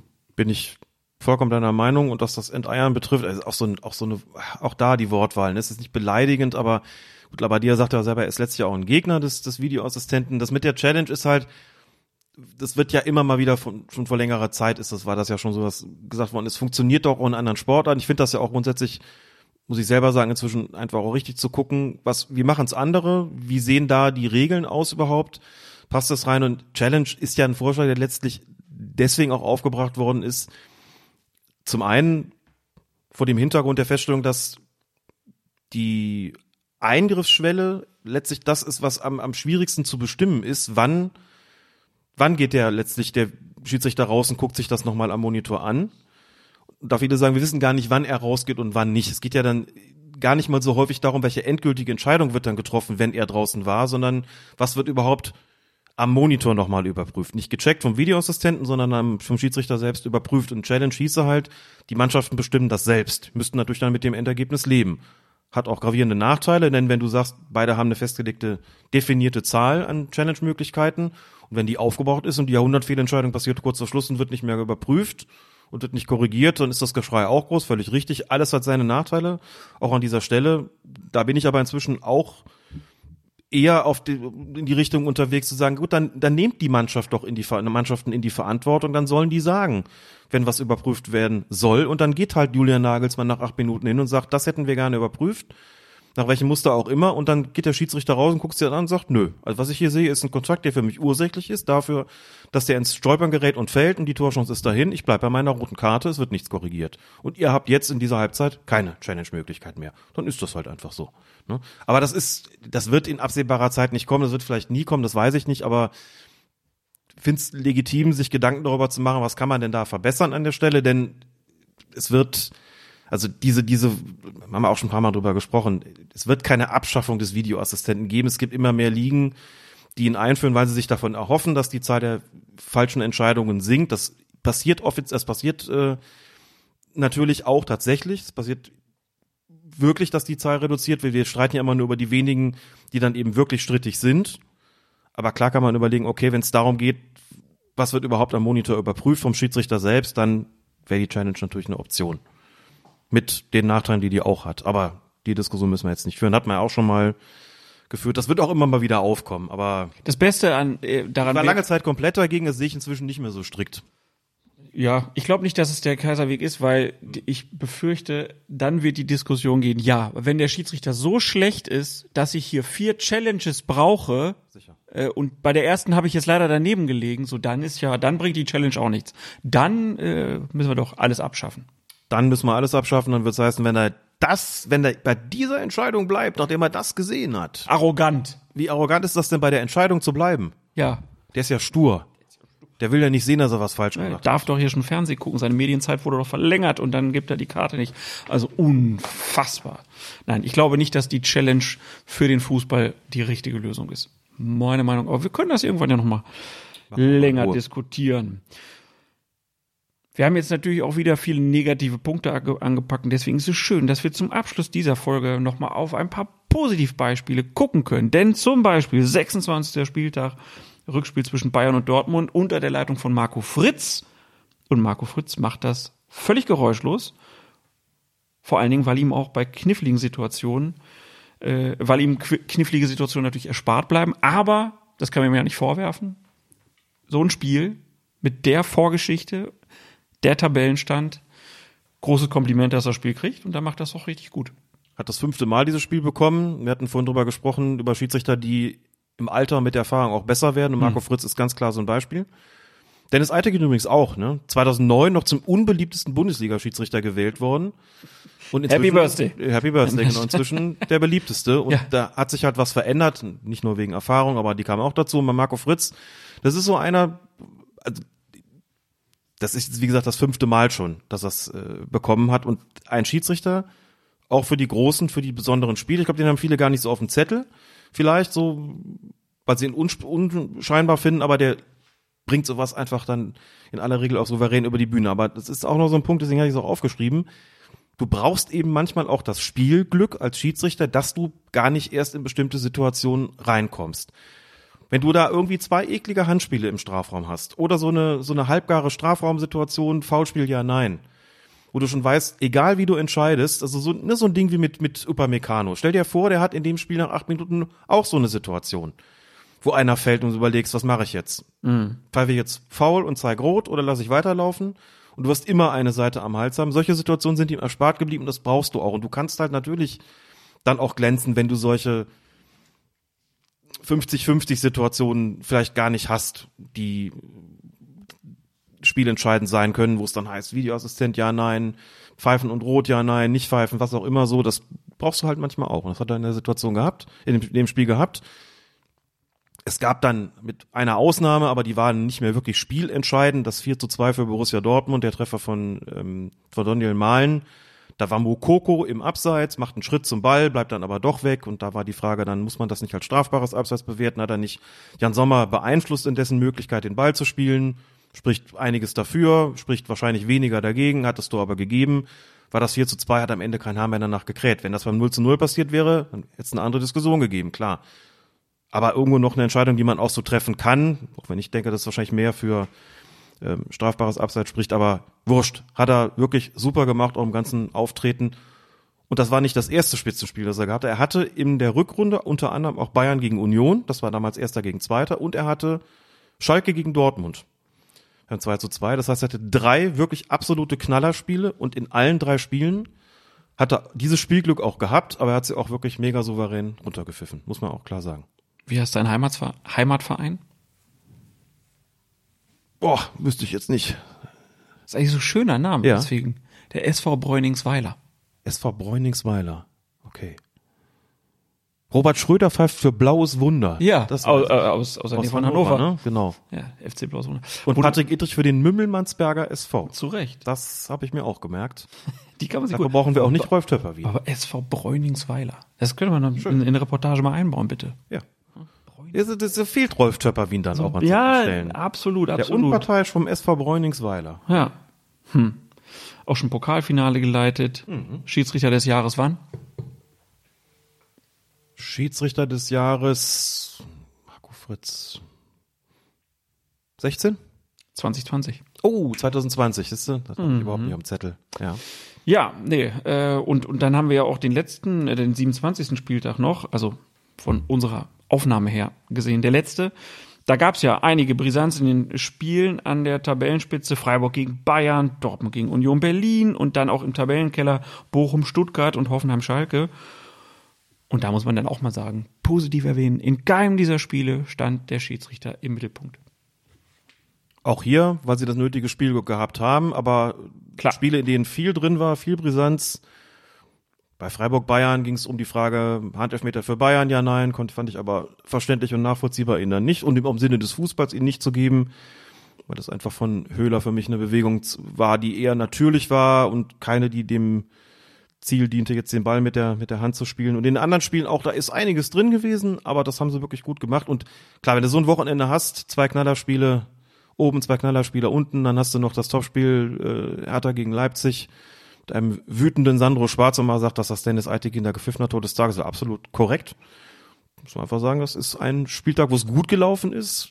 Das Fazit nach dem 15. Spiel, also vor der WM von Lutz Michael Fröhlich war noch, wir sind nicht zufrieden mit der Hinrunde, wir müssen da einiges dran ändern.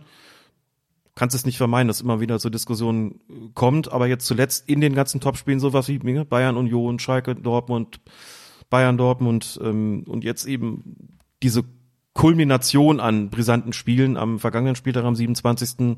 Da ist es wirklich gut gelaufen, hoffentlich auch eine gute Tendenz. Ja. Wir werden das beobachten. Wir werden es beobachten. schließen damit diesen Bundesliga-Teil ab. Ich reg mich jetzt gar nicht drauf, über- drüber auf, über mm, Wahlentscheidung gegen Hannover 96. Mache ich nicht.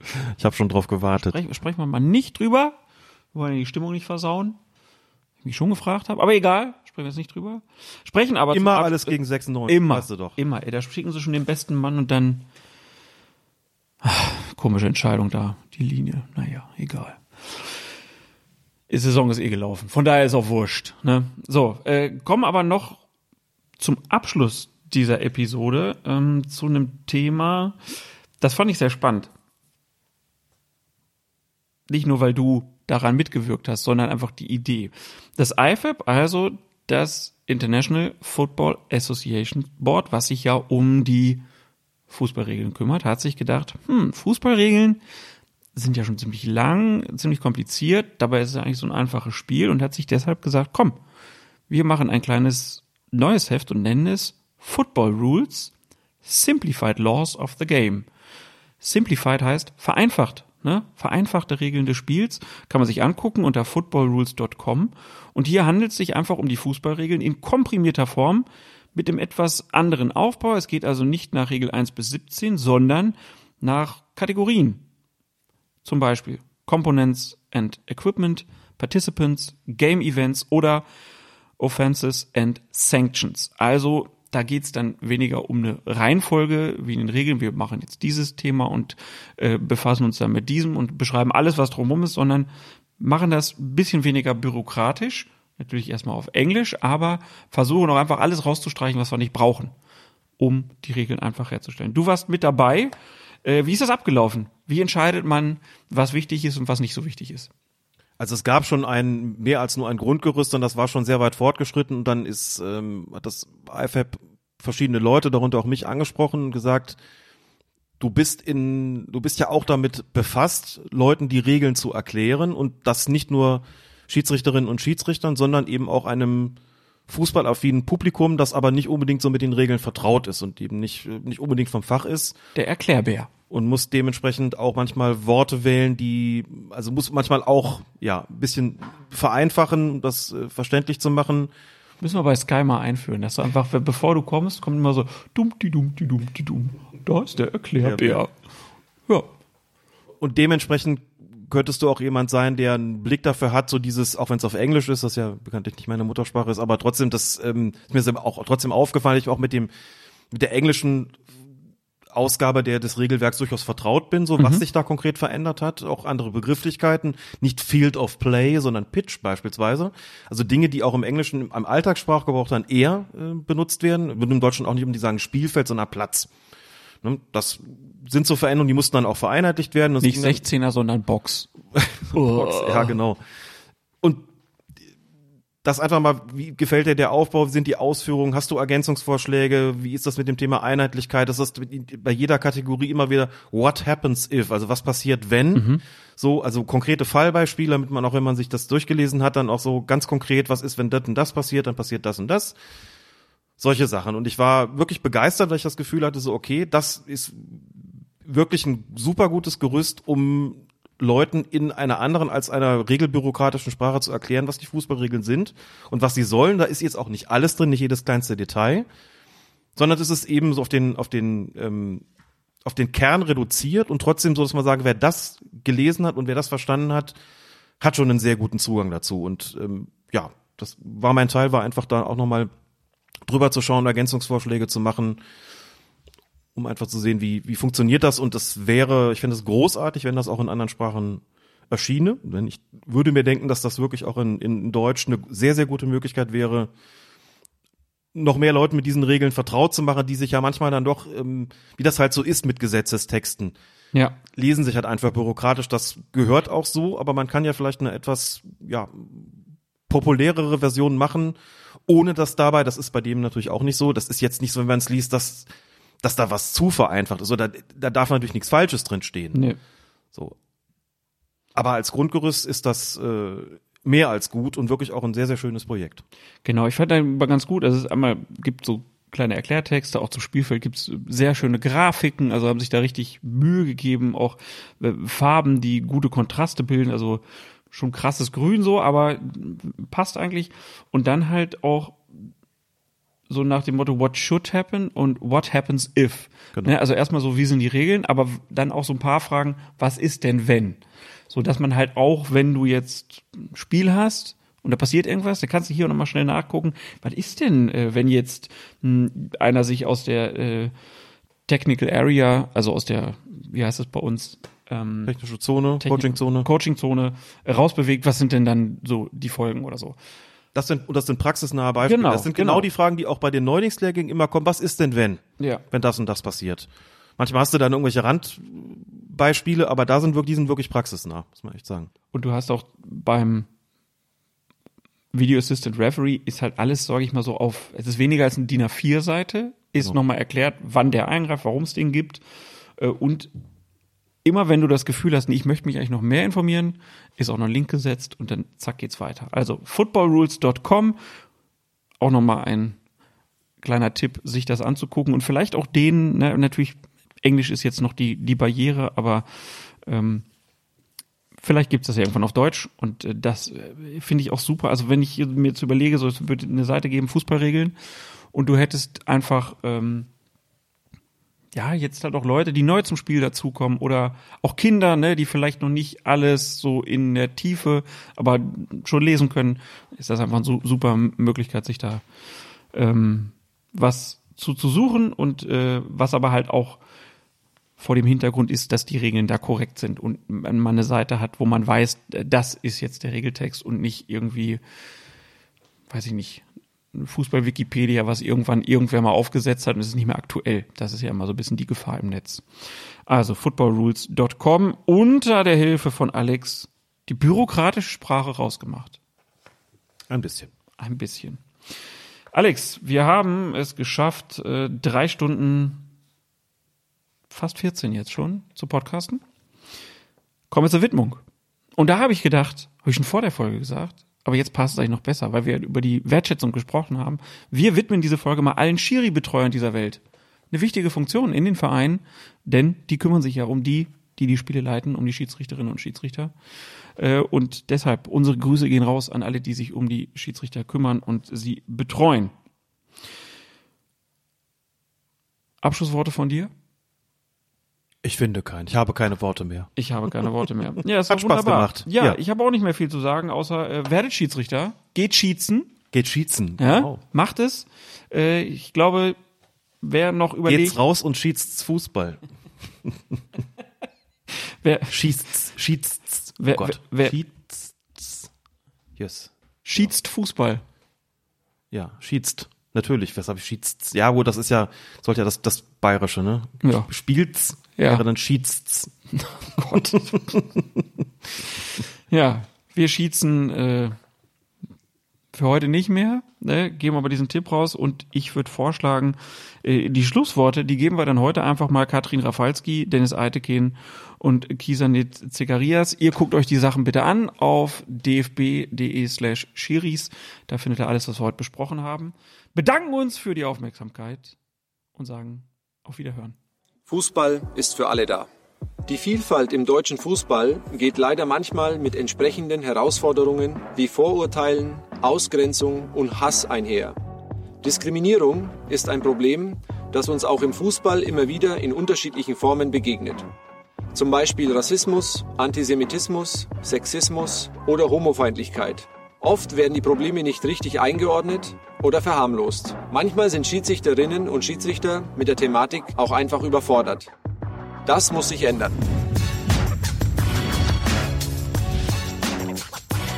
Ich bin Dennis, ich pfeife in der ersten Bundesliga. Ich bin Katrin, ich pfeife in der Flyer Alarm Frauen Bundesliga und bin Schiedsrichterassistentin in der zweiten Bundesliga der Männer. Ich bin der Kiesernet und bin Schiedsrichter in der Oberliga. Diskriminierung ist kein Kavaliersdelikt. Es ist ein Riesenunterschied, ob man jemanden beleidigt oder diskriminiert. Heute wollen wir euch zeigen, wie wir vor, während und nach dem Spiel mit diesem Thema umgehen. Denn wir wollen unseren Beitrag leisten für Respekt und gegen Diskriminierung. Es ist wichtig zu unterscheiden, ob es sich um eine Beleidigung oder Diskriminierung handelt. Eine Diskriminierung entsteht, wenn Menschen zum Beispiel aufgrund von Herkunft, Hautfarbe, Religion oder sexueller Orientierung abgewertet oder ungleich behandelt werden. Also aufgrund von Merkmalen, die sie nicht verändern können und von der Mehrheit ungleich bewertet werden. Beleidigungen sind keine Diskriminierung, müssen aber natürlich auch mit einer roten Karte geahndet werden. Vor jedem Spiel sollten wir uns fokussieren und auf alle Eventualitäten vorbereiten. Ich bespreche mich mit meinem Team und wir legen fest, wie die interne Kommunikation ablaufen soll, wenn es zu einer Diskriminierung kommt. Im Amateurbereich wird bis zu einer gewissen Liga ohne Assistentinnen und Assistenten gepfiffen. Daher spreche ich vor dem Spiel mit dem Ordnungsdienst des Heimvereins, um zu wissen, wer mich im Problemfall unterstützen wird. Diskriminierungen können von verschiedenen Personen ausgehen. Von Spielerinnen und Spielern, von Teamoffiziellen und von Zuschauern. Diskriminierungen können sich gegen eine einzelne Person richten oder gegen eine Gruppe. Diskriminierung erfordert eine klare Haltung. Hier seht ihr einige Beispiele. Hier zum Beispiel wurde ein Spieler von einem Zuschauer aufgrund seiner Hautfarbe rassistisch beleidigt. Darauf muss unsererseits umgehend eine Reaktion erfolgen. Falls das Spiel noch läuft, unterbrechen wir sofort, um weitere Maßnahmen zu ergreifen. Im Profifußball wenden wir den Drei-Stufen-Plan an. Stufe 1, Spielunterbrechung und Stadiondurchsage. Stufe 2, die Mannschaften und das Schiedsrichterteam verlassen das Spielfeld. Es wird eine erneute Stadiondurchsage veranlasst. Stufe 3, Sollten die Diskriminierung und rassistischen Äußerungen nicht enden, wird das Spiel abgebrochen. In den unteren Ligen gibt es oft nicht die Möglichkeit, Durchsagen zu veranlassen. Trotzdem ist es extrem wichtig, direkt zu reagieren. In diesem Beispiel äußert sich der Trainer eines Regionalliga-Männerteams sexistisch und frauenfeindlich gegenüber der Schiedsrichterassistentin. Doch auch die Reaktion darauf wirft Fragen auf. Zur Strafe soll er das Training eines Frauenteams leiten. Die Empörung darüber ist groß, denn damit werden Frauen im Fußball erneut abgewertet und diskriminiert. Wenn ich solch eine Aussage während des Spiels wahrnehme, unterbreche ich das Spiel, zeige eine rote Karte und erkundige mich, wie es der betroffenen Person geht. Selbst wenn ich die Diskriminierung nicht selbst wahrnehmen sollte, aber darauf einen Hinweis bekomme, unterbreche ich das Spiel. Im nächsten Schritt spreche ich die beschuldigte Person an und mache ihr klar, dass ich sie im weiteren Spielverlauf genau beobachten werde. Dies ist eine vorbeugende Maßnahme. Zudem erkläre ich beiden Teams und die Teamoffiziellen, weshalb ich das Spiel unterbrochen habe. Dadurch gewinne ich Verbündete und schaffe Verständnis. Hier sehen wir Fans, die offen antisemitische Gesänge und Gesten von sich geben. Nicht immer ist es so offensichtlich. Schon die abwertende Nutzung des Wortes Jude ist antisemitisch. Falls das Spiel läuft, unterbreche ich sofort, auch wenn ich die Diskriminierung selbst nicht mitbekommen habe und durch eine andere Person darauf aufmerksam gemacht worden bin. Es ist wichtig, mögliche Diskriminierungen nicht zu verharmlosen und dass die Vereine die Möglichkeit haben, schon während des Spiels gegen die Täterinnen und Täter Gegenmaßnahmen einzuleiten und aktiv zu werden. All diese Beispiele finden nicht nur in den Stadien und in den Profiligen statt. Sie passieren bei uns auf den Amateursportplätzen Woche für Woche. Darum ist es wichtig, dass wir uns bereits vor dem Spiel darauf einstellen.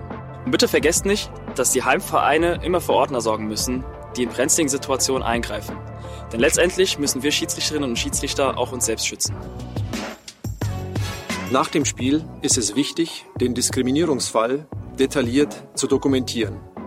Das hilft den Sportgerichten, die Situation einzuordnen und zu bewerten. In jedem Landesverband gibt es eine Anlaufstelle für Gewalt- und Diskriminierungsvorfälle. Die helfen den Betroffenen ebenfalls weiter. Als erstes sollte es eine Rücksprache mit den Verantwortlichen des betreffenden Vereins geben.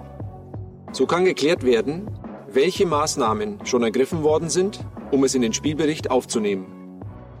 Im nächsten Schritt solltet ihr auf die Anlaufstellen und Ansprechpersonen für Gewalt- und Diskriminierungsvorfälle in den zuständigen Landesverbänden aufmerksam machen. Im Optimalfall sind die Vereine bereits selbst aktiv geworden. Manchmal brauchen sie von uns Schiedsrichterinnen und Schiedsrichtern aber auch den Anstoß, um aktiv zu werden. Hier können wir gute Vorbilder sein. Im Online-Spielbericht sollte der Tathergang und die erfolgten Reaktionen möglichst exakt geschildert werden. Das erleichtert die spätere Aufarbeitung des Geschehens durch die zuständigen Gremien. Achtet dabei immer darauf, möglichst viele Details zu nennen. Lieber etwas mehr als zu wenige. Wer hat was gegen wen geäußert oder getan? Wo befand sich die Täterin oder der Täter? Wer hat die Diskriminierung wahrgenommen? Wie habe ich bzw. das Gespann reagiert und welche Maßnahmen wurden eingeleitet? Zum Beispiel eine Spielunterbrechung. Wie haben die Vereine reagiert und welche Maßnahmen haben sie ergriffen? Hat der Ordnungsdienst eingegriffen? Wenn ihr beim Ausfüllen der Meldung Schwierigkeiten habt, dann meldet euch doch am besten direkt bei eurem Schiri-Obmann oder eurer Schiri-Obfrau. Ihr könnt euch auch an die Anlaufstelle für Gewalt- und Diskriminierungsvorfälle in eurem Landesverband wenden. Nur zusammen können wir wirksam gegen Diskriminierung vorgehen. All das, was ihr im Video gesehen habt, haben wir für euch natürlich auch schriftlich. Wir haben eine Checkliste vorbereitet, wie ihr euch vor, während und nach dem Spiel verhalten solltet. Auch die Vereine können einen riesen Beitrag dazu leisten, indem sie die Checkliste in ihren Schiri-Kabinen aufhängen und ihre Trainerinnen und Trainer und natürlich auch die Aktiven dafür sensibilisieren. Lasst uns alle Diskriminierungen entschieden entgegentreten und einen Beitrag leisten für Respekt, Fair Play und Teilhabe.